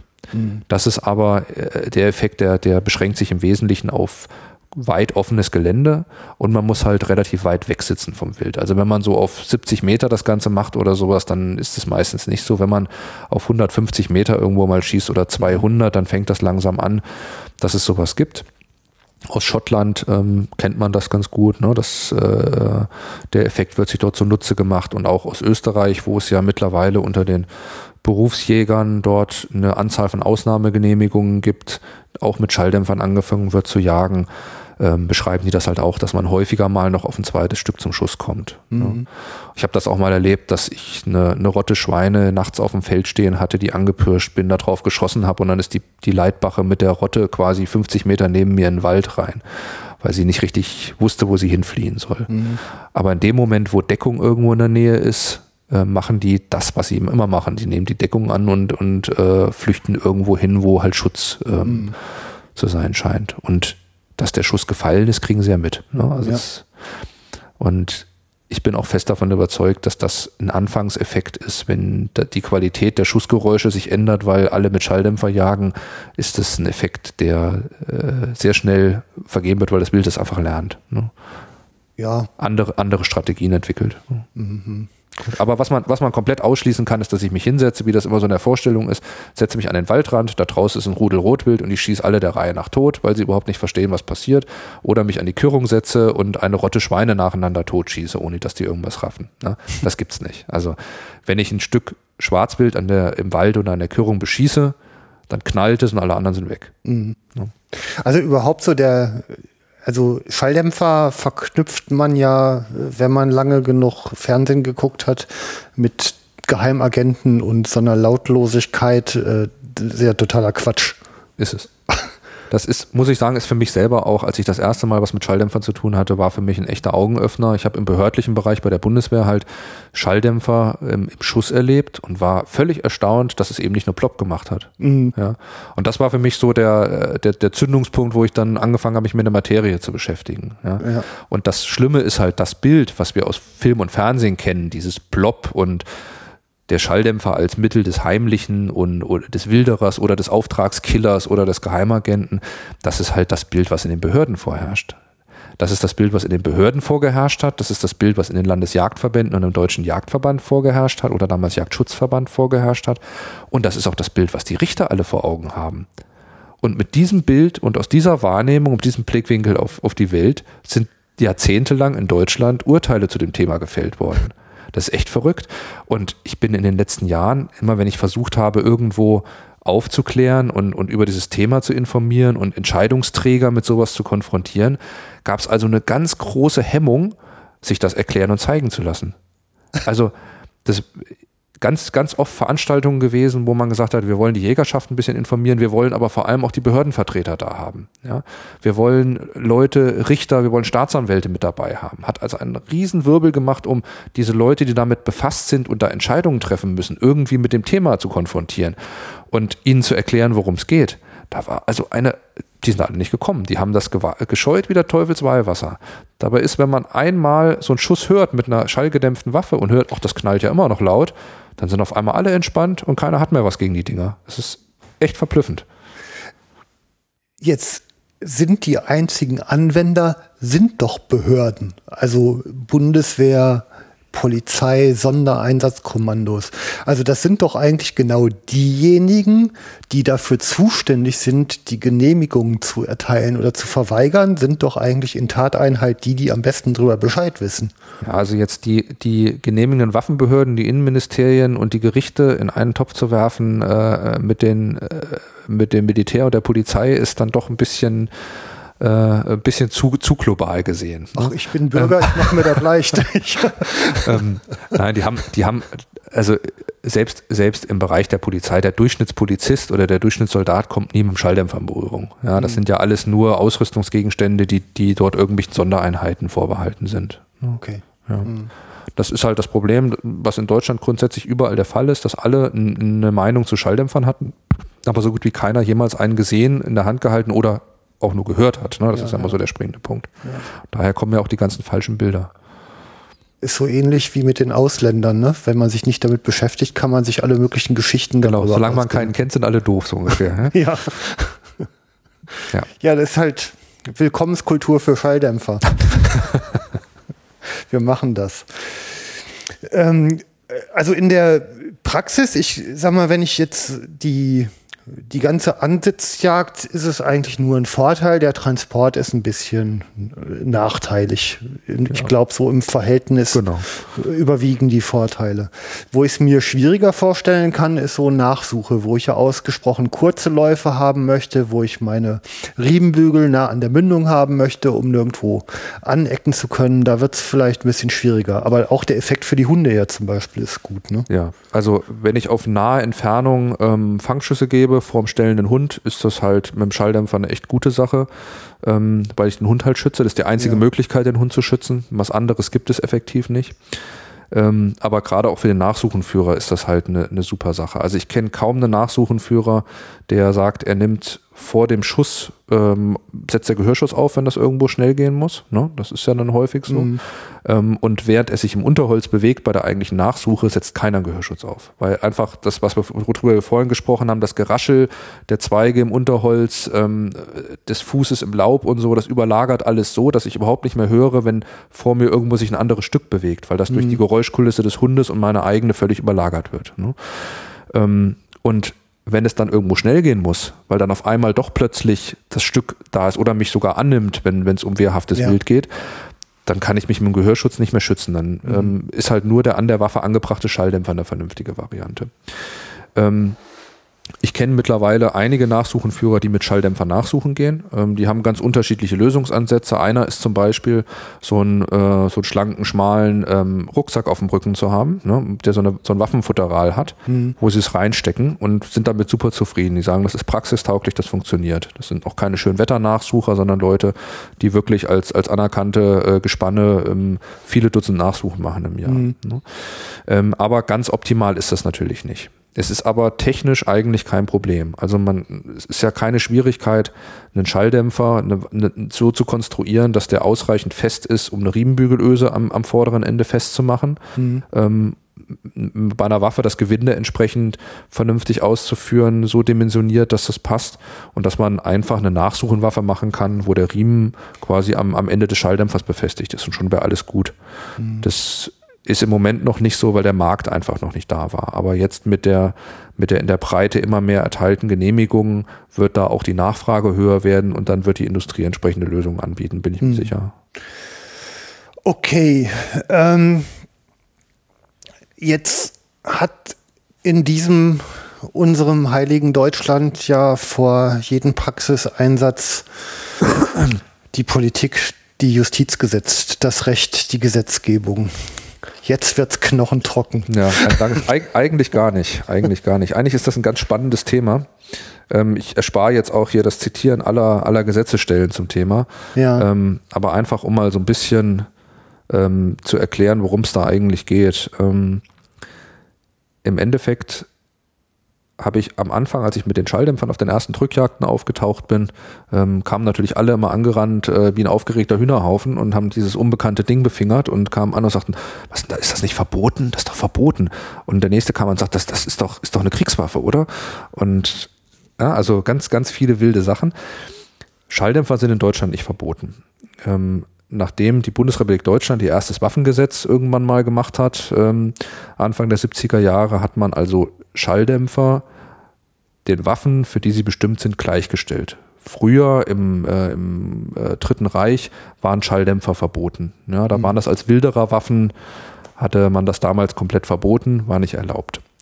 Ähm, das heißt, der Gesetzgeber muss sich irgendwas dabei gedacht haben, als er, äh, ich glaube 1972 war das, in das Waffengesetz reingeschrieben hat, dass Schalldämpfer den Waffen, für die sie bestimmt sind, gleichgestellt sind und sie nicht verboten hat. Und man hat in den Ausführungen zu dem Gesetzestext stand auch drin, dass mit Schalldämpfern einem verstärkten Lärmschutzbedürfnis der Bevölkerung Rechnung getragen werden soll. Das hat sich der Bundestag irgendwann mal 72 ausgedacht und damit de facto quasi dieses Verbot aufgehoben. Mhm. Ja. De facto heißt das, wenn man den Gesetzestext liest, dass ein Schalldämpfer für eine freie Waffe frei erwerbbar ist, weil er ist eher gleichgestellt. Mhm. Das ist auch so. Wenn ich in einen Laden gehe als 18-Jähriger und ein Luftgewehr kaufe, kann ich mir für ein Luftgewehr einen Schalldämpfer kaufen. Mhm. Fragt keiner nach. Waffen, die Kriegswaffen sind, sind auch Schalldämpfer, die dafür äh, bestimmt sind, sind Kriegswaffen. Das heißt, die kriege ich nicht einfach so. Wenn ich äh, eine vollautomatische Waffe habe, die ja auch nicht erlaubt ist, und habe einen Schalldämpfer, der für eine vollautomatische Waffe vorgesehen ist, darf ich den auch nicht haben, weil er nach dem Waffengesetz nicht erlaubt ist. Mhm. Und jetzt sind wir bei den Schalldämpfern, die für erlaubnispflichtige Waffen sind, also unsere Jagdwaffen. Ja. ja. Da sagt das Gesetz, die sind denen gleichgestellt. Das würde doch heißen, wenn ich die Erlaubnis für so eine Waffe bekomme, habe ich eigentlich gleichzeitig die Erlaubnis für einen Schalldämpfer. Genau. So könnte man das da rauslesen. Mhm. Ähm, es gibt viele honorige Juristen, die das tun. Ich habe unter anderem auch mit hochrangigen Beamten im BKA gesprochen, ehemaligen, die mittlerweile in Pension sind, die sagen, sie verstehen das ganze Tamtam nicht. Ähm, das steht eigentlich ganz klar im Gesetz. Da steht drin, Schalldämpfer sind den Waffen waffenrechtlich gleichgestellt, für die sie bestimmt sind. Also darf ein Jäger, der einen Jagdschein hat, und damit Langwaffen kaufen darf ohne Voreintrag, selbstverständlich auch Schalldämpfer kaufen für Langwaffen, ohne einen Voreintrag dafür zu brauchen. Mhm. Ja. Aber der Punkt ist halt, das ist politisch nicht gewollt gewesen. Ja, man hat also Angst vor den Schalldämpfern, weil die ja so heimlich sind und nur von Wilderern und Spezialagenten und Auftragskillern benutzt werden und keiner überhaupt wusste, was mit den Dingern eigentlich ist. Und deswegen hat man sich gesagt, das wollen wir nicht und hat also die, ähm, die Genehmigungspraxis ganz anders gemacht, als das eigentlich da drin ist. Und hat sich dann also über Jahrzehnte jeden Satz im Waffengesetz so zur Rande gebogen, dass man irgendwie eine Begründung an den Haaren herbeizieht, dass man das nicht machen muss. Da kommen die dollsten Stielblüten raus. Hm. Ähm, ein, ein großes Dokument, was da Riesenprobleme bereitet, ist, dass die, ähm, ist die äh, Waffenverwaltungsvorschrift, was ja im Endeffekt so ein Papier ist, wie eine Gebrauchsanleitung fürs Waffengesetz für die Behörden. Das mhm. ist kein Gesetz, aber da steht drin, wir interpretieren das so, also habt ihr das bitte auch grundsätzlich so umzusetzen. Mhm. Und da steht drin, dass Schalldämpfer nur in begründeten Ausnahmefällen äh, genehmigt werden dürfen. Ja? Mhm. Äh, und ich glaube, es steht wortwörtlich drin, bei weiterhin nachgewiesener Unumgänglichkeit. Das heißt, man muss irgendwas haben, wo man der Behörde gegenüber nachweisen kann, dass man ohne Schalldämpfer nicht mehr jagen gehen kann. Mhm. Ja. Oder zum Beispiel so ein Gatterbesitzer, der halt sein Gatter in einem bewohnten Gebiet hat, wo man sagt, das ist aus Lärmschutzgründen notwendig oder sowas. Ne? Ja. ja. Und da haben jetzt, ähm, als man dann angefangen hat, äh, sich mit dieser ganzen Problematik rechtlich zu beschäftigen, ähm, hat man dann also das Waffengesetz so interpretiert, dass man sagt, ja, das ist den Waffen grundsätzlich gleichgestellt. Das muss man aber so interpretieren, dass für eine erlaubnispflichtige Waffe auch eine Erlaubnis für den Schalldämpfer notwendig ist. Mhm. Die ist aber, weil es ja nicht um eine Langwaffe geht, sondern der Schalldämpfer ein Schalldämpfer ist, braucht man dafür dann einen Voreintrag, also eine besondere Genehmigung wie eine Kurzwaffe. Da fängt das ganze Martyrium dann an. Okay. Und dann gibt es ganz äh, spannende Urteile, zum Beispiel in Schleswig-Holstein gab es mal einen Fall, ähm, da hat man festgestellt, äh, dass in einem Anhang zum Waffengesetz drinsteht, dass es ja äh, wesentliche Teile von Schusswaffen und Schalldämpfer sind den Schusswaffen, die, für die sie bestimmt sind, gleichgestellt. Also hat der Gesetzgeber ja reingeschrieben, wesentliche Teile von Waffen und Schalldämpfer. Damit hat er gemeint, dass ein Schalldämpfer keine Waffe ist. Und damit kann er auch nicht als Waffe gemeint sein beim Erwerbsprivileg des Jägers. Aua. Ja, also irgendwie so, so Sachen, wo man schon beim Zuhören denkt, auf, auf, auf welchem Stoff waren die, als sie sich das aus den Fingern geschrieben haben. Aber da geht es natürlich immer darum, dass man versucht ähm, oder dass man sagt, das Ergebnis wollen wir hier nicht haben, also müssen wir irgendwie eine, eine Begründungsunterfütterung haben, ähm, die unser Argument stützt oder unser, mhm. unser gewünschtes Ergebnis stützt. Und da kriegt man, wenn man sich so durch die ganzen Gerichtsurteile wühlt, und ich habe ja mittlerweile auch einige Prozesse so begleitet mit, mit Gutachten und so, da wird man teilweise irre. Ja.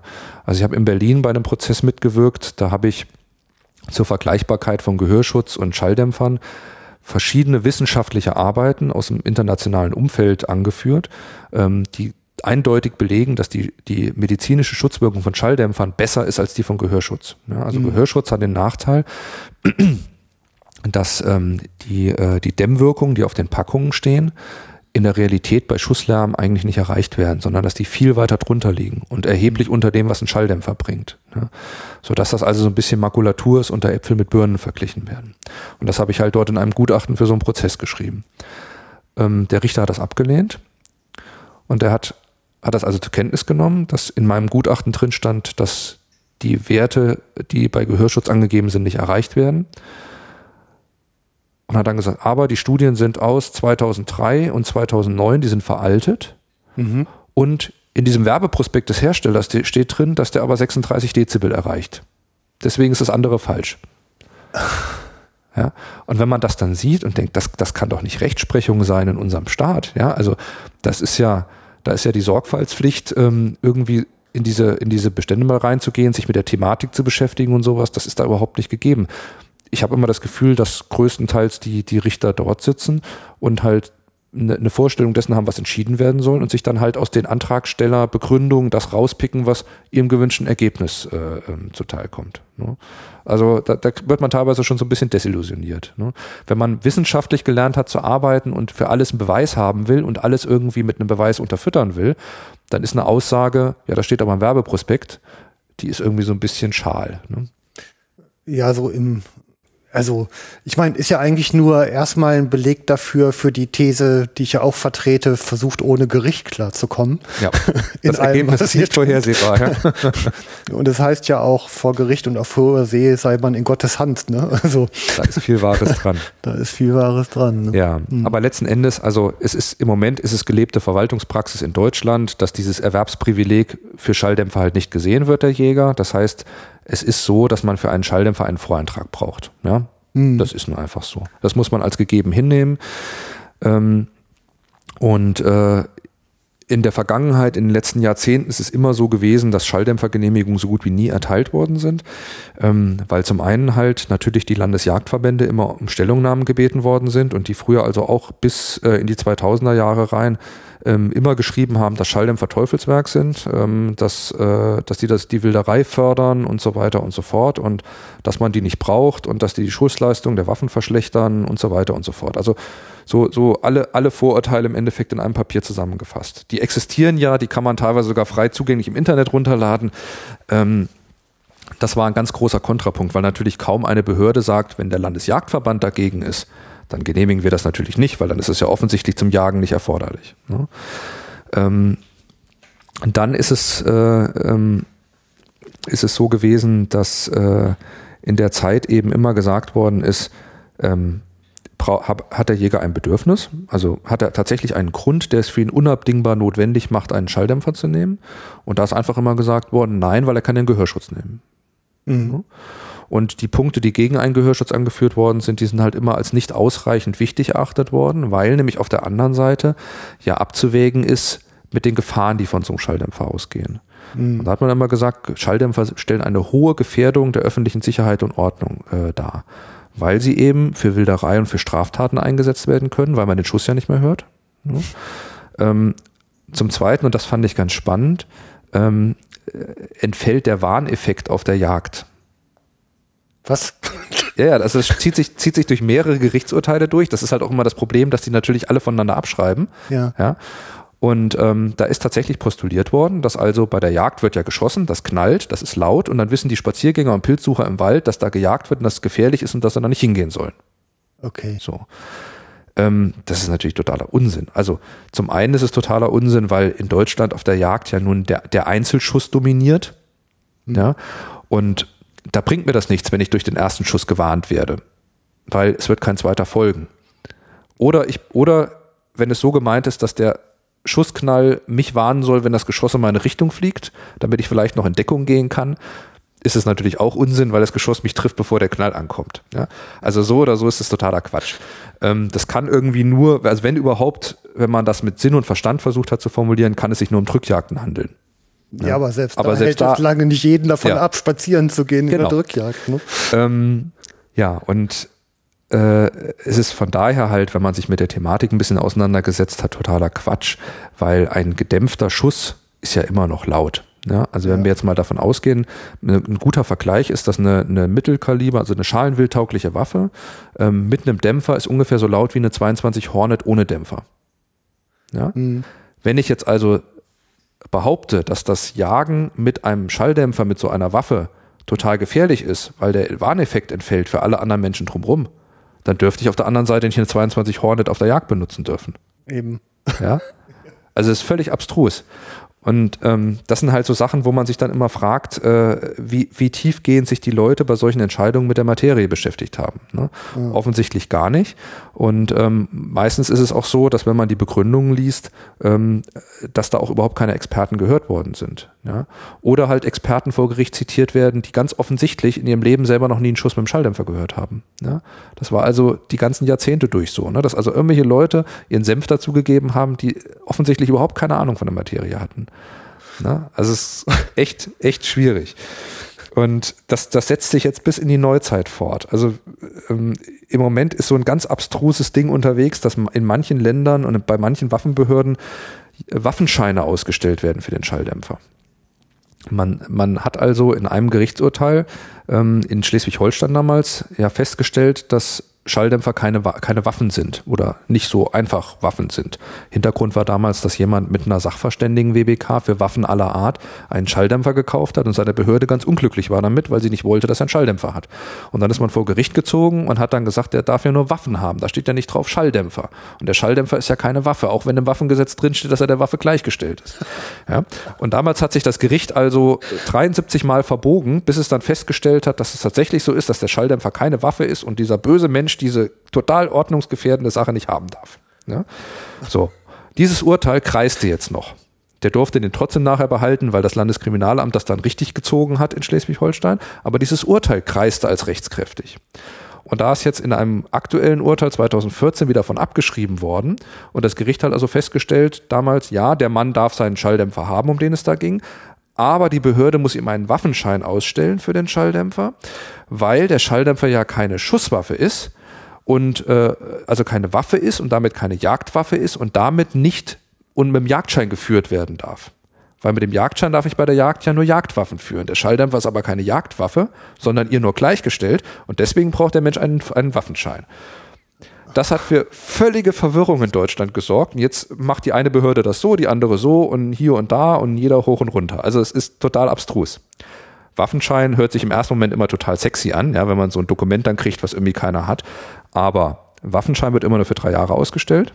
Das heißt, wenn meine Behörde nach drei Jahren mich irgendwie doof findet, kriege ich keinen Waffenschein mehr und darf den Schalldämpfer bei der Jagd nicht mehr mitnehmen. Außerdem muss ich für den Waffenschein äh, höhere Versicherungssummen in der Haftpflicht nachweisen als für die normale Jagdhaftpflichtversicherung und so. Ja, also da, und das Ding kostet natürlich nochmal extra Geld. Das ist ja auch klar. Waffenschein ist ja auch nicht so billig. Ja. Also da ist im Moment noch viel Stottern und viel Sand im Getriebe. Ähm, da passieren ganz tolle Sachen. Ja. Ähm, ich bin gerade sprachlos, ne? du bist doch Arzt, kannst du mir Schmerzmittel verabreichen? Das ist ja unfassbar. Ja. Antipsychotika sind da häufig hilfreicher. Also, naja. Ähm, ich rechne ja schon damit, dass irgendwie Behördenvertreter auf diese Sendung hier hingewiesen werden. Und ich bitte euch, liebe Hörer, ganz herzlich, schickt mir doch alle ablehnenden Schreiben zu, warum die diese Sendung nicht hören wollen. Ich werde die dann gerne unter der Sendung veröffentlichen.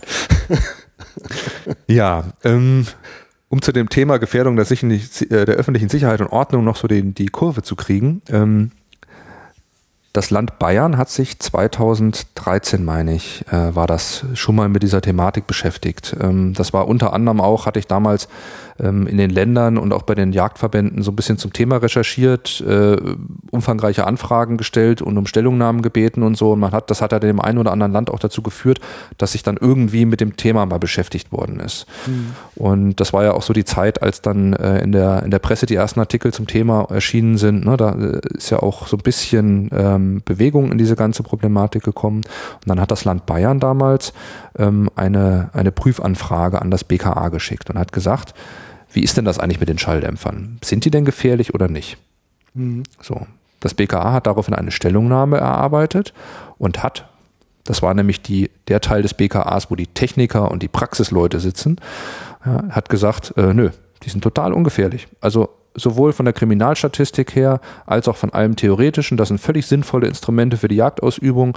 Ähm, die werden an zuverlässige Bürger mit entsprechender Waffensachkunde ausgegeben, kriegen eine entsprechende Identifizierungsnummer, sodass nachvollziehbar ist, wo die hingehen. Die werden in den waffenrechtlichen Erlaubnissen eingetragen. Aus unserer Sicht überhaupt kein Problem, völlig unproblematisch. Die könnten damit werfen. Um Gottes Willen, oder jemanden erschlagen. Ja, ähm, ja das haben die auch nach Bayern geschickt. Ja. Und das war's. Von diesem, von diesem Papier hat niemals jemand was gehört. Ja? So, dann dümpelte dieses Thema Schalldämpfer weiter irgendwie rum. Und 2014 gab es einen Prozess, das war der, über den ich eben gesprochen habe, wo diese unselige Waffenscheinnummer rauskam. Aha. Das war aber eigentlich ein, ein ganz, ganz ähm, äh, wertvoller Prozess für das Thema. Ähm, das war im Endeffekt so ein bisschen so ein Musterprozess, wo ein Angestellter ähm, ich sage jetzt mal einfach das Etikett Förster drauf, ähm, geklagt hat, dass er einen Schalldämpfer haben wollte, weil das Arbeitsschutzrecht ihn dazu zwingt. Mhm. Und ähm, die Waffenbehörde wollte ihm keine Genehmigung erteilen und dann ist man vor Gericht gegangen und ähm, ich hatte damals mit dem Rechtsanwalt, der ihn vertreten hat, das, diese Thematik auch intensiv ähm, besprochen. Wir haben vorher auch schon mal zu dem Thema zusammengearbeitet und äh, der hat dann die richtige Frage gestellt, die aus meiner Sicht ganz zentrale Frage. Er hat nämlich in dieser, äh, in seiner, in seiner Klageschrift gesagt, ähm, diese angebliche Gefährdung der, Sicherheit, der öffentlichen Sicherheit und Ordnung als ein Interesse auf der anderen Seite ähm, ist eine reine Behauptung. Es ist niemals irgendwo eine Statistik nachgewiesen worden, kein polizeiliches Grundsatzdokument, kein irgendwas, wo mal drin steht, dass das tatsächlich die Sicherheit und Ordnung gefährdet. Gibt ja auch keinen Einzelfall, oder?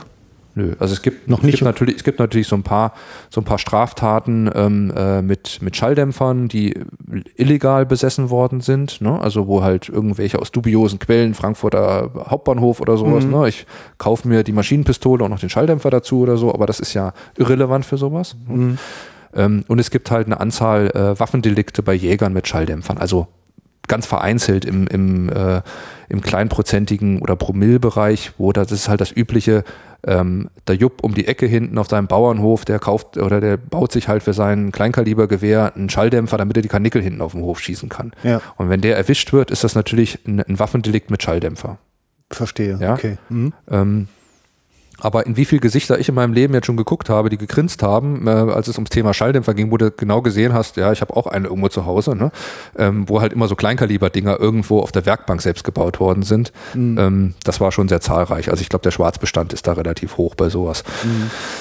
Gut, aber wirklich ernsthafte Sachen ähm, sind da nie so richtig äh, irgendwo vorgefallen. Mhm. Naja, auf jeden Fall hat das Gericht, war dann ähm, offen genug, diese Frage tatsächlich zu stellen. Und die haben an das, an das Landeskriminalamt in Baden-Württemberg die Anfrage gerichtet, die sollen doch jetzt mal Butter bei die Fische geben und da mal irgendwelche Zahlen auf den Tisch legen. Ja? Und außer, mhm. außer aus 33 Gesetzeskommentaren und Urteilsbegründungen abgeschriebene äh, Behauptungen mal wirklich Fakten hinlegen und, und das beweisen oder irgendwie Substanz dabei bringen. Und das LKA hat sich dann dazu geäußert, dass sie gesagt haben, ist unbedenklich. Mhm. Und die haben sich in, ihrem, in ihrer Stellungnahme, in die ich dann irgendwann mal reingucken konnte, auf verschlungenen schwarzen Wegen, weil das alles nicht pressefrei war, äh, haben sich auf einen BKA-Bericht bezogen, von dem ich bis dato noch nichts gehört hatte. Das war der nämlich. Mhm.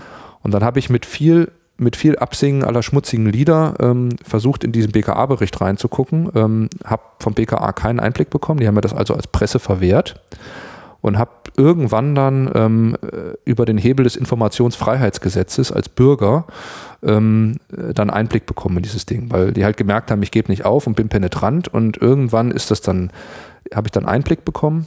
Ein wichtiges Gesetz, das Informationsfreiheitsgesetz. Ja. Mhm. Das Problem ist halt, dass, ähm, dass die Pressegesetze helfen einem in dem Fall nicht weiter, weil es Bundesbehörden sind und da gibt es kein Pressegesetz. Mhm. Ja, und die können sich einfach auf den Rücken legen und sagen, interessiert uns nicht. Ne? Mhm. Und das war der einzige Hebel. Und ähm, das hat tatsächlich dann geklappt. Und dieses Papier war also Gold wert. Ja? Das, ähm, weil eben genau das drin stand, was ich gesagt hatte. Mhm. Und dieses Papier habe ich dann in den großen Verteiler gegeben. Und äh, das ist mittlerweile, äh, also nur über den Weg, dass ich das rausgezogen habe und veröffentlicht habe, ist das den ganzen Waffenbehörden überhaupt zur Kenntnis gelangt. Mhm. Weil man das alles unter, unter, unter Verschluss gehalten hat, weil es halt nicht opportun war. Und in der Zwischenzeit, seit es diesen Bericht gab, sind ja verschiedene Urteile äh, ergangen. Gab es eine ganze Menge Verfahren, äh, Verwaltungsverfahren um sowas, ist Meinungsmache gemacht worden, ohne dass man diese Fakten auf den Tisch gelegt hat. Und das ist was, muss ich sagen, was, ich, was mich in einem Rechtsstaat echt erschüttert hat, dass es so ein Grundsatzpapier vom, vom Bundeskriminalamt gibt, und dass das in die öffentliche Diskussion nicht mit eingesteuert wird, dass man sagt, okay, wir haben hier folgende Fakten von einer, von einer Behörde, mhm. das müssen wir irgendwie mit berücksichtigen, sondern dass das irgendwo im Hinterzimmer unter Verschluss gehalten wird, wo ja keine geheimen Informationen drin waren, sondern es war einfach nur was, was politisch nicht gewollt war. Mhm. Das fand ich echt erschreckend. Naja, und ähm, seitdem dieses Ding draußen ist, fällt es jetzt also sehr schwer, mit der öffentlichen Sicherheit und Ordnung zu kommen. Mhm. Ja, weil sich dieses Argument also weitgehend in Wohlgefallen aufgelöst hat. Das BKA hat da auch sehr klar getrennt und hat gesagt, für Kurzwaffen sehen wir das anders, ja, weil das da halt eine andere Relevanz hat. Ja. Ähm, aber für Langwaffen ist es aus unserer Sicht unkritisch. Ja. Und es gibt jetzt nur noch so vereinzelte gallische Dörfer in Deutschland, wie zum Beispiel das Land Nordrhein-Westfalen, das halt sagt, ähm, ja, das BKA nehmen wir zur Kenntnis, aber wir sehen das ganz anders. Wir glauben, dass es nur deswegen so wenig Delikte mit Schalldämpfern gibt, weil es keine Schalldämpfer gibt. Und in dem Moment, wo man das in der breiten Masse ähm, erlauben würde, gibt es viele Schalldämpfer und dann würden auch ganz viele Schalldämpfer verloren gehen und für Straftaten geklaut werden und so. Und dann ist auf einmal das Abendland bedroht. Außerdem kommen dann die Sportschützen, wollen auch welche. Und dann ist das Abendland erst recht bedroht. Genau. Äh, Nochmal kurz ähm, diese Unterscheidung mit den Kurzwaffen. Also Kurzwaffen kann ich ja dann wahrscheinlich auch mit Unterschallmunition immer noch sehr effektiv einsetzen, trotz Schalldämpfer. Und dann komme ich halt wirklich in einen Wahrnehmungsbereich von Knall, der das Ganze natürlich hässlich werden lässt. Ja, also ich meine. Ähm, also ist jetzt so meine These. Unterschallmunition und Schalldämpfer ähm, funktioniert auch ganz gut. Man kann damit relativ leise werden. Ähm, das Problem ist halt, dass ich äh, Pistolen mit Unterschallmunition nicht repetieren. Das hm. heißt, ich habe einen Schuss.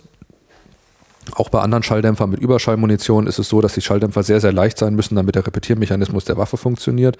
Oder man braucht entsprechende Pistolenschalldämpfer, die nochmal so einen Impulsverstärker äh, haben. Also das ist nicht ohne weiteres möglich, einfach irgendeinen Schalldämpfer auf eine Pistole draufzuschrauben und dann hat man Feuerkraft, die leise ist. Ne? Mhm. Ähm, dann sind die, die Gewinde, die auf Pistolen drauf sind, sind im Regelfall andere als die, die auf Langwaffen drauf sind. Ähm, das äh, braucht man also schon irgendwie ein bisschen Ahnung, um das umzusetzen. Grundsätzlich ist es aber natürlich möglich, einen, einen Langwaffenschalldämpfer auch auf eine Kurzwaffe drauf zu machen. Mhm.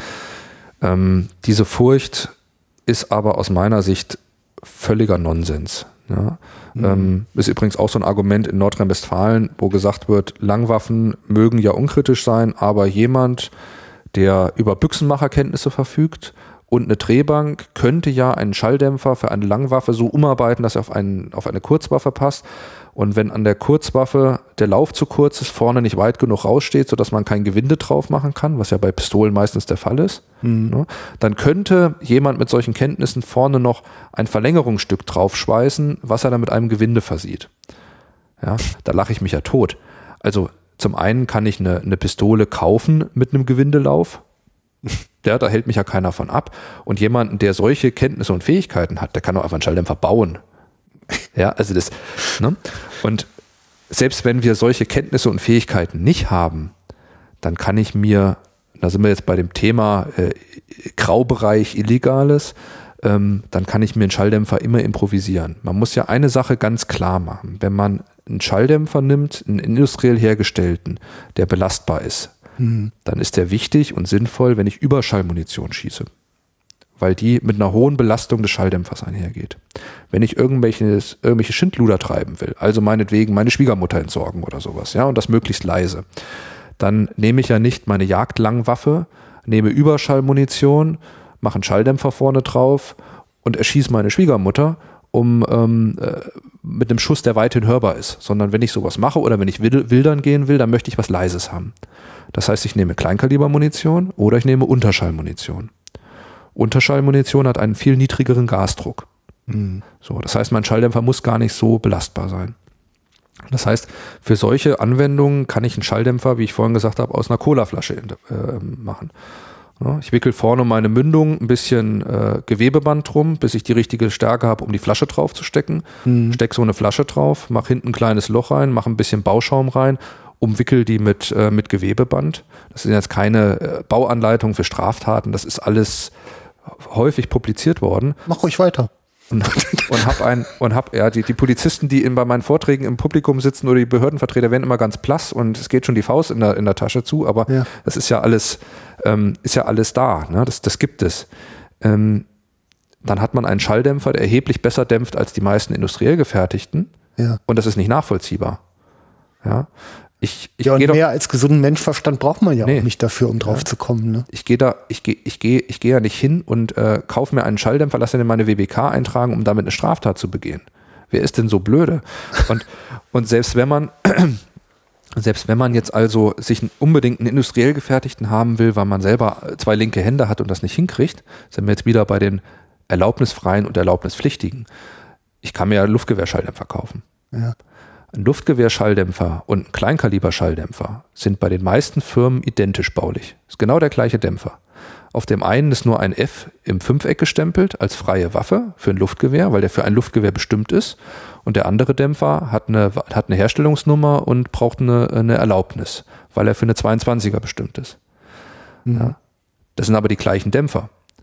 Das heißt, wenn ich meine Schwiegermutter jetzt ohne großen Aufwand erschießen will, dann gehe ich in den Laden, kaufe mir einen Luftgewehrschalldämpfer, lege dafür 40 Euro auf den Tisch, ohne dass irgendwas nachvollziehbar ist, schraube den zu Hause auf meine 22er und baller damit um mich. Gibt ja im Zweifel auch weniger bürokratische Wege, ähm, eine Schwiegermutter zu entsorgen. Natürlich. Klar. Tödlich, letal. Ja, also, letal zu vergräben.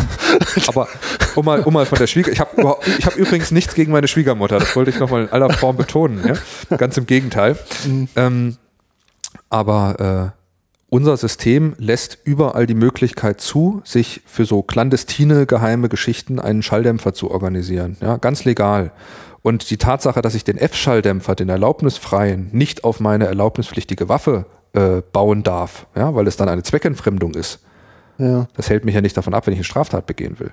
Ja. Also da gehört ja schon ein geschütteltes Maß Naivität dazu, dass der Staat glaubt, ich nehme den F-Schalldämpfer nicht, weil es verboten ist, den auf eine, auf eine ja, Schusswaffe zu machen. Genau ist das. ist ja total ballerballer. Ja? Und, und, aber mit solchen Argumenten wird postuliert, dass da, dass da ein totales Gefährdungspotenzial da ist, wenn die Leute jetzt statt des F-Schalldämpfers den erlaubnispflichtigen 22er kaufen dürfen und damit ihre Kaninchen erschießen. Ja? Also das ist an Albernheit eigentlich nicht zu übertreffen, das Ganze. Ne?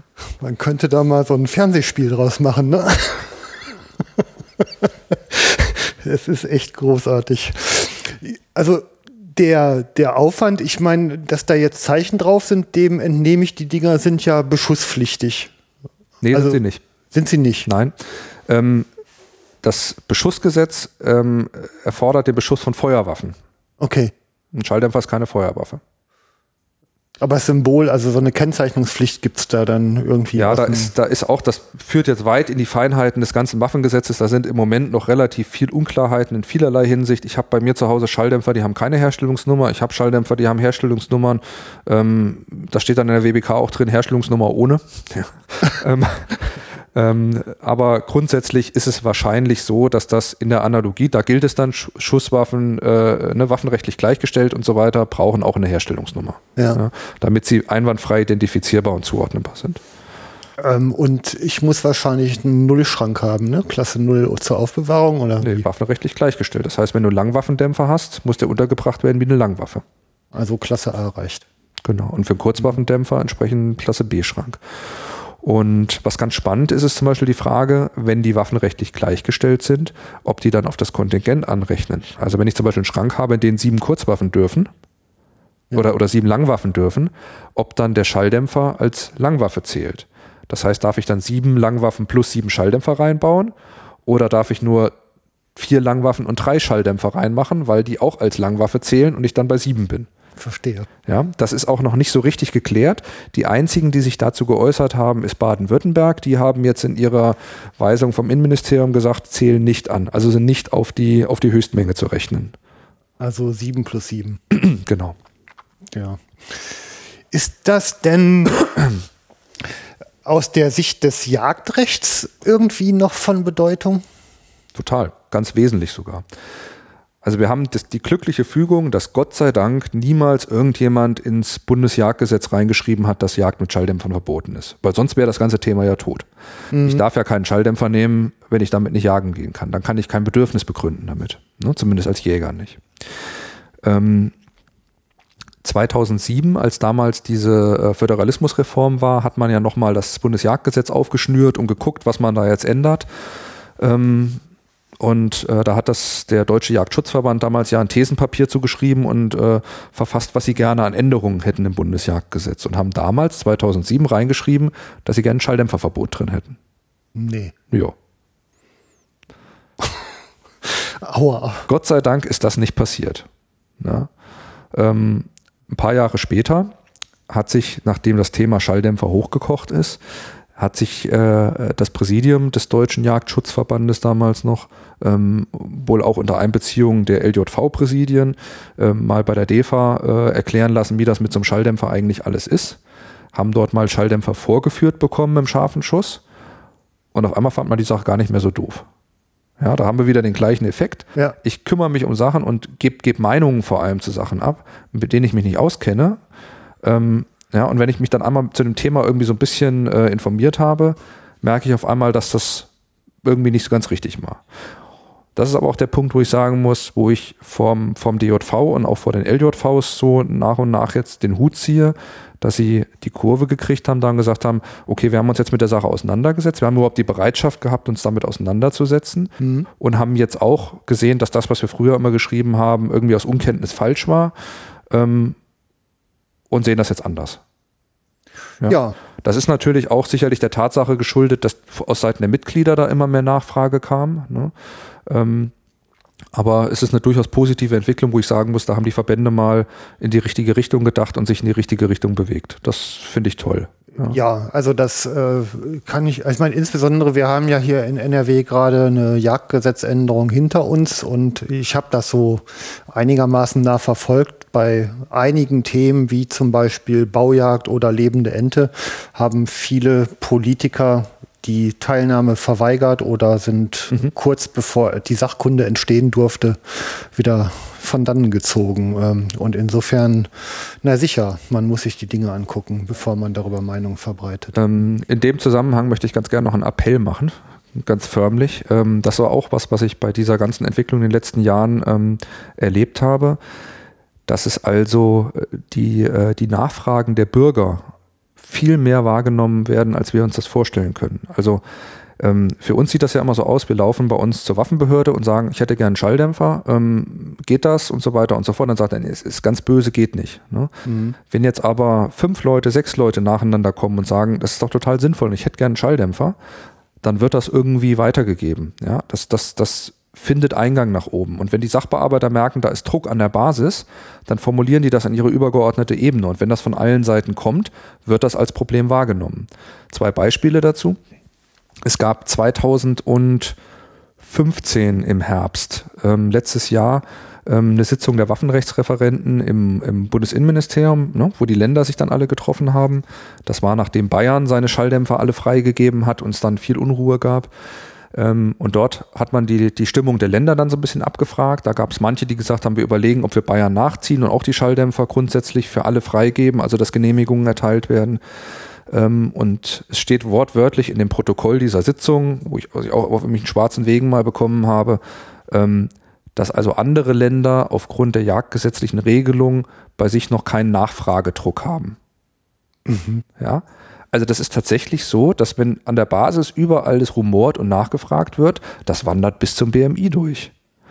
Und ich habe in Niedersachsen es mitbekommen, da hat mir ähm, äh, jemand, den ich, den ich gut kenne, ähm, auf einer persönlichen Basis, hat mir erzählt, ähm, dass sein Landrat auf ihn zugegangen wäre, den er eben persönlich auch kennt, und das war der Kreisjägermeister dort, und gesagt hat, es wäre aus dem Innenministerium eine Abfrage gekommen, wie die Landräte denn zum Thema Schalldämpfer stehen. Mhm. Ja, dass die sich da äußern weil offensichtlich da ähm, Nachfragebedarf war. Und das zeigt einfach, dass hinter den Kulissen manchmal viel mehr passiert, als wir uns so vorstellen können. Und dass es absolut segenstiftend ist, wenn man seine, seine äh, Behörden da immer mal so ein bisschen auf den Geist geht und einfach mal nachfragt und Interesse äh, signalisiert. Und wenn das nicht nur Einzelfälle sind, sondern da was passiert, dann wird das weitergegeben und wahrgenommen. Und daraus erwächst Handlungsdruck.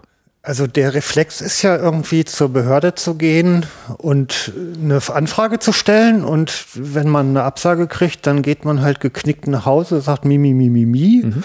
und sagt seinen Freunden lohnt sich eh nicht. Lohnt sich eh genau. nicht. Aber der andere Reflex Und das Gegenteil ist wahr. Genau. Ja, also es einfach Geht alle hin, höflich, freundlich nachfragen. Mhm. Ne, ein paar Sachargumente vorbringen und sagen, das ist total toll und ich habe gehört das und hier gibt es die Informationsquelle und jenes und anderes. Und das bringt was, wirklich. Ich war ja. auch ganz erstaunt. Und wenn der 200. Absage gekriegt hat, geht der Erste wieder hin und fragt genau. noch mal. Wie ist es denn jetzt mittlerweile? Ja. ja. Genau. Also dicke Bretter bohren. Ja, lang und immer anhaltend und ausdauernd. Ne? Genau. Gut. Aber zum, ähm, äh, zum Jagdgesetz noch, der, der springende Punkt ist jetzt, was es in Deutschland halt schwierig macht, sind die Landesjagdgesetze. Mhm. Da sind wir ja dieses, haben wir dieses Föderalismusproblem, dass jeder Landesfürst hier sein eigenes Süppchen kocht und die Wildschweine in Thüringen anders sterben als in Schleswig-Holstein und äh, alles immer ganz problematisch ist. Die äh, Landesjagdgesetze haben alle unterschiedliche sachliche äh, Verbote mhm. und es gibt halt Länder, die, die haben ähm, ein Verbot für die Jagdausübung mit Schalldämpfern drin und es gibt welche, die haben das nicht. Die, die das nicht haben, da darf man mit Schalldämpfern jagen gehen. Nordrhein-Westfalen ist ja zum Beispiel so ein Land. Ne? Da darf man mit Schalldämpfer jagen gehen, weil es kein sachliches Verbot gibt. Es werden aber keine Genehmigungen erteilt, weil es halt von der Landesregierung nicht gewünscht ist, dass Genehmigungen erteilt werden.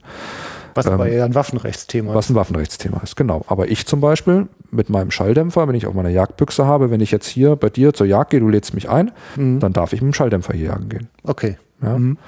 Ähm, ich habe zum Beispiel, bin oft in Hessen zum Jagen, weil ich aus Hessen komme. Da gibt es kein sachliches Verbot. Da darf ich mit meinem Schalldämpfer jagen gehen. In Thüringen, wo ich häufig zur Jagd bin, muss ich ihn dann runternehmen von der Waffe. In Niedersachsen, wo ich wohne, darf ich zwar meinen Schalldämpfer haben, weil das ist ja eine waffenrechtliche Geschichte. Die Behörde darf mir den dort auch genehmigen, für die Jagd in Hessen zum Beispiel. Mhm. Aber ich darf in Niedersachsen hinter meinem Haus nicht damit jagen gehen. Weil das Jagdrecht es verbietet. Genau, weil das lokale Jagdrecht es verbietet. Mhm. Als ich angefangen habe, dieses Thema zu bearbeiten, war es so, dass die Hälfte der Bundesländer in Deutschland ähm, sachliche Verbote hatte und die andere Hälfte hatte keine Verbote. Dann ist als erstes Bundesland das Saarland gekippt. Die haben das sachliche Verbot gestrichen. Damit waren dann neun von 16 Ländern haben das erlaubt. Und ähm, mittlerweile ist es so, dass also Niedersachsen hat der Minister Anfang letzten Jahres angekündigt, dass das Schalldämpferverbot gestrichen werden soll.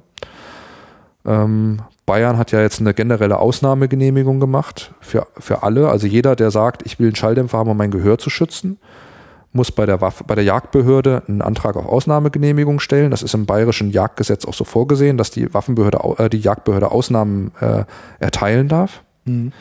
Das ist in vielen anderen Gesetzen leider nicht so geregelt. Und die haben alle Jagdbehörden angewiesen, wenn jemand kommt und sagt, ich möchte mein Gehör schützen, kriegt er eine Ausnahmegenehmigung vom Jagdgesetz. Mhm. Das ist natürlich juristisch auch ein bisschen fragwürdig, ja, weil es den, die Intention des Jagdgesetzes aushebelt in Bayern. Mhm. Und im Endeffekt wäre es der richtigere Weg gewesen, das Schalldämpferverbot zu streichen dort. Das bedeutet aber wiederum, dass man das Jagdgesetz als Paket aufmacht und dann alle ankommen und ihre Begehrlichkeiten dort umsetzen wollen. Ne? Dann haben mhm. wir den Effekt wie in Nordrhein-Westfalen, dass dann alle Interessensgruppen kommen und, äh, äh, und alles anders machen wollen. Das möchte man natürlich vermeiden, deswegen hat man das so gemacht. Mhm. Ja. Und ähm, ich denke mal, dass über kurz oder lang auch in den anderen Ländern, wo ein sachliches Verbot für Schalldämpfer ist, das kippen wird, einfach weil auch von Seiten der Landesforstbetriebe da halt enormer Druck ist, dass die, äh, dass die diese Verbote weghaben wollen, damit sie ihre Förster mit Schalldämpfern ausstatten können, aus Arbeitsschutzgründen. Ähm, und die haben natürlich einen sehr engen Draht zu den Ministerien, sodass dann dort viel, viel Druck auf einer sachlichen Ebene da ist, so eine entsprechende Änderung einzuführen. Okay, ähm, also aus Jagd- und Waffenrechtlicher Sicht denke ich klar. Jetzt gibt's aber ja auch ein Arbeitsschutzrecht zum Beispiel. Und ich meine, ich merke ja schon irgendwie, die einzelnen Rechtsgüter äh, werden ja auch gegeneinander teilweise gestellt und müssen irgendwie abgewogen werden. Ne? Ja. Diese Abwägung ist natürlich immer so eine Sache, die letztlich subjektiv äh, von demjenigen erfolgt, der das abwägt. Und da macht halt jeder nach seiner Ideologie die Abwägung. Ne? Das kennen mhm. wir aus der Arbeit an der lebenden Ente zum Beispiel. Ne? Ja. Das ist ja genau das Gleiche. Je nachdem, welches Brot man isst, ähm, findet man dann das eine oder andere schwerwiegender. Ne? Mhm. Ähm, das Arbeitsschutzrecht war im Endeffekt der Katalysator, um diese ganze Entwicklung anzuschieben. Also ähm, ich habe ja irgendwann vor ein paar Jahren mal angefangen, ähm, versucht in Deutschland diese, dieses Thema Schalldämpfer so ein bisschen aufzuklären, ähm, zu informieren, um das halt einfach aus der Schmuddelecke rauszuholen und, und zu versuchen, das populär zu machen, sodass es dann die Wendung nimmt, die es jetzt auch genommen hat. Ne? Dass man halt im Endeffekt in der Breite Schalldämpfer haben darf, wenn man die will. Mhm als das alles noch total verbohrt war und keine Ahnung hatte von den Dingern, war der einzige Weg, ähm, äh, ein, ein Bedürfnis für jemanden zu konstruieren, indem man einen gesetzlichen Zwang dahinter stellt. Ja, der einzig erfolgsversprechende. Und im Arbeitsschutzrecht ist es halt so, dass grundsätzlich Gefahren immer an der Quelle reduziert werden müssen. Das ist so ein, so ein Grundsatz. Und der Arbeitsschutz hat nachgeordnete Verordnungen, unter anderem eine Lärm- und Vibrationsarbeitsschutzverordnung, ähm, in der festgelegt ist, welchen Gefahren lärmmäßig Arbeitnehmer und äh, Beamte denn ausgesetzt werden dürfen. Und da ist halt ein, ein sogenannter oberer Auslösewert definiert, also ein Grenzwert von 137 Dezibel für Impulsknall. Und da steht drin, dass derjenige, der 137 Dezibel irgendwo am Arbeitsplatz auch nur für einen Hauch einer Millisekunde ähm, aushalten muss, da müssen Arbeitsschutzmaßnahmen eingeleitet werden. Okay. Und der Arbeitsschutz hat eine klare hierarchische Staffelung, der sagt, immer an der Quelle zuerst. Und erst wenn das nicht geht, dann kann ich ähm, die Leute mit persönlicher Schutzausrüstung ausstatten. Also es das ist ja sachlich auch sinnvoll, aber ich meine, das äh, deutet ja jetzt im Gegensatz zu allem, was wir bis jetzt gehört haben, auf eine Schalldämpferpflicht hin. Genau, die besteht auch. Also meiner Interpretation nach und der Interpretation von ganz vielen anderen Menschen. Dieses Gesetz gilt aber nur für Arbeitnehmer und Beschäftigte. Das heißt nicht, wenn ich als Arbeitnehmer bei VW am Band stehe, dass ich dann in der Jagd einen Schalldämpfer nehmen muss, sondern das ist für die Leute, die Jagd als Arbeit ausüben. Mhm. Für die besteht eine Schalldämpferpflicht. Und zwar immer dann, wenn es kein sachliches Verbot im jeweiligen Landesjagdgesetz gibt. Also jeder angestellte Berufsjäger, der ohne Schalldämpfer jagt, kann man eigentlich anschmieren. Nee, den kann man nicht anschmieren, sondern seinen Chef. Sein Chef. Weil der den Arbeitsschutz nicht richtig umsetzt und seinen Mitarbeiter nicht richtig. Ja, genau, der ist ja dafür ja. verantwortlich, dass seine Mitarbeiter. Genau und das ist so eine Sache. Also ich habe mhm. damals auch echt überlegt, als das am Anfang nicht so richtig ins Laufen kam, ob man mal ganz tief in die Trickkiste greift. Ähm, es gibt nämlich durchaus, wenn man Arbeitsschutz also äh, vorsätzlich oder wiederholt langwierig äh, missachtet, bewegt man sich als zuständiger Chef sogar im Straftatbereich. Ja, und ähm, man hätte dieses Thema durchaus auch so forcieren können, dass man mal gegen den einen oder anderen Landesbetrieb eine, äh, eine Strafanzeige stellt, ähm, weil sie also den, äh, die Gesundheit ihrer, ihrer Beamten und ihrer Angestellten aufs Spiel setzen. Das natürlich, sind natürlich ziemlich dicke Bretter, die man dann bohrt und damit macht man sich viele Feinde und äh, erzeugt Abwehrreflexe, die letztlich dann dem Thema nicht helfen. Ne? Mhm. Aber unterm Strich ist es so, dass der Arbeitgeber verpflichtet ist, den Arbeitsschutz für seine Mitarbeiter umzusetzen das heißt, er muss dafür sorgen, dass die ausreichend geschützt werden ähm, und muss diese Mittel auch bereitstellen, also bezahlen. Mhm. Ne? Und es steht ganz explizit im Gesetz drin, dass bei der Bemessung dieser 137 Dezibel die Wirkung von Gehörschutz nicht herangezogen werden darf. Das heißt also, wenn meine Waffe 138 Dezibel laut wäre und ich ziehe einen Gehörschutz auf und bin damit bei 110, ist das dem Gesetz trotzdem egal. Die Lärmvibrationsarbeitsschutzverordnung sagt, der Gehörschutz ist unmaßgeblich. Wichtig ist, wie laut das Ding ist. Und wenn es 138 Dezibel laut ist, muss die, äh, die, der Lärm an der Quelle gedämpft werden. Würde jetzt bedeuten, dass ich, also jetzt mal um äh, abstrus einen Kontrast aufzubauen, zum Verständnis, einen Presslufthammer habe, dann müsste ich und den Menschen mit äh, potenziellem Gehörschutz müsste ich auf jeden Fall immer als erstes am Presslufthammer arbeiten. Genau soweit es möglich irgendwie ist. Der Presslufthammer ist natürlich schwierig zu dämpfen, aber wenn man zum Beispiel mal einen Laubbläser oder eine Kettensäge nimmt oder sowas, die haben ja alle Schalldämpfer zum Beispiel ja. ne, für den Verbrennungsmotor und sowas. Das sind genau solche Sachen. Oder wenn ich eine Maschine habe, die laut ist, dann wird die entsprechend erst gedämmt und verschalt und so weiter, um am Arbeitsplatz die möglichst äh, geringe Gefahr da zu haben, weil natürlich Gehörschutz und alle andere Schutzausrüstung kann immer vergessen werden, kann verrutschen und so weiter und so fort. Und eine Gefahr, die gar nicht erst entsteht, ist am leichtesten zu kontern. Ne? Mhm, klar. Ja, dass natürlich keiner, der an diesem Gesetz und dieser Verordnung geschrieben hat, Schusswaffen und Schalldämpfer im, im, im Blick hatte, ist ganz klar. Ne? Mhm. Ähm, sonst hätte man wahrscheinlich damals äh, irgendeinen Passus reingeschrieben, dass das für Feuerwaffen nicht gilt oder so. Ja. Aber okay. so war das so, dass man das natürlich wunderbar als Argument nehmen konnte, um zu sagen, guck mal hier Leute, hier ist eine gesetzliche Verpflichtung, ähm, dass äh, der Lärm an der Quelle gedämpft werden muss.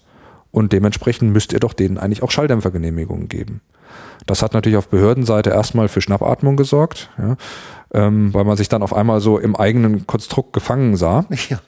Und interessanterweise, interessanterweise war das so, dass ich 2000, äh, ich weiß gar nicht mehr, 2013 war das meine ich, hatte ich mal eine Presseanfrage beim BMI gemacht zu dem Thema, wie die das denn sehen, ähm, ob denn äh, dieses Arbeitsschutzrecht eine dieser Erlaubnis, dieser Ausnahmen begründet nach äh, Waffenverwaltungsvorschrift, ne, was wir vorhin ja. worüber gesprochen hatten. Und dann hat mir der Pressesprecher dann zurückgeschrieben, jawohl, also in den Ländern, in denen ähm, kein äh, sachliches Verbot für die Jagdausübung besteht, ne, weil da geht es natürlich nicht, weil damit darf ich nicht jagen, begründet das so ein Ausnahmefall. Okay. Und das war, fand ich ganz phänomenal, weil damit war die Messe ja eigentlich gelesen, wenn das BMI ja. sagt, ja, ja, ja, ja, und dann kam aber im nächsten Frühjahr die nächste Sitzung der Waffenrechtsreferenten und danach hat das BMI dann ganz mächtig zurückgerudert und hat gesagt, ähm, ja, ähm, nee, ähm, ja, vielleicht, ähm, nee, ähm, äh, das ist aus dem Ländersache. Und was da, was da also ganz offensichtlich passiert ist, dass die Länder sich dann erstmal bei dieser nächsten Sitzung hingesetzt haben und gesagt haben, liebes BMI, du kannst zwar denken, was du willst, aber die Umsetzung des Waffengesetzes ist Ländersache und du fuscht uns hier bitte nicht irgendwie mit pseudo-ermessensleitenden Aussagen in unseren Tätigkeitsbereich rein. Und dann hat man sich erstmal alle in die Ecke gesetzt und hat geschmollt. Und seither ist es also so, dass das Bundesministerium des Inneren bis zum Stand letzte Waffenrechtsreferentensitzung im letzten Herbst der Meinung ist, dass man nicht will, dass Schalldämpfer grundsätzlich irgendwie so eher so freigegeben liberalisiert werden. Ja? Und jetzt hat das Thema im Moment natürlich wahnsinnig viel Dynamik, weil Bayern das ja letztes Jahr im August äh, erlaubt hat und ähm, Brandenburg kurz danach nachgezogen hat, dass die gesagt haben, wir genehmigen allen Jägern Dämpfer und dieses Jahr jetzt Anfang Februar Rheinland-Pfalz das gleiche gemacht hat und Baden-Württemberg. Und jetzt hat man also vier Länder, gewichtige Länder, die gesagt haben, bei uns kriegt jeder, Schall, jeder Jäger einen Schalldämpfer, der den will. Und das ist natürlich ein Brocken, der da hingeschmissen worden ist, äh, wo man sich jetzt schwer tut, das einfach völlig zu ignorieren. Ne?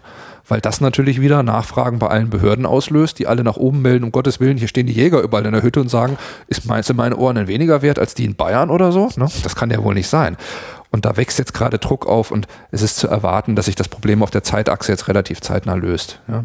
Aber der Kaiser ist doch nackt. genau. das ist echt total geil.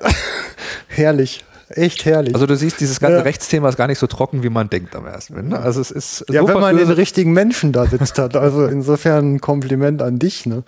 Aber ich meine, es stimmt, es ist ja im Grunde ähm, ja wie Rätsel lösen, ne? Also so ein bisschen auf die also, Fährten und gucken.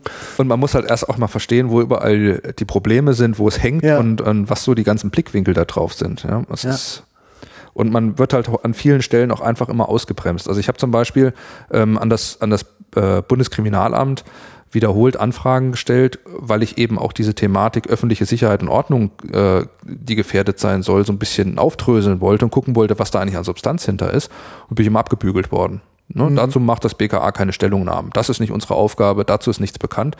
Polizeiliche Kriminalstatistik ähm, mit, äh, mit Schalldämpfern ist nicht erfasst. Mhm. Ja, Arsch geleckt, das stand alles in dem BKA-Bericht drin. Das ist einfach nur nicht rausgegeben worden. Ja? ja. Wollte man nicht. Ne? Ja. Und die haben eiskalt gelogen auf die Presseanfragen hin. Das ist aber, muss man dann der Fairness halber sagen, das ist dann so der politisch-behördliche BKA-Mantel außenrum, wo die ganzen Karrierebeamten sitzen, die irgendwie alle möglichst unbeschadet nach oben durchrutschen wollen. Ne? Ja. ja. Okay. Ja, und dann, also ich meine, das ist ja, das Spannende ist ja eigentlich, dass diese mittlerweile unerreichte Komplexität von Gesetzen und Verordnungen ja wieder diese Möglichkeiten mhm, bieten, genau. den Schlüssel anzusetzen ja. und was in Bewegung und dann zu gucken, wie Zahnrädchen ineinander greifen oder auch aneinander vorbeirutschen und mhm. sich abwetzen. Ne? Also es ist macht auch eine diebische Freude, muss ich zugeben. ja, da, also ich habe ich hab damals bei meinem Offizierlehrgang habe ich einen äh, Logistiklehrer gehabt, ähm, der äh, nicht, nicht so richtig viel wesentliches Input vermitteln konnte in seinem Unterricht, aber der einen Satz immer wieder wiederholt hat, der mir hängen geblieben ist, der hat immer gesagt, Männer, lest die Vorschrift. Das ist langweilig, aber nur wer die Vorschrift kennt, kann sie umgehen. Ja. Und das ist ein ganz weiser Spruch gewesen. Und das ist was, was ich sagen muss, was ich auch ähm, was ich auch immer wieder bei den Jägern sehr bedauere, dass man die Bereitschaft viel zu wenig da ist, dann einfach mal in diesen Gesetzestext reinzugucken. Ja? ja. Ähm, da wird, also mich erreichen so viele Anfragen per E-Mail, wo Leute Sachen fragen, die sie mit einem Blick ins Gesetz äh, lösen können. Also plattes Beispiel, ähm, ich wohne in Niedersachsen, darf ich denn in Niedersachsen mit dem Schalldämpfer jagen? Mhm. Google, Landesjagdgesetz Niedersachsen, sachliches Verbot. Lesen, verstehen. Ja. ja. Ne? Und die Heilung liegt im Suchschlitz, genau. Ja. ähm, weiß denn eigentlich die Bundeswehr, wen sie sich da eingetreten hat? ich weiß nicht, ob es komplett realisiert worden ist. Aber ich muss ja sagen, wenn, ich, wenn mir irgendwann mal langweilig geworden ist, dann ähm, erkläre ich meinem Dienstherrn auch nochmal, dass er das alles falsch macht. Weil die Bundeswehr hat sich ja in einem Akt geistiger Umnachtung ähm, äh, selber auf die Fahne geschrieben, dass man die Arbeitsschutzgesetzgebung komplett umsetzen will. Ach. Ja, das heißt also, man hält sich aus eigener Verpflichtung raus an die komplette Arbeitsschutzgesetzgebung, setzt das im eigenen Bereich um, außer für Einsatz und Krieg. Uh Ja, ähm, und theoretisch ist es dann so, dass entsprechend auch eigentlich die komplette Schießausbildung bei der Bundeswehr, was jetzt nicht unmittelbar äh, einsatzrelevant ist, müsste man eigentlich alles mit Schalldämpfer machen. ja. Ja? Der klassische Schuss ins eigene Knie.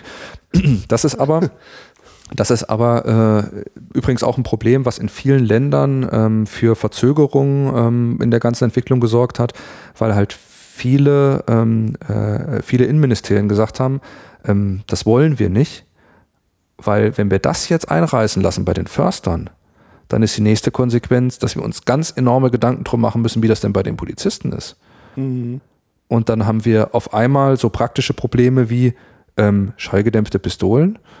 Ja, äh, das ist praktikabilitätsmäßig eine glatte 6 Minus im Alltag. Ja, aber dann muss ich auch für meine, was weiß ich, wie viel 10.000 Polizisten muss ich Dämpfer kaufen und sowas alles. Ja. Ach, mir oh. stehen von die Tränen in den Augen vor Lachen, das ist herrlich. Ja? Echt. Also mit ein bisschen Kreativität kann man da ganz viel zündeln. schön, echt schön. Ähm, jetzt haben wir noch ein Tierschutzrecht. Ist ja eigentlich auch in Bezug auf Hund so eine Welt. Ja, ist zum ähm, Beispiel. Hm? Wie wir vorhin schon gesagt haben, ne, das ist natürlich im Bereich ähm, äh, der Fangschussgeschichte äh, hat das eine gewisse Relevanz. Ähm, das ist jetzt natürlich ein relativ überschaubares Feld. Also wenn ich meinen Hund zur Drückjagd schnalle und der irgendwo vom Stand her jagt, dann äh, ist das, hat das keine große Relevanz. Der einzige Punkt, wo das wirklich relevant ist, ist beim Nachsuchenführer, der vor dem stellenden Hund äh, irgendwo aus keiner großen Entfernung ja. einen Fangschuss abgibt. Ne? Da sind halt Lärmspitzen dann da, die den Hund eben auch gefährden. Ähm, da muss ich entsprechend äh, den Hund schützen. Das gibt mir eigentlich das Tierschutzgesetz vor, das in Paragraph 1 sagt, dass man den Tieren kein unnötiges Leid, Schmerzen, Schaden und so weiter zufügen darf. Da Lärmbelastung in der Größenordnung wehtut und mhm. nachgewiesenermaßen das Gehör schädigt, mhm. ähm, ist es eigentlich äh, ein Argument und aus meiner Sicht auch ein Bedürfnis begründend für, einen, für einen Hundeführer einen Schalldämpfer zu bekommen. Ja. Ne? Ähm, ein anderer Fall ist das aus meiner Sicht, wenn man äh, zum Beispiel seinen Hund immer gern mit auf die Kanzel nimmt oder so. Ja. Mhm. Da kann man natürlich auch sagen, ich möchte, dass mein, mein Fifi links neben mir keinen Gehörschaden kriegt. Da sagt die Behörde dann aber zurecht, dann lassen sie ihn im Auto. Mhm. Ja, also da muss man dann wirklich sagen, da ist dann die Notwendigkeit nicht gegeben. Ja. Mhm.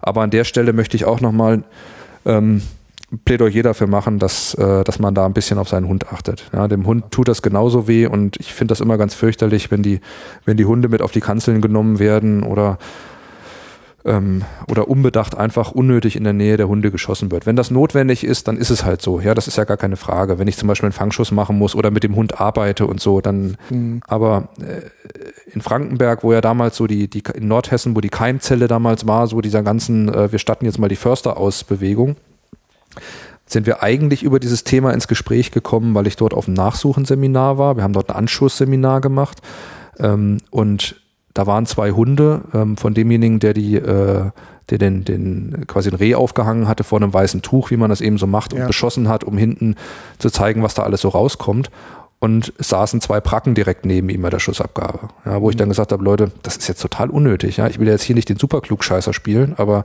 ähm, ihr tut den Hunden damit nichts Gutes. Ne? Ja. Setzt die 10, 20 Meter weiter weg für den Schuss und dann ist alles gut. Ne? Und über dieses Thema sind wir dann eigentlich erst auf die Schalldämpferei gekommen mhm. und haben dann da zusammengefunden. Ne? Mhm. Ähm, Neben dem Tierschutzrecht ist es aber auch eine Frage von, von Vermögenswerten. Ne? Denn ein Hund, der taub ist, den kann ich nicht mehr einsetzen. Ein ausgebildeter Jagdhund hat einen nicht unerheblichen Wert, der im Bereich von mehreren tausend Euro ist. Und äh, das, das Eigentumsrecht ist eines unserer Grundrechte. Und äh, eigentlich braucht man als Jäger nicht einzusehen, dass ein Mittel, was für die öffentliche Sicherheit und Ordnung nicht gefährlich ist ähm, und das verfügbar ist und das mhm. bewährt ist, dass einem das vorenthalten wird, ne? ja. um sein Eigentum zu schützen. Ja, ja, da ist viel Wahres dran. Eigentlich nur Wahres. Ja. Die Frage ist halt wieder, wie, wie stark man was gewichtet. Ne? Und da sind wir wieder bei dem Punkt mit der Ideologie. Ja. Ne? Ja, also das Thema Eigentumsrecht ist also ja auch viel diskutiert worden, gerade hier in NRW, ne, in Bezug auf das Jagdgesetz und jetzt auch neu mit dem Naturschutzgesetz und da wird halt einfach gesagt, naja, Eigentum ist sozialpflichtig. das ist, ja. Ich habe hab auch noch ein schönes Beispiel, das kommt vom Verwaltungsgericht in Stuttgart. Da hatte, ich glaube, 2009 oder sowas, hat ein Jäger geklagt, der wollte einen Gehörschutz haben. Mhm. Ähm, das Gericht hat in seiner Begründung unter anderem gesagt, also das kann gar nicht gewünscht sein, dass Schalldämpfer äh, an Jäger kommen, weil zum einen war im, im äh, Reichswaffengesetz, war das mal verboten. Ach, deren alte Nazi-Vergleich, wie schön. Ja, wo ja. ich mir dann sage, ja, aber wenn das Nachfolgegesetz dieses Verbot nicht mehr drin hat, ist das doch eigentlich eher ein aktiver Entschluss dazu, dass man das Verbot eben nicht haben will, wenn das vorher schon bestanden hat. Ist ja nicht so, dass man das einfach vergessen hat reinzuschreiben, sondern wenn man ein altes Gesetz quasi neu fasst und ein Verbot, was im alten drin war, im neuen nicht mehr aufnimmt, ist das eine bewusste Entscheidung. Ja. Ja, und da kann man nicht sagen, früher war es mal verboten, deswegen kann es jetzt nicht gewollt sein. Und das Gleiche haben die reingeschrieben und haben gesagt, in, in Baden-Württemberg gibt es zwar kein sachliches Verbot für die Jagdausübung, aber in Bayern und da es in Bayern eins gibt, ähm, muss man ja äh, übertragen, dass es in Baden-Württemberg auch eher nicht gewünscht ist, dass mit Schalldämpfer gejagt ist. Mhm. Ja. Also das ist ja echt, ich ziehe mir das so zur Rande, wie ich es haben will. Mein Ergebnis steht eigentlich schon fest und dann drücksel ich mir alles nur irgendwie so zur Rande, dass ich mir einen irgendwie fließenden Begründungstext hinschreiben kann. Also das hat für mich echt so, so Züge von der Bananenrepublik, das hat mir teilweise körperliche Schmerzen bereitet. Ja. Also ich habe es ähm, schon mal eingestanden, wenn nicht sogar in der letzten Sendung. Also ich meine mal ganz ehrlich, wenn ich äh, in, in meinen eigenen äh, Weg durchs Leben so reingucke, dann ist es aber ja in der Regel schon so, dass ich mir erst die Position zusammen bastel und danach gucke, mit welchen Fakten ich sie untermalen kann. Also ich, wenn ich ehrlich bin, ist das so. Ja, das gesteht, das kann man auch jedem Menschen zugestehen, aber das ist nicht die Aufgabe eines Richters. Nee, und auch nicht die Aufgabe des Gesetzgebers. Also ich habe neulich noch ähm, in, also gibt die AZ in Namibia und übers Internet rutsche ich schon mal in so einen Artikel rein. Da hat, glaube ich, der Landwirtschaftsminister das Ziel genannt, wir möchten, dass jeder in Namibia glücklich ist. Schön. Boah, was ein Satz, ne? Der geht so runter wie Balsam.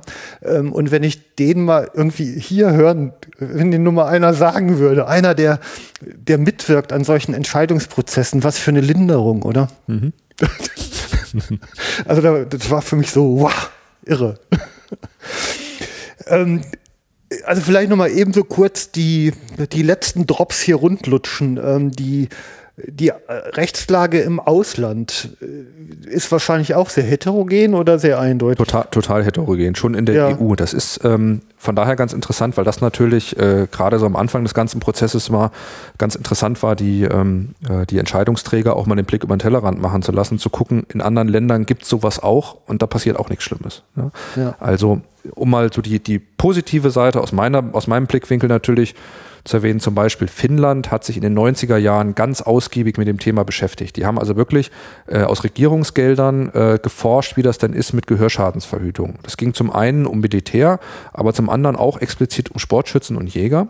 Und man hat damals herausgefunden, dass Schalldämpfer also ein super tolles Mittel sind, um äh, Gehörschäden zu vermeiden und hat sich dann damals entschieden, dass man die frei erwerblich macht. Das heißt also, in Finnland kann jeder einen Schalldämpfer kaufen. Jedes Kind mhm. Kann in den Laden gehen und Schalldämpfer kaufen. Wenn du nach Finnland in Urlaub fährst, kannst du im Laden Schalldämpfer kaufen, packst dir den in deine Handtasche und nimmst mit nach Deutschland. Mhm. Ja, so viel zu ähm, die bösen Schalldämpfer und wir dürfen ja auf gar keinen Fall irgendeinen geben.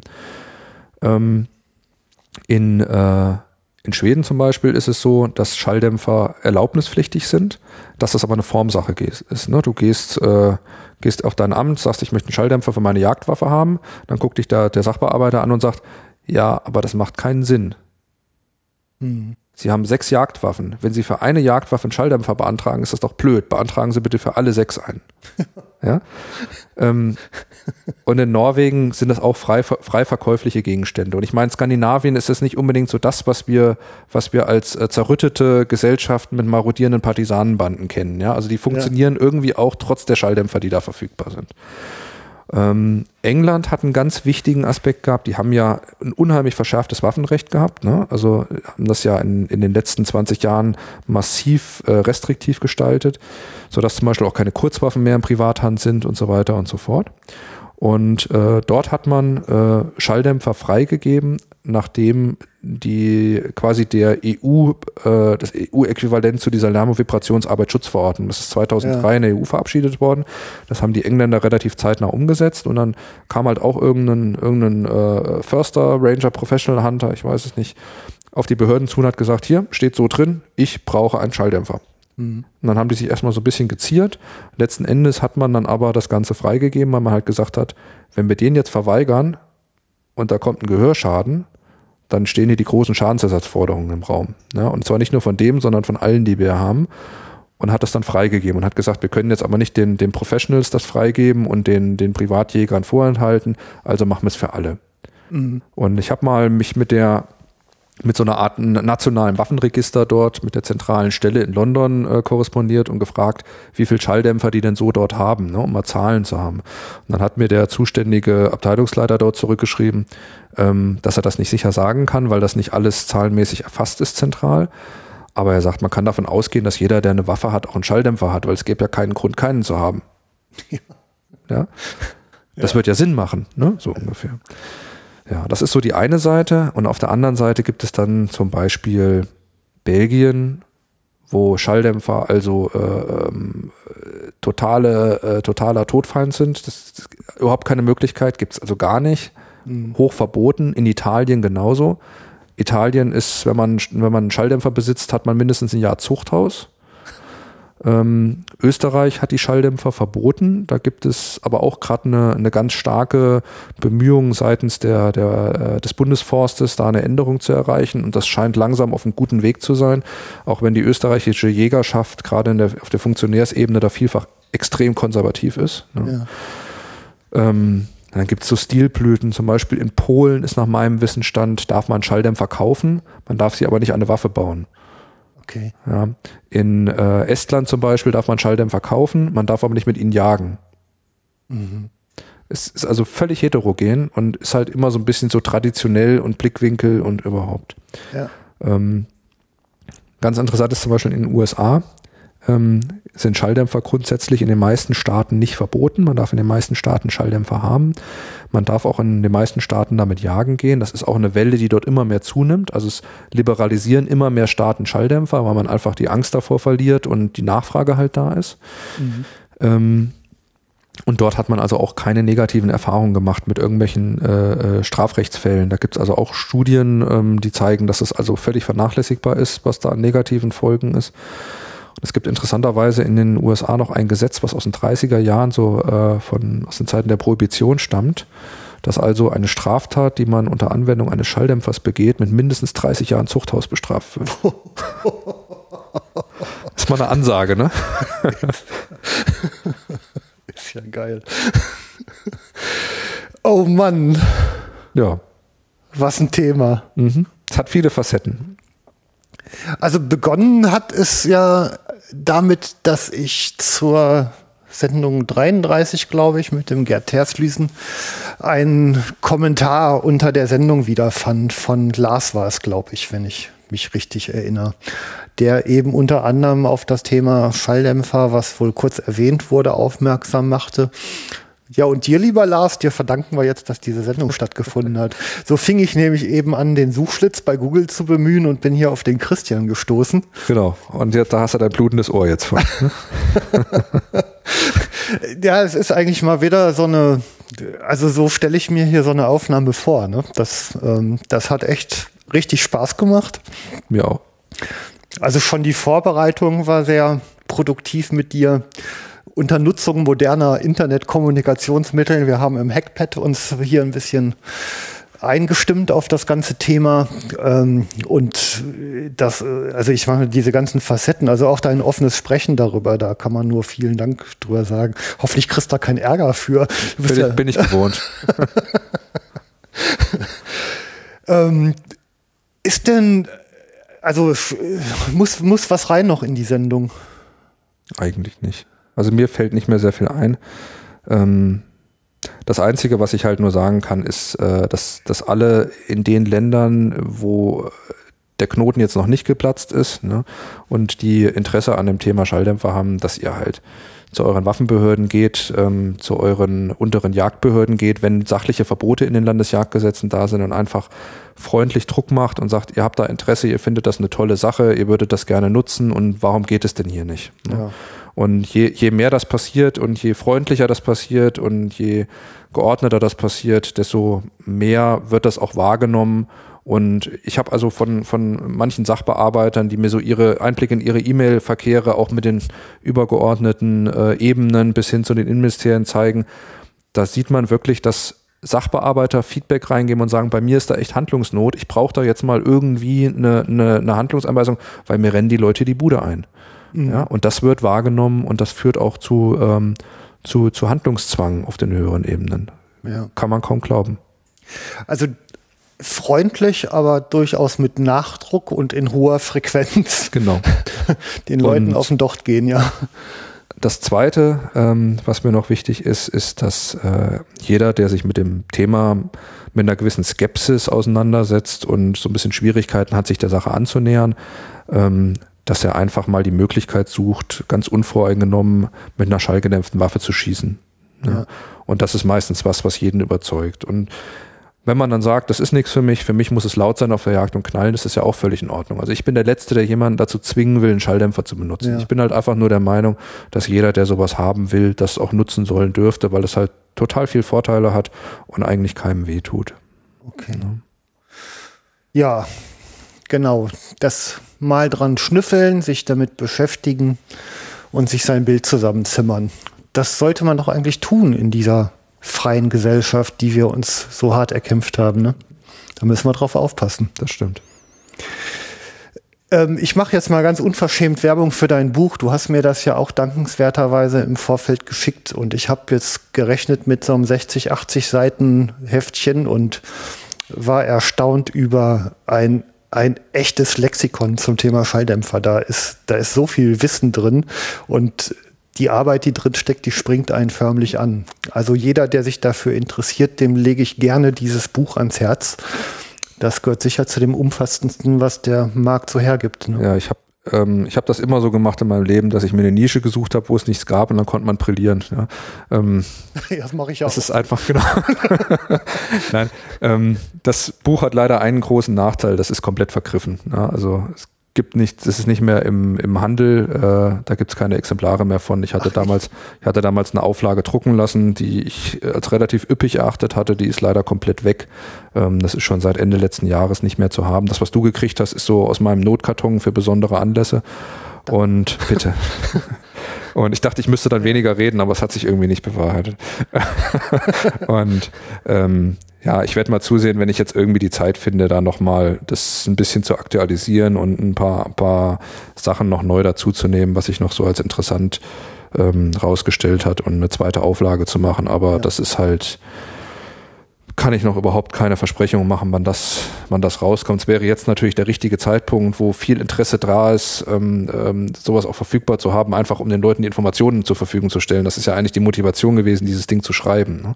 weil ich halt immer selbst bei, bei Vorträgen, die man mal vier oder fünf oder sechs Stunden macht, kratzt man halt überall immer nur an der Oberfläche und es sind so viele Detailfragen dazu und man findet ja nirgendwo Wissen in diesem Thema. Ne? Es war vor zwei Jahren ja noch viel, viel schlimmer als heute. Ähm, da gab es überhaupt nichts und keiner hatte Ahnung und äh, aus der Motivation hatte ich das eigentlich geschrieben, dass ich dieses ganze Wissen, was ich zusammengetragen habe, halt auch mal zugänglich mache. Ne? Mhm. Ähm, das wäre jetzt natürlich gefragter denn je. Ich hoffe, dass ich das irgendwie dieses Jahr noch auf die Reihe kriege. Ja, zumal jetzt viele Millionen Hörer natürlich. Danach lächzt. Danach ja. Also ich glaube, ich habe noch so fünf Stück zu Hause, dass ich versteigere die. okay, ähm, mir liegen noch zwei Dinge auf dem Herzen. Ähm, das eine ist, ähm, zum zweiten Mal traue ich mich, eine kleine Konferenz zu veranstalten, diesmal mit ein bisschen Unterstützung ähm, von anderen, was das Leben da sehr viel weniger beschwerlich und sehr viel weniger einsam macht. Konferenzenveranstaltung ist ja nicht so leicht für Menschen, die Gummistiefel tragen. Ne? Das ist die Napublikon, die wird am 23. April in Hema stattfinden. Auf der Webseite prangt rechts oben ein grünes Quadrat mit einem N in der Mitte. Dahinter findet ihr die Informationen. Ähm, Wäre toll, wenn möglichst viele vorbeikommen. Die Idee ist nämlich ähm, mal über die Disziplinen der unterschiedlichen Naturnutzer hinweg ähm, ja, Kontakte zu schaffen, Bündnisse zu schmieden, Projekterfahrungen auszutauschen, ja, und halt eben wirklich Bewegung reinzubringen. Also weg von alle sind so bese zu mir hin zu, wofür stehen wir denn hier eigentlich und was tun wir und welche Güterabwägung und welches Wissen ist dahinter. Ähm, kommt gerne vorbei, klickt euch die Tickets. Das ist eine Selbstkostenpreisveranstaltung. Also der Aufwand, der drin steckt, steht im keinen Verhältnis zum Preis, wie das immer so ist. Ne? Das, das kenne ich, das kenne ich. Ähm, ja, und bringt alle eure Kumpels mit. Dann mieten wir beim nächsten Mal die großen Kongresszentren, wenn es nicht reicht. Ähm, ja, und dann meine übliche Battlestunde. Ich muss ja immer mal ein bisschen um eure Unterstützung ähm, hier kämpfen und werben. Ich, das ist so, ja, neben ab und zu mal einem Buch, was mich erreicht, manchmal auch von meinem Gesprächspartner ähm, ist das das Einzige, woran ich hier halt weitertreiben kann, das Equipment anschaffen, die Reisekosten bezahlen, wenn es halt mal nicht hier stattfindet. Ja, und irgendwie muss ich ja ab und zu auch mal meine Miete bezahlen und den Kühlschrank befüllen. Also macht das, alle Informationen eben auch auf der Webseite.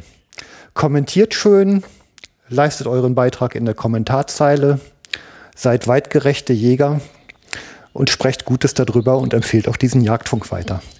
Ganz, ganz herzlichen Dank dir, Christian. Gerne, vielen Dank. Für diese tolle Sendung und ganz herzlichen Dank euch fürs Zuhören. Tschüss. Tschüss.